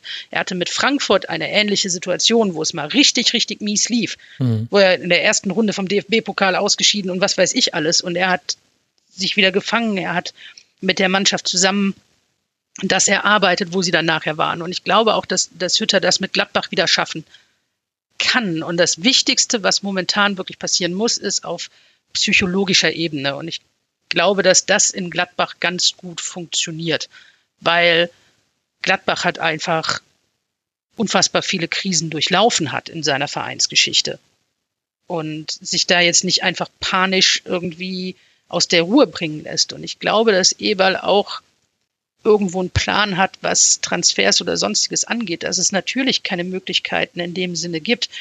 Weil, seien wir doch mal ehrlich, wenn du doch als Verein weißt, Ginter und Zakaria, die kommen im Zweifelsfall im Sommer gratis, dann gebe ich doch im Winter keine 30 Millionen aus, wenn ich das nicht muss. Ja, also das stimmt schon alles. Gleichzeitig auch bei den Transfers. Also man weiß ja, dass es einen ecuadorianischen Innenverteidiger gab, den man eigentlich hätte holen wollen vor der Saison. Da ist es dann an drei Millionen gescheitert. Wenn ich mir dann aber das Profil angucke, das kann sein, dass es ein super Spieler ist. Der Mann heißt äh, William Joel Pacho Tenorio, ist 19 Jahre alt, kommt eben wie gesagt aus Ecuador oder spielt äh, dort. Dann ist das jetzt auch kein Profil eines Spielers, wo ich mir denke, okay, gut, den sehe ich dann in der Hinrunde sofort in der Innenverteidigung Stamm spielen und defensive Probleme Probleme lösen. Also Gladbach ist natürlich da in einem, auf einem anderen Level in der Borussia Dortmund-Situation. Man ist davon abhängig, junge, talentierte Spieler zu bekommen, die dann den nächsten Schritt machen. Und das stimmt auch alles, was du mit den psychologischen Dingen gesagt hast. Da könnte auch Hütter der richtige Trainer sein. Da möchte ich mal aufs Forum verweisen. Also wir werden jetzt leider dieses Segment jetzt dann hier zumachen müssen. Aber im Forum unter mitmachen.rasen.de gab es wirklich ganz tolle Beiträge von Eisernes Fohlen, von Ehrenmund, von Michele. Die haben dazu geschrieben. Ehrenmund unter anderem hat das Buch von Adi Hütter zu seinen Coaching-Techniken äh, durchgelesen. Das ist sehr psychologisch geprägt.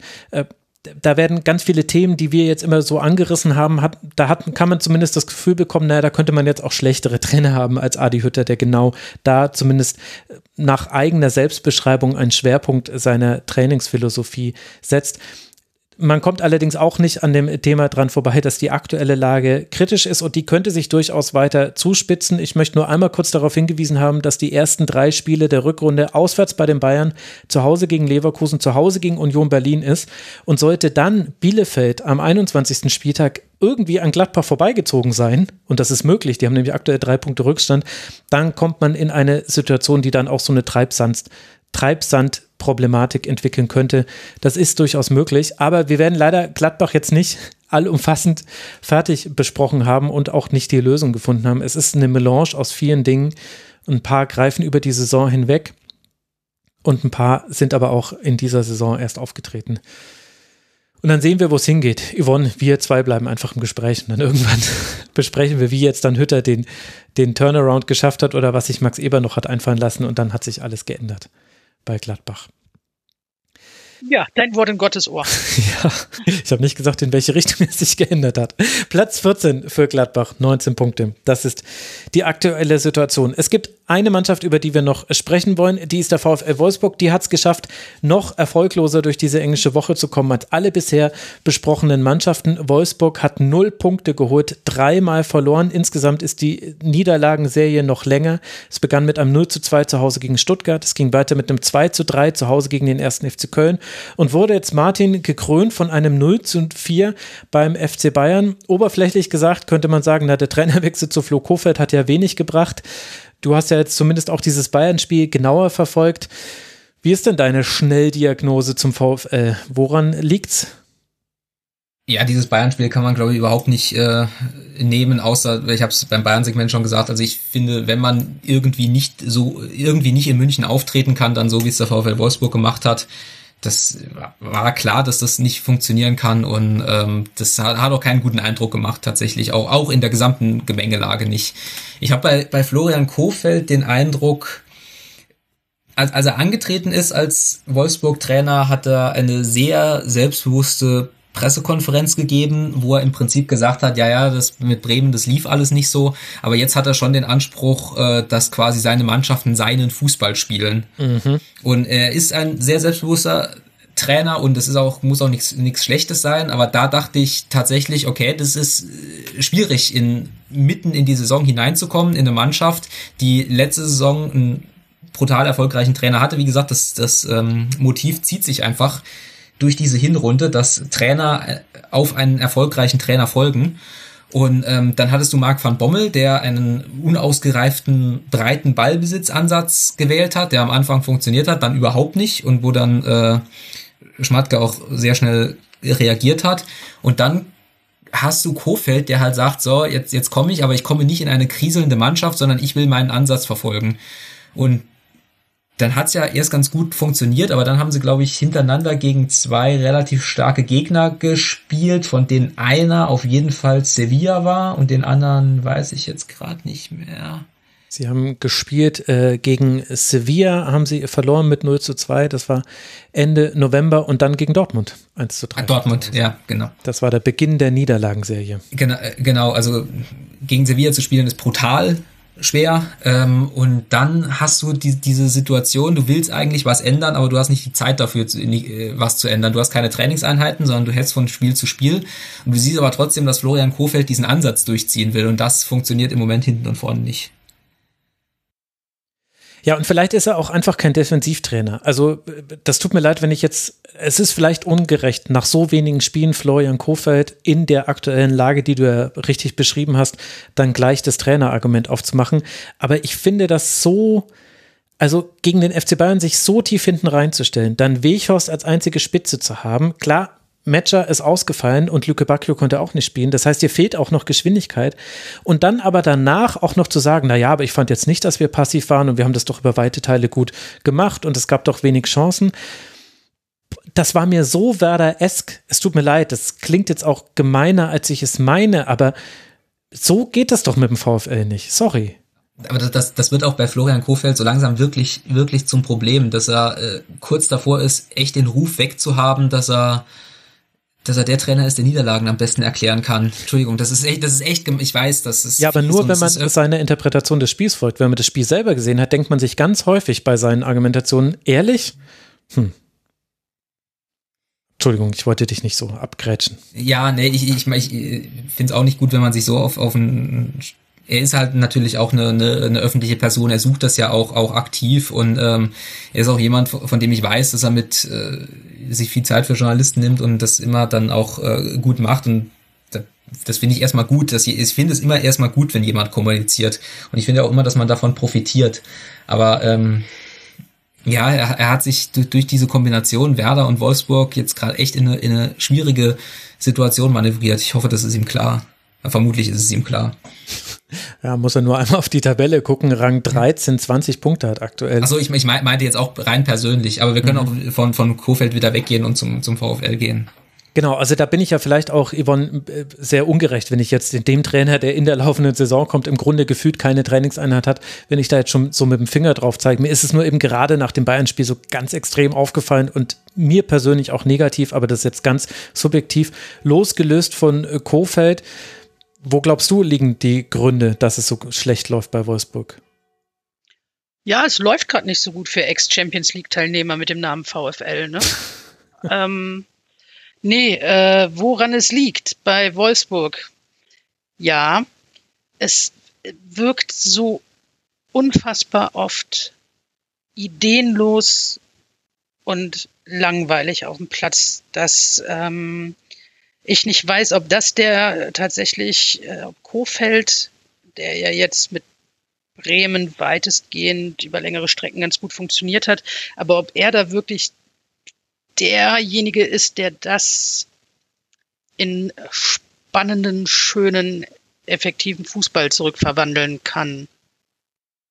Ähm, mhm. Ich glaube, dass es generell sehr schwierig ist, ähm, auf, also von Wolfsburg als, als Verein auch schon sehr schwierig war, einen Trainer zu finden, der da überhaupt was verbessern oder erweitern oder revolutionieren konnte, nachdem man jetzt sich doch recht früh vom Trainer getrennt hat.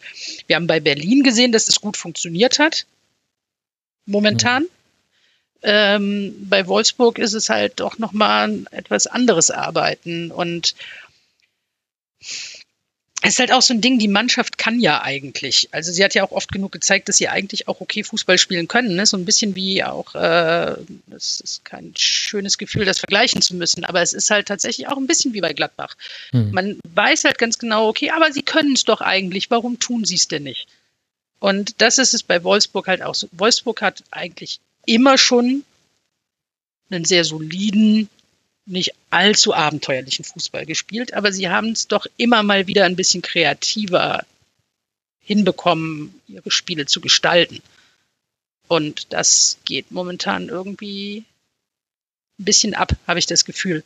Ich gucke jetzt auch nicht jedes Wolfsburg-Spiel, muss ich sagen, aber ähm, tatsächlich wirkt das, was man sieht, halt wirklich sehr einfallslos und zäh. Mhm. Ich meine, auch da gibt es wieder einzelne Verletzungen, an denen, anhand derer man jetzt den Verlauf der Hinrunde auch begründen kann. Also Schlager fehlt einfach ganz extrem auf der Doppelsechs, die eben auch bei Wolfsburg nochmal eine andere Rolle spielt als bei anderen Vereinen, auch im Aufbau. Und dieser Umbruch war vielleicht auch zu hart, also weg vom Glasner Fußball hin zu einem Ballbesitz Fußball und jetzt dann zu Florian Kofeld, der dann irgendwie vielleicht auch dann versucht, die heißen Bälle irgendwie so in der Luft zu halten, ohne sich daran die Finger zu verbrennen. Also vielleicht ist es auch wirklich ungerecht von mir, da jetzt dann schon so viel Kritik auszuschütten. Das möchte ich dazu sagen. Aber man kommt eben auch nicht an dem Fakt vorbei, dass der Kader des VfL einfach ein sehr guter ist, dass gerade die Abwehr, also eigentlich alle Mannschaftsteile sind sehr gut besetzt. Und dann ist einfach auch die Haltung zu den Spielen ein Problem. Also dieses Heimspiel gegen den ersten FC Köln mit Ansage im Grunde aus der Hand zu geben, dieses 0 zu 2 zu Hause gegen den VfB Stuttgart, nachdem man vorher gegen Lille ein absolut fürchterliches Spiel gezeigt hat, das ist schon eine Summierung von schlechten Leistungen, die halt auch, also vielleicht bin ich da jetzt auch wieder zu kritisch, aber das hat das Potenzial, diesen eigentlich gut zusammengestellten Kader zu sprengen. Sieben Punkte Rückstand hat man auf den Europapokal. Es ist gut möglich, dass Wolfsburg da noch reinkommt. Es ist nichts verloren gegangen. Aber man braucht jetzt auch nicht viel Fantasie, um sich zu überlegen, was passiert mit so einigen Schlüsselspielern, die ja auch schon begehrt waren in diesem Sommer, sollte Wolfsburg das internationale Geschäft verpassen. Und dann sieht man, wie schnell das geht, dass du dir mit zwei, drei schlechten Entscheidungen und schlechten Leistungen kannst du dir dann auch das, was du mühsam aufgebaut hast, mit einer eigentlich ganz guten Kaderpolitik wieder auseinanderreißen. Das, das ist übrigens wirklich auch wieder, was man sieht, gerade diese Saison, Stichwort, wie schnell es gehen kann. Das ist echt, ja. echt in der Bundesliga faszinierend, dass, ähm, dass die, die, die Fehlertoleranz zumindest in diesem riesen Mittelfeld echt gering ist was auch Prognosen sehr schwierig macht. Um mal, um mal alle, alles zu relativieren, was wir die letzten drei Stunden gesagt haben. Ja, und auch alles, ja, und gleichzeitig nimmst du uns aber auch äh, Previn äh, nochmal nachträglich in Schutz, was wir in der Saisonvorschau gesagt haben, Yvonne und ich. Also deswegen bin ich voll bei dir. Es ist eigentlich nicht vorherzusagen. Glad Gladbach ist die Hölle für eine Saisonvorschau. Das kann, kann, kannst du überhaupt nicht vorhersagen. Nee, aber jede Mannschaft, Leverkusen auch, äh, Hoffenheim, es ist wirklich, also du sitzt, vor jeder Saison sitzt du da und du, man überlegt sich dann so ein Szenario und in deinem Kopf ist das absolut logisch und greift alles ineinander und nach fünf Spieltagen guckst du drauf und denkst dir so, ach, meine Güte. Deswegen bin ich ja froh, dass ich immer noch Leute für die Saisonvorschau finde. Oder Yvonne, wie ging es dir bei der Vorbereitung? Super. ja. Super. Ich gucke auch immer noch regelmäßig grenzdebil grinsend auf diesen Tipp, den ich da abgegeben habe. Ja, es geht uns aber Super. so. nee, ich habe Hoffenheim viel, viel zu äh, schlecht eingeschätzt. Aber gut, ist ja auch noch nicht vorbei, die Saison. Was jetzt allerdings vorbei ist, ist Schlusskonferenz Nummer 343 zu diesem 17. Spieltag der Männer-Bundesliga. Ich danke euch beiden sehr. Es ist eine besondere Herausforderung, an dieser Sendung teilzunehmen, wo man dann immer auch den größeren Bogen nochmal spannen muss und gleichzeitig auch die Gewissheit eigentlich klar ist, den Vereinsfans, die ganz tief drin sind, den sind wir natürlich nicht tief genug äh, reingegangen in den zehn Minuten, die wir da pro Verein im Schnitt hatten. Und für viele andere hat es aber dann hoffentlich äh, gepasst. Liebe Hörerinnen und Hörer, wir freuen uns über Feedback unter mitmachen.rasen.de. Ganz herzlichen Dank an dieser Stelle auch nochmal für all euren Input an selbiger Adresse. Das hat nicht nur bei dieser Sendung sehr geholfen, sondern bei bei allen bisherigen Sendungen die Rasenfunk-Community, wie sie sich im Forum äußert. Ich bin immer wieder stolz darauf und es ist wirklich ein wichtiger Teil des Rasenfunks. Ohne euch ginge es nicht und ohne das Rasenfunktionsteam, das sind einzige Leute, die mir noch helfen, zu einzelnen Vereinen zuzuarbeiten ging es auch nicht. Deswegen denen auch ganz herzlichen Dank an dieser Stelle. Und jetzt muss ich natürlich euch noch danken. Zum einen Yvonne Marian, die Ad Polyvalenz auf Twitter. Danke dir, Yvonne, dass du mal wieder mit dabei warst bei diesem wilden Ritt namens Rasenfunk. Ja, vielen, vielen Dank, dass ich dabei sein durfte, wenn auch nicht gerade in der glücklichsten Ausgangssituation für Gladbach. Und äh, ja, ich glaube, wir hätten noch viel, viel länger philosophieren können, woran es liegt. Aber vielleicht mal zu einem anderen Zeitpunkt. Genau, vielleicht lade ich dich auch irgendwann mal ein, wenn es gut läuft für Gladbach. Ich verspreche dir das hiermit, ja? Erinnere mich einfach dran. Du bist immer so ein bisschen die Krisenmanagerin, das tut mir auch ein bisschen leid. Und äh, herzlichen Dank an Martin Schneider von der Süddeutschen Zeitung. Es gibt auch den SZ Sport Podcast, den ich sehr empfehlen kann an dieser Stelle. At M. Snyder auf Twitter. Danke dir, Martin, dass du mal wieder mit dabei warst. Freue mich, dass ich mit dabei sein durfte. Und ich habe in dieser Aufnahme gelernt, meine Glocken läuten früher als deine Glocken. Als bei mir gerade das 12 Uhr Läuten vorbei war, ging es bei dir los. Bayern einfach wieder vorne. Ja. Ich äh, muss sagen, ich äh, melde mich hier aus dem Saarland. Ach, guck an.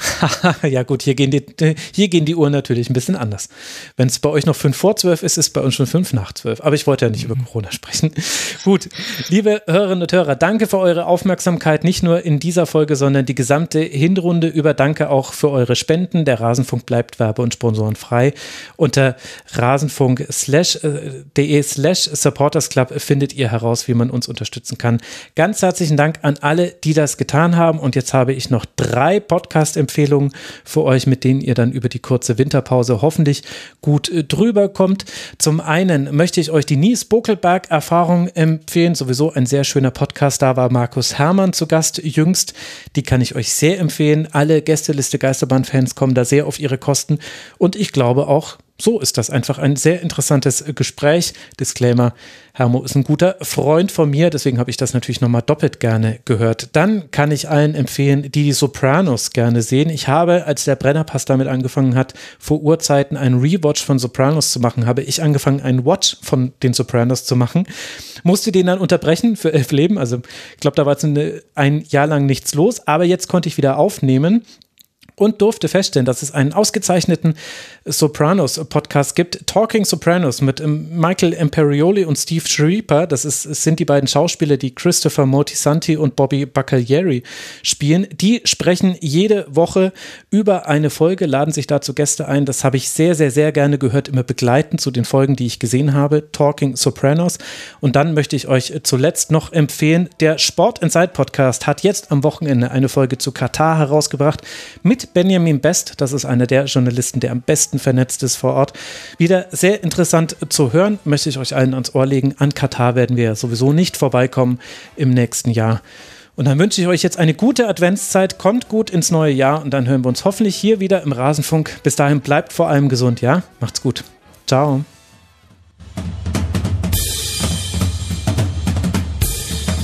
Das war die Rasenfunk-Schlusskonferenz. Wir gehen nun zurück in die angeschlossenen Funkhäuser.